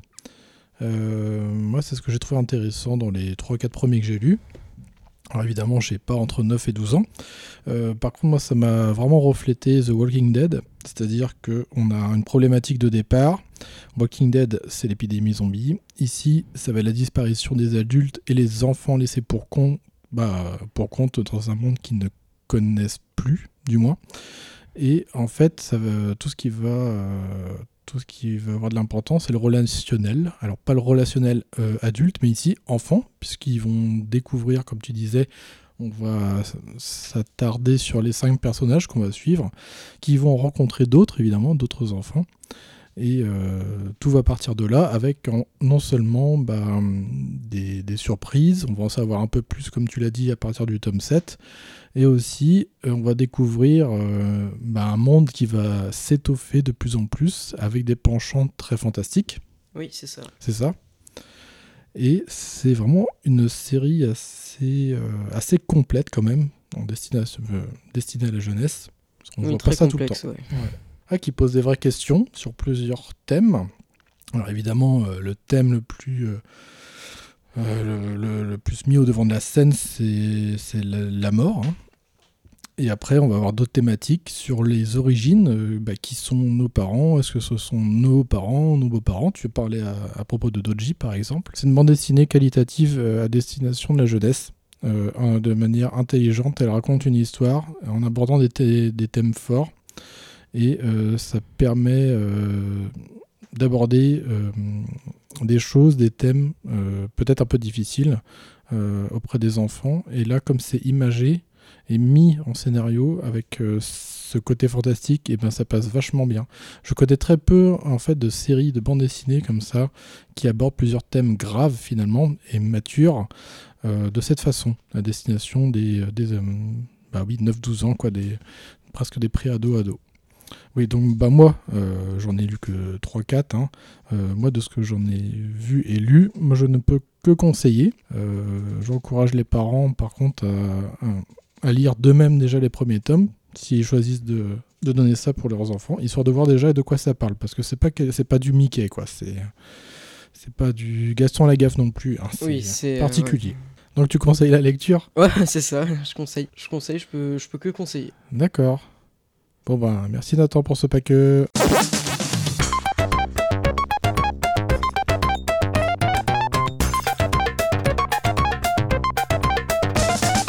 Que fais-tu À quoi joues-tu Turlututu, chapeau pointu. Alors moi, je travaille Ça va être la réponse de tout le monde. Mais j'ai posé deux trois jours. Par Donc, contre, je com- travaille comment un te petit dire peu. que c'est ma propriété ce je travaille que Tu vois pas me que je suis au devoir- téléphone. Tu vas me devoir des royalties du coup. À chaque fois que ce sera utilisé. Et des truffes en chocolat, ça passe Bon, ça passe. Bon, ça Mais voilà. va. Ça va, ça va quoi. Voleur, plagieur. Et oui, pour qu'on puisse être un peu ensemble quand même, euh, ce Enfin, a- week-end. Et on a pu se balader. Il y a que les fonctionnaires qui ont posé des jours. hein. Oh, le regard La la la. La, la, la, Ouais, la, je dis ça, je dis rien. Et ouais, on s'est baladé. euh, Sous la pluie. Sous la pluie, sous la bruine. euh, Oh, la bruine dégueulasse. Sur la côte de granit rose à Ploumanac. D'ailleurs, c'était plutôt chouette, chouette, finalement. ouais. En beau. fin de journée et Mm. tout. euh, C'était nocturne. Tu vois, comme quoi on a eu une bonne idée. Bah ouais. Mais on n'a pas dit Bah, on le n'a pas dit le contraire. contraire. Ah non, mais euh. c'est lui que je visais. Ah. Toi, je sais que tu voulais y aller. Bah moi aussi. Ah bon? Bah oui. En plus, on a vu un xénomorphe. Oui, en pierre. Eh, que vous avez... Non, que je vous ai fait remarquer parce que vous passiez à côté sans Oh, le voir. oui, hein. c'est on pas l'a- faux. On l'aurait vu, hein, je pense. Oh, non. Non, non, non. Avec son gros nez rouge. Non, Rudolf. Ça, c'est parce que t'as trop bu si t'as le nez rouge. Euh, voilà, qu'est-ce que. Quoi de neuf sinon? Oh bah, pff, toujours des films. J'ai regardé tiens, le Jurassic World euh, dernièrement. Comme si j'avais pas assez vu. C'est ça, ouais, c'est re, re, re, Oh, re, bah, sûr. Ouais, C'est ouais. comme moi et Harry Potter. Bah, voilà, Mm. on a chacun nos. C'est ça. Nos vices. Nos vices tournevis. Voilà. voilà, toujours un peu de Doctor House pendant que c'est encore dispo sur Prime. Puis après, ça va jarter. Et on s'est regardé tous les trois et demi hier soir un film Oui, bon, ça va. que Gwenouille avait amené. Elle avait Mais qui a l'air bien. Bah, bah, oui, c'était- t'as tout loupé. Oh, ça va. On a regardé euh, Jungle Cruise. Cruise Au pire, tu me le prêteras. avec euh, du Emily Blunt et Oui. du euh, Dwayne Johnson dedans. The Rock. Moi, je l'aime bien, cet acteur-là. Ah, il est Mm. bien, hein, il fait bien ses rôles. C'est pas- c'est une comédie d'aventure Oui, c'est Pour- du mélange de Indiana Jones, de Jumanji, de Lara Croft. et de Pierre des Caraïbes aussi pour la Oui, peu, malédiction. Mm. Ah, Largement, Ah, oh, malédiction. largement, largement. Tant- Bah, Pierre des Caraïbes, c'était quoi? C'était euh, la lune. Dès qu'il y avait, y la lune. Oui, et, dans le euh, 1, Bah, dans ouais, le premier. Après, t'avais les crustacés là. Mm, les hommes, euh, crustacés. les hommes crabes. Euh, un peu.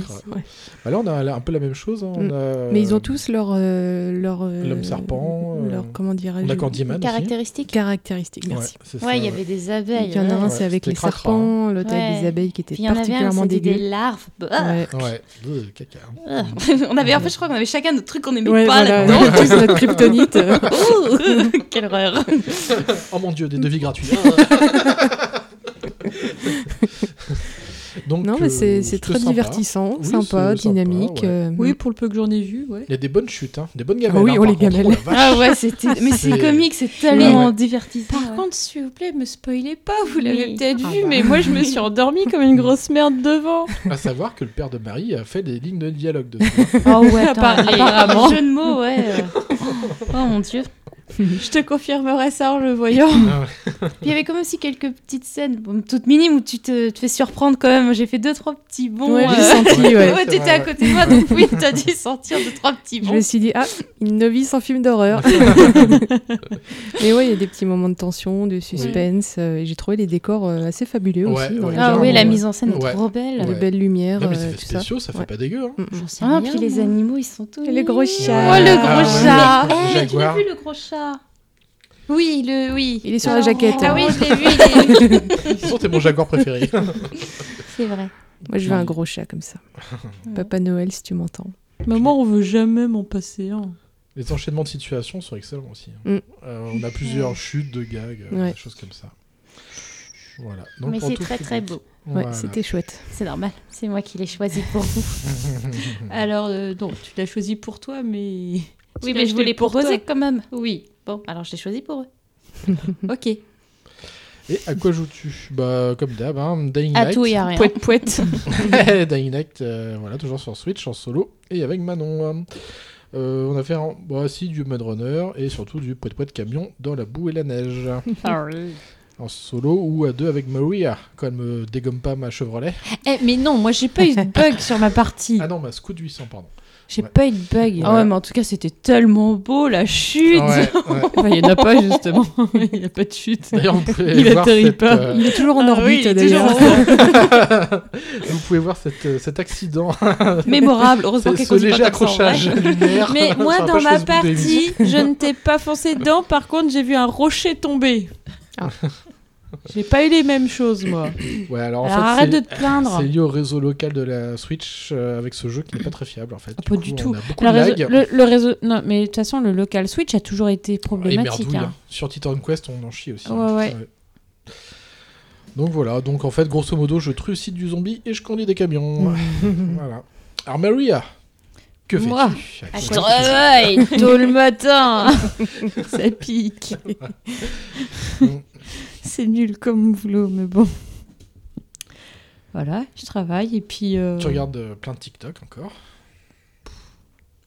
C'était. J'ai regardé. Si, euh, tu ma- m'as tu m'as montré quoi hier ou avant-hier, je sais plus, un hamburger qui parle. à- Il parle pas, en fait. C'est un mec. Je sais pas, c'est une espèce de hot dog de chez McDo. ça Ouais, doit être aux États-Unis. Mhm. Et il le met par la fenêtre de la voiture. Mhm. Et t'as le sandwich qui commence à sourire comme ça. Et t'as la saucisse qui comme ça. et t'as un mec qui fait du blablabla. c'est excellent. Je, je- je- vous imaginez un peu les situations, c'est que moi je suis là en train de me prendre la tête comment passer cette- ce, ce chemin boueux avec mon camion. Et j'ai fait attends, Et regarde, tout regarde, coup, regarde. Marie arrive avec un TikTok, elle me montre une sorte d'hamburger qui parle. Je- Alors, euh, je suis désolée, mais le hamburger, t'étais en train de faire à manger hein, quand je te l'ai montré. T'étais Ouais, dans bah, la entre cuisine. quoi, les chèvres, les, les trucs. Mais les biquettes, Oh elles oui, te les font bien cochons mal. bon, c'est des biquettes aussi. Oui, oui, oui, oui. Voilà, tu regardais Harry Potter aussi. Oui, je les ai tous refaits. Alors, en plusieurs fois, ça a été compliqué de les regarder en une fois. Parce que. bah, Parce qu'elle s'endort. C'est ça. Faut pas se cacher, hein. Mais c'est bon. Faut pas hein. se cacher, eh, je, les, je les ai tous finis. J'ai Encore regardé. euh, oui, encore. Maman, j'ai raté l'avion. Encore Et j'ai découvert le 2, du Mhm. coup. Euh, je suis pas trop, trop sur la Switch. Moi, je joue. On a fait deux parties, je pense. Ouais, vite fait Runner, sur euh, au pot de pot de camion. Ouais. euh, Ouais. Voilà. Ouais, c'est tout. Bah, ouais, après, il y a les petites décos de Noël, tout ça. hein. Les- Bah oui, faut Et bien les. cucuiterie. La cucuiterie. Oh bah ça, je... J'essaie de tout regarder sur le Prime, il y en a un qui était pas content. Mais pourquoi j'ai ça dans mes euh, pour vous Mais j'ai regardé. Mais tu peux prendre, pas prendre ton compte? Non. Le tien est très bien. Tu lui as sali toutes ses recommandations. Ah oui, non mais c'est ça, il m'en veut. Elle, elle prend mon compte, du coup, moi j'ai des trucs comme euh, Chucky, euh, sans un bruit, et après j'ai super, euh, trucs de Noël, comme ça. Un Noël sur mesure. Il Oh. était bien d'ailleurs Oh. celui-là. moi je suis content parce que je vois mes recos, ouais, des trucs d'horreur, et Ouais. je vois un truc de Noël. moi, Ouais, enfin, gâche ça, tout, là. ça arrive une fois par an. Oui, Ça pardonné. bon, c'est mignon. Ouais, Ouais. bah à quoi joues-tu? Bah pas grand chose. Non, Bah, tu lis peut-être un livre. non, je suis un peu KO, mais quand je travaille pas, donc euh, je glande. en général, je scotche sur un film. Ouais, tu es une scotch sur un riz, je crois. Ouais, ouais, ouais. Ok. Bon, bah Gwen, hein, que fais-tu Que joues-tu Passe travail Allez, hop, encore des royalties. Et on a les mêmes horaires presque d'ailleurs. Ouais. Oui, du coup, Très on se fait des coucous sur la route.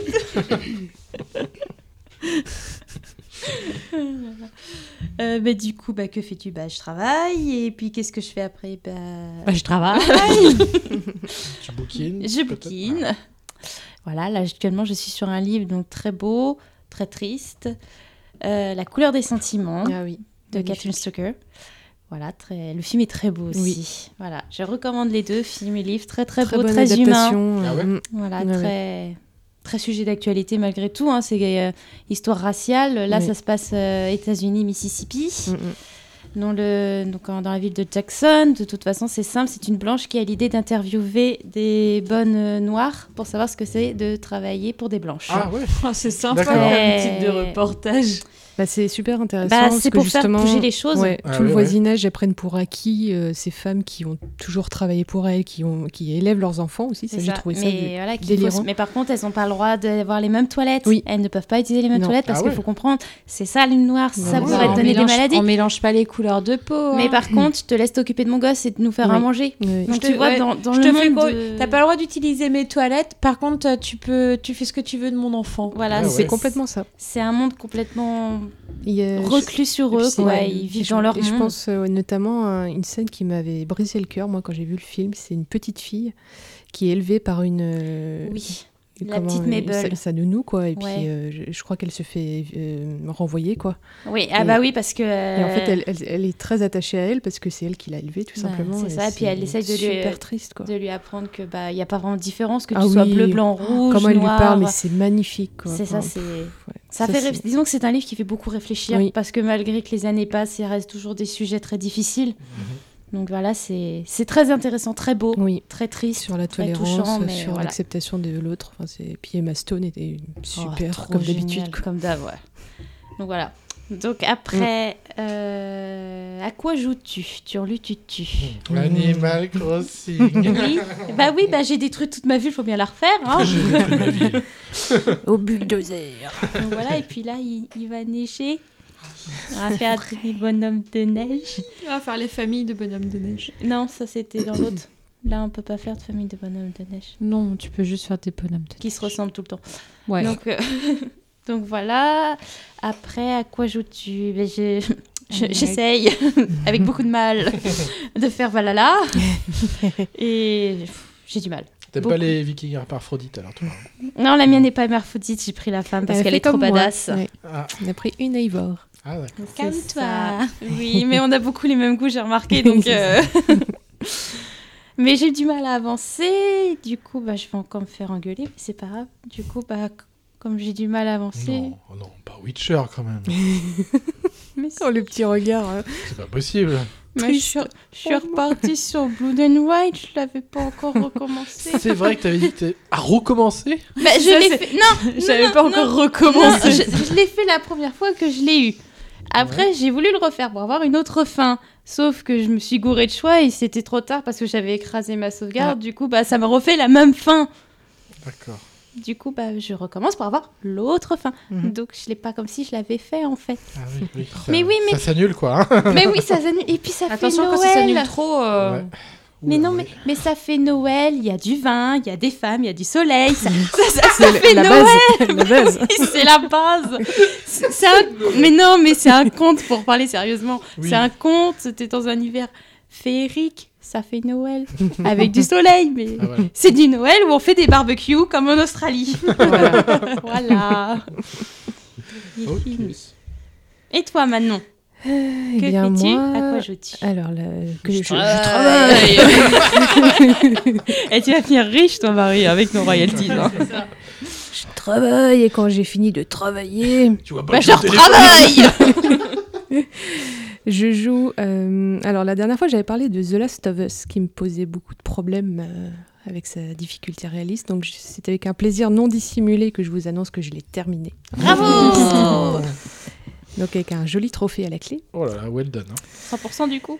Euh, presque, il m'en manque un tout dernier, c'est euh, le terminer en mode. euh, je sais Ah, plus. le truc extrême, sûrement. Bah non, c'est celui-ci que j'ai terminé. Ah. Euh, mais il y a encore un autre mode Ah bon? supplémentaire. Euh, J'avoue que je me rappelle plus ce que c'est. D'accord.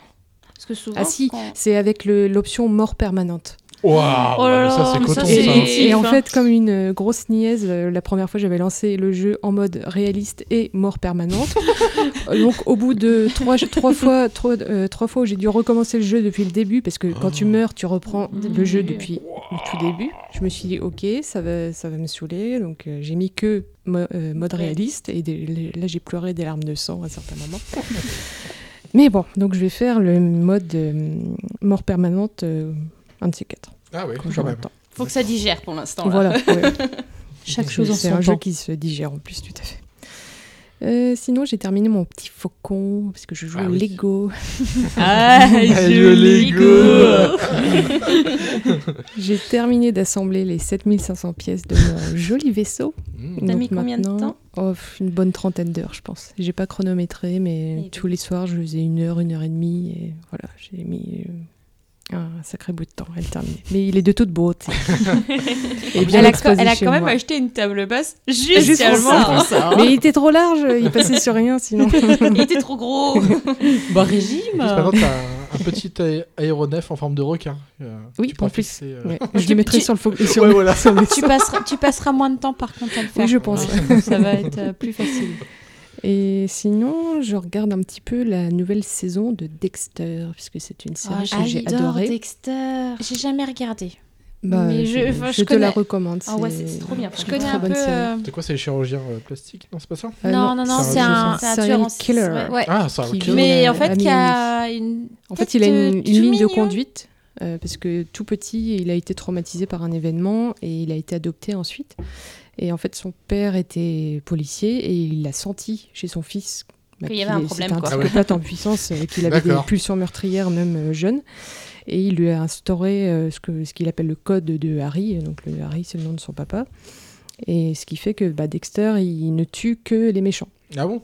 En fait, il sélectionne, il sélectionne des gens, tu vois, il fait beaucoup d'études sur eux pour savoir Oui, ce il qu'ils se, ont fait il se bien, donne le droit bien. de tuer ceux qui ont fait du Ouais, mal.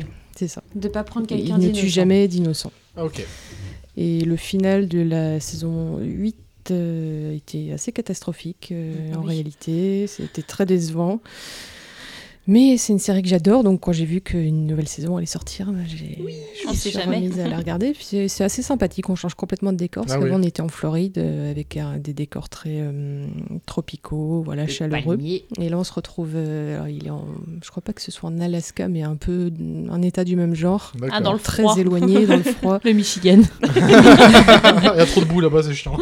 je, je sais, je sais plus dans quel état il se trouve, mais bon, bref, en tout cas, il vit une vie très retirée, très tranquille, euh, dans la neige. C'est, Mm. Ça change de décor. Oui, et- parce que de- ouais. il me semble que c'est un personnage hyper discret qui essaie de pas se faire Bah, remarquer. c'est, c'est Bah, ça, c'est- ouais. c'est le Et but, en plus, sinon, il euh, travaille pour la police de Miami. Oui, il travaille Euh, à la morgue. Euh, non, il est, euh, enfin, il analyse en fait les, éclabou- les éclaboussures de sang.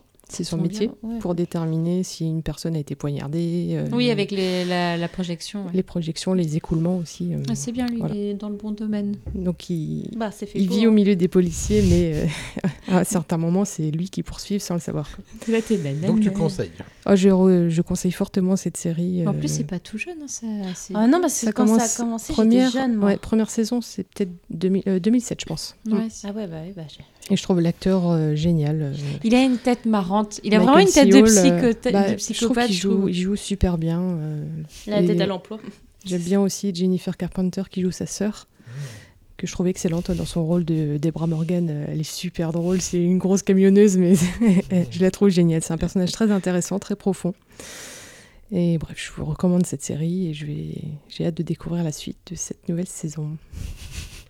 Et évidemment, tu te balades de temps en temps à Aran aussi. Et oui, c'est- forcément. j'avais oublié de parler de ça. ouais. Je joue à- avec sans, mon, mon euh, compère. euh, Voilà, sans les zombies péteurs. Hein, Fais gaffe aux zombies péteurs. hein. Ouais, ça en rameute d'autres. hein. En plus, ouais. non, non seulement on perd des PV, mais en plus, ça ramène les copains. Oh, dimanche dernier, on a craqué quoi, tous les deux. Oh, putain, on pouvait même plus continuer à jouer. on non, non. une, euh, Non, puis en plus, les, rire, répliques du Père Noël est une ordure, ça fusait Ah ouais, aussi. Euh, oui, donc je redécouvre avec grand plaisir un jeu que j'ai adoré euh, à l'époque. Euh, Ouais, ouais, ils ont sorti une superbe version Switch, très plaisante.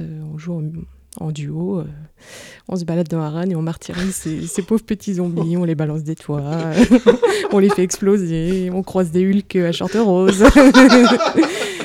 C'est, délicieux. Non, franchement, c'est chouette en coop, Ouais. c'est, le top. top, hein. mm. Ultra stable et fluide. en plus. Et puis très beau, voilà, c'est parfait pour jouer sous la couette. C'est ça.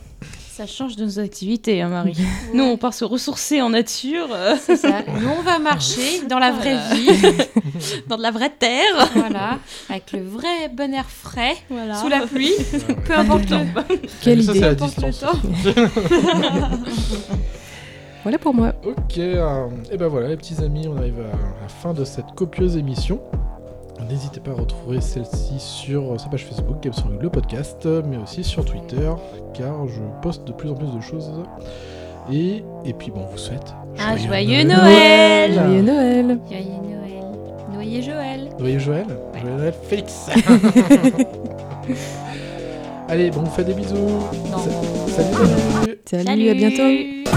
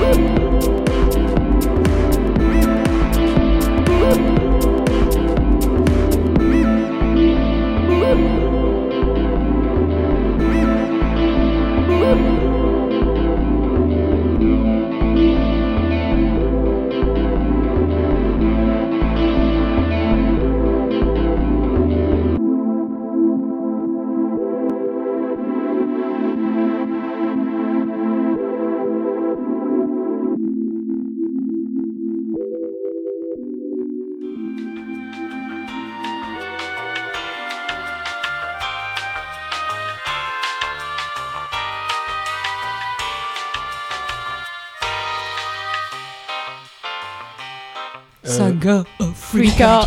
Ambiance de la brousse. Putain, là, ça va loin quand même. Et. Qu'est-ce qu'elles font, les. Elles sont en train de se taquiner avec des plumeaux. D'accord. Les plumeaux. Étrange. C'est le plumeau magique. T'es jalouse Un peu, je dois avouer. On peut te plumer, hein, si tu veux. Oh là Oh, là. pauvre Adrien. Non, c'est pas grave, je me vengerai dans les prochaines rubriques. Vas-y, vas-y. On t'écoute. Je m'en fiche, c'est déjà fait. Oui, mais reste Gwen. film, hein. Et puis t'as ton film. hein. Oui, c'est le même que moi. Oui, mais t'as ton film quand même. Euh, Sous-entendu, c'est moi qui vais tout Ouais, faire. voilà, ouais. Ça, je traduis quoi. Ah, j'ai fait un gros dossier. Hein. Ouh, ça t'a fatigué? Oui. Vas-y, Adrien, nous reprenons.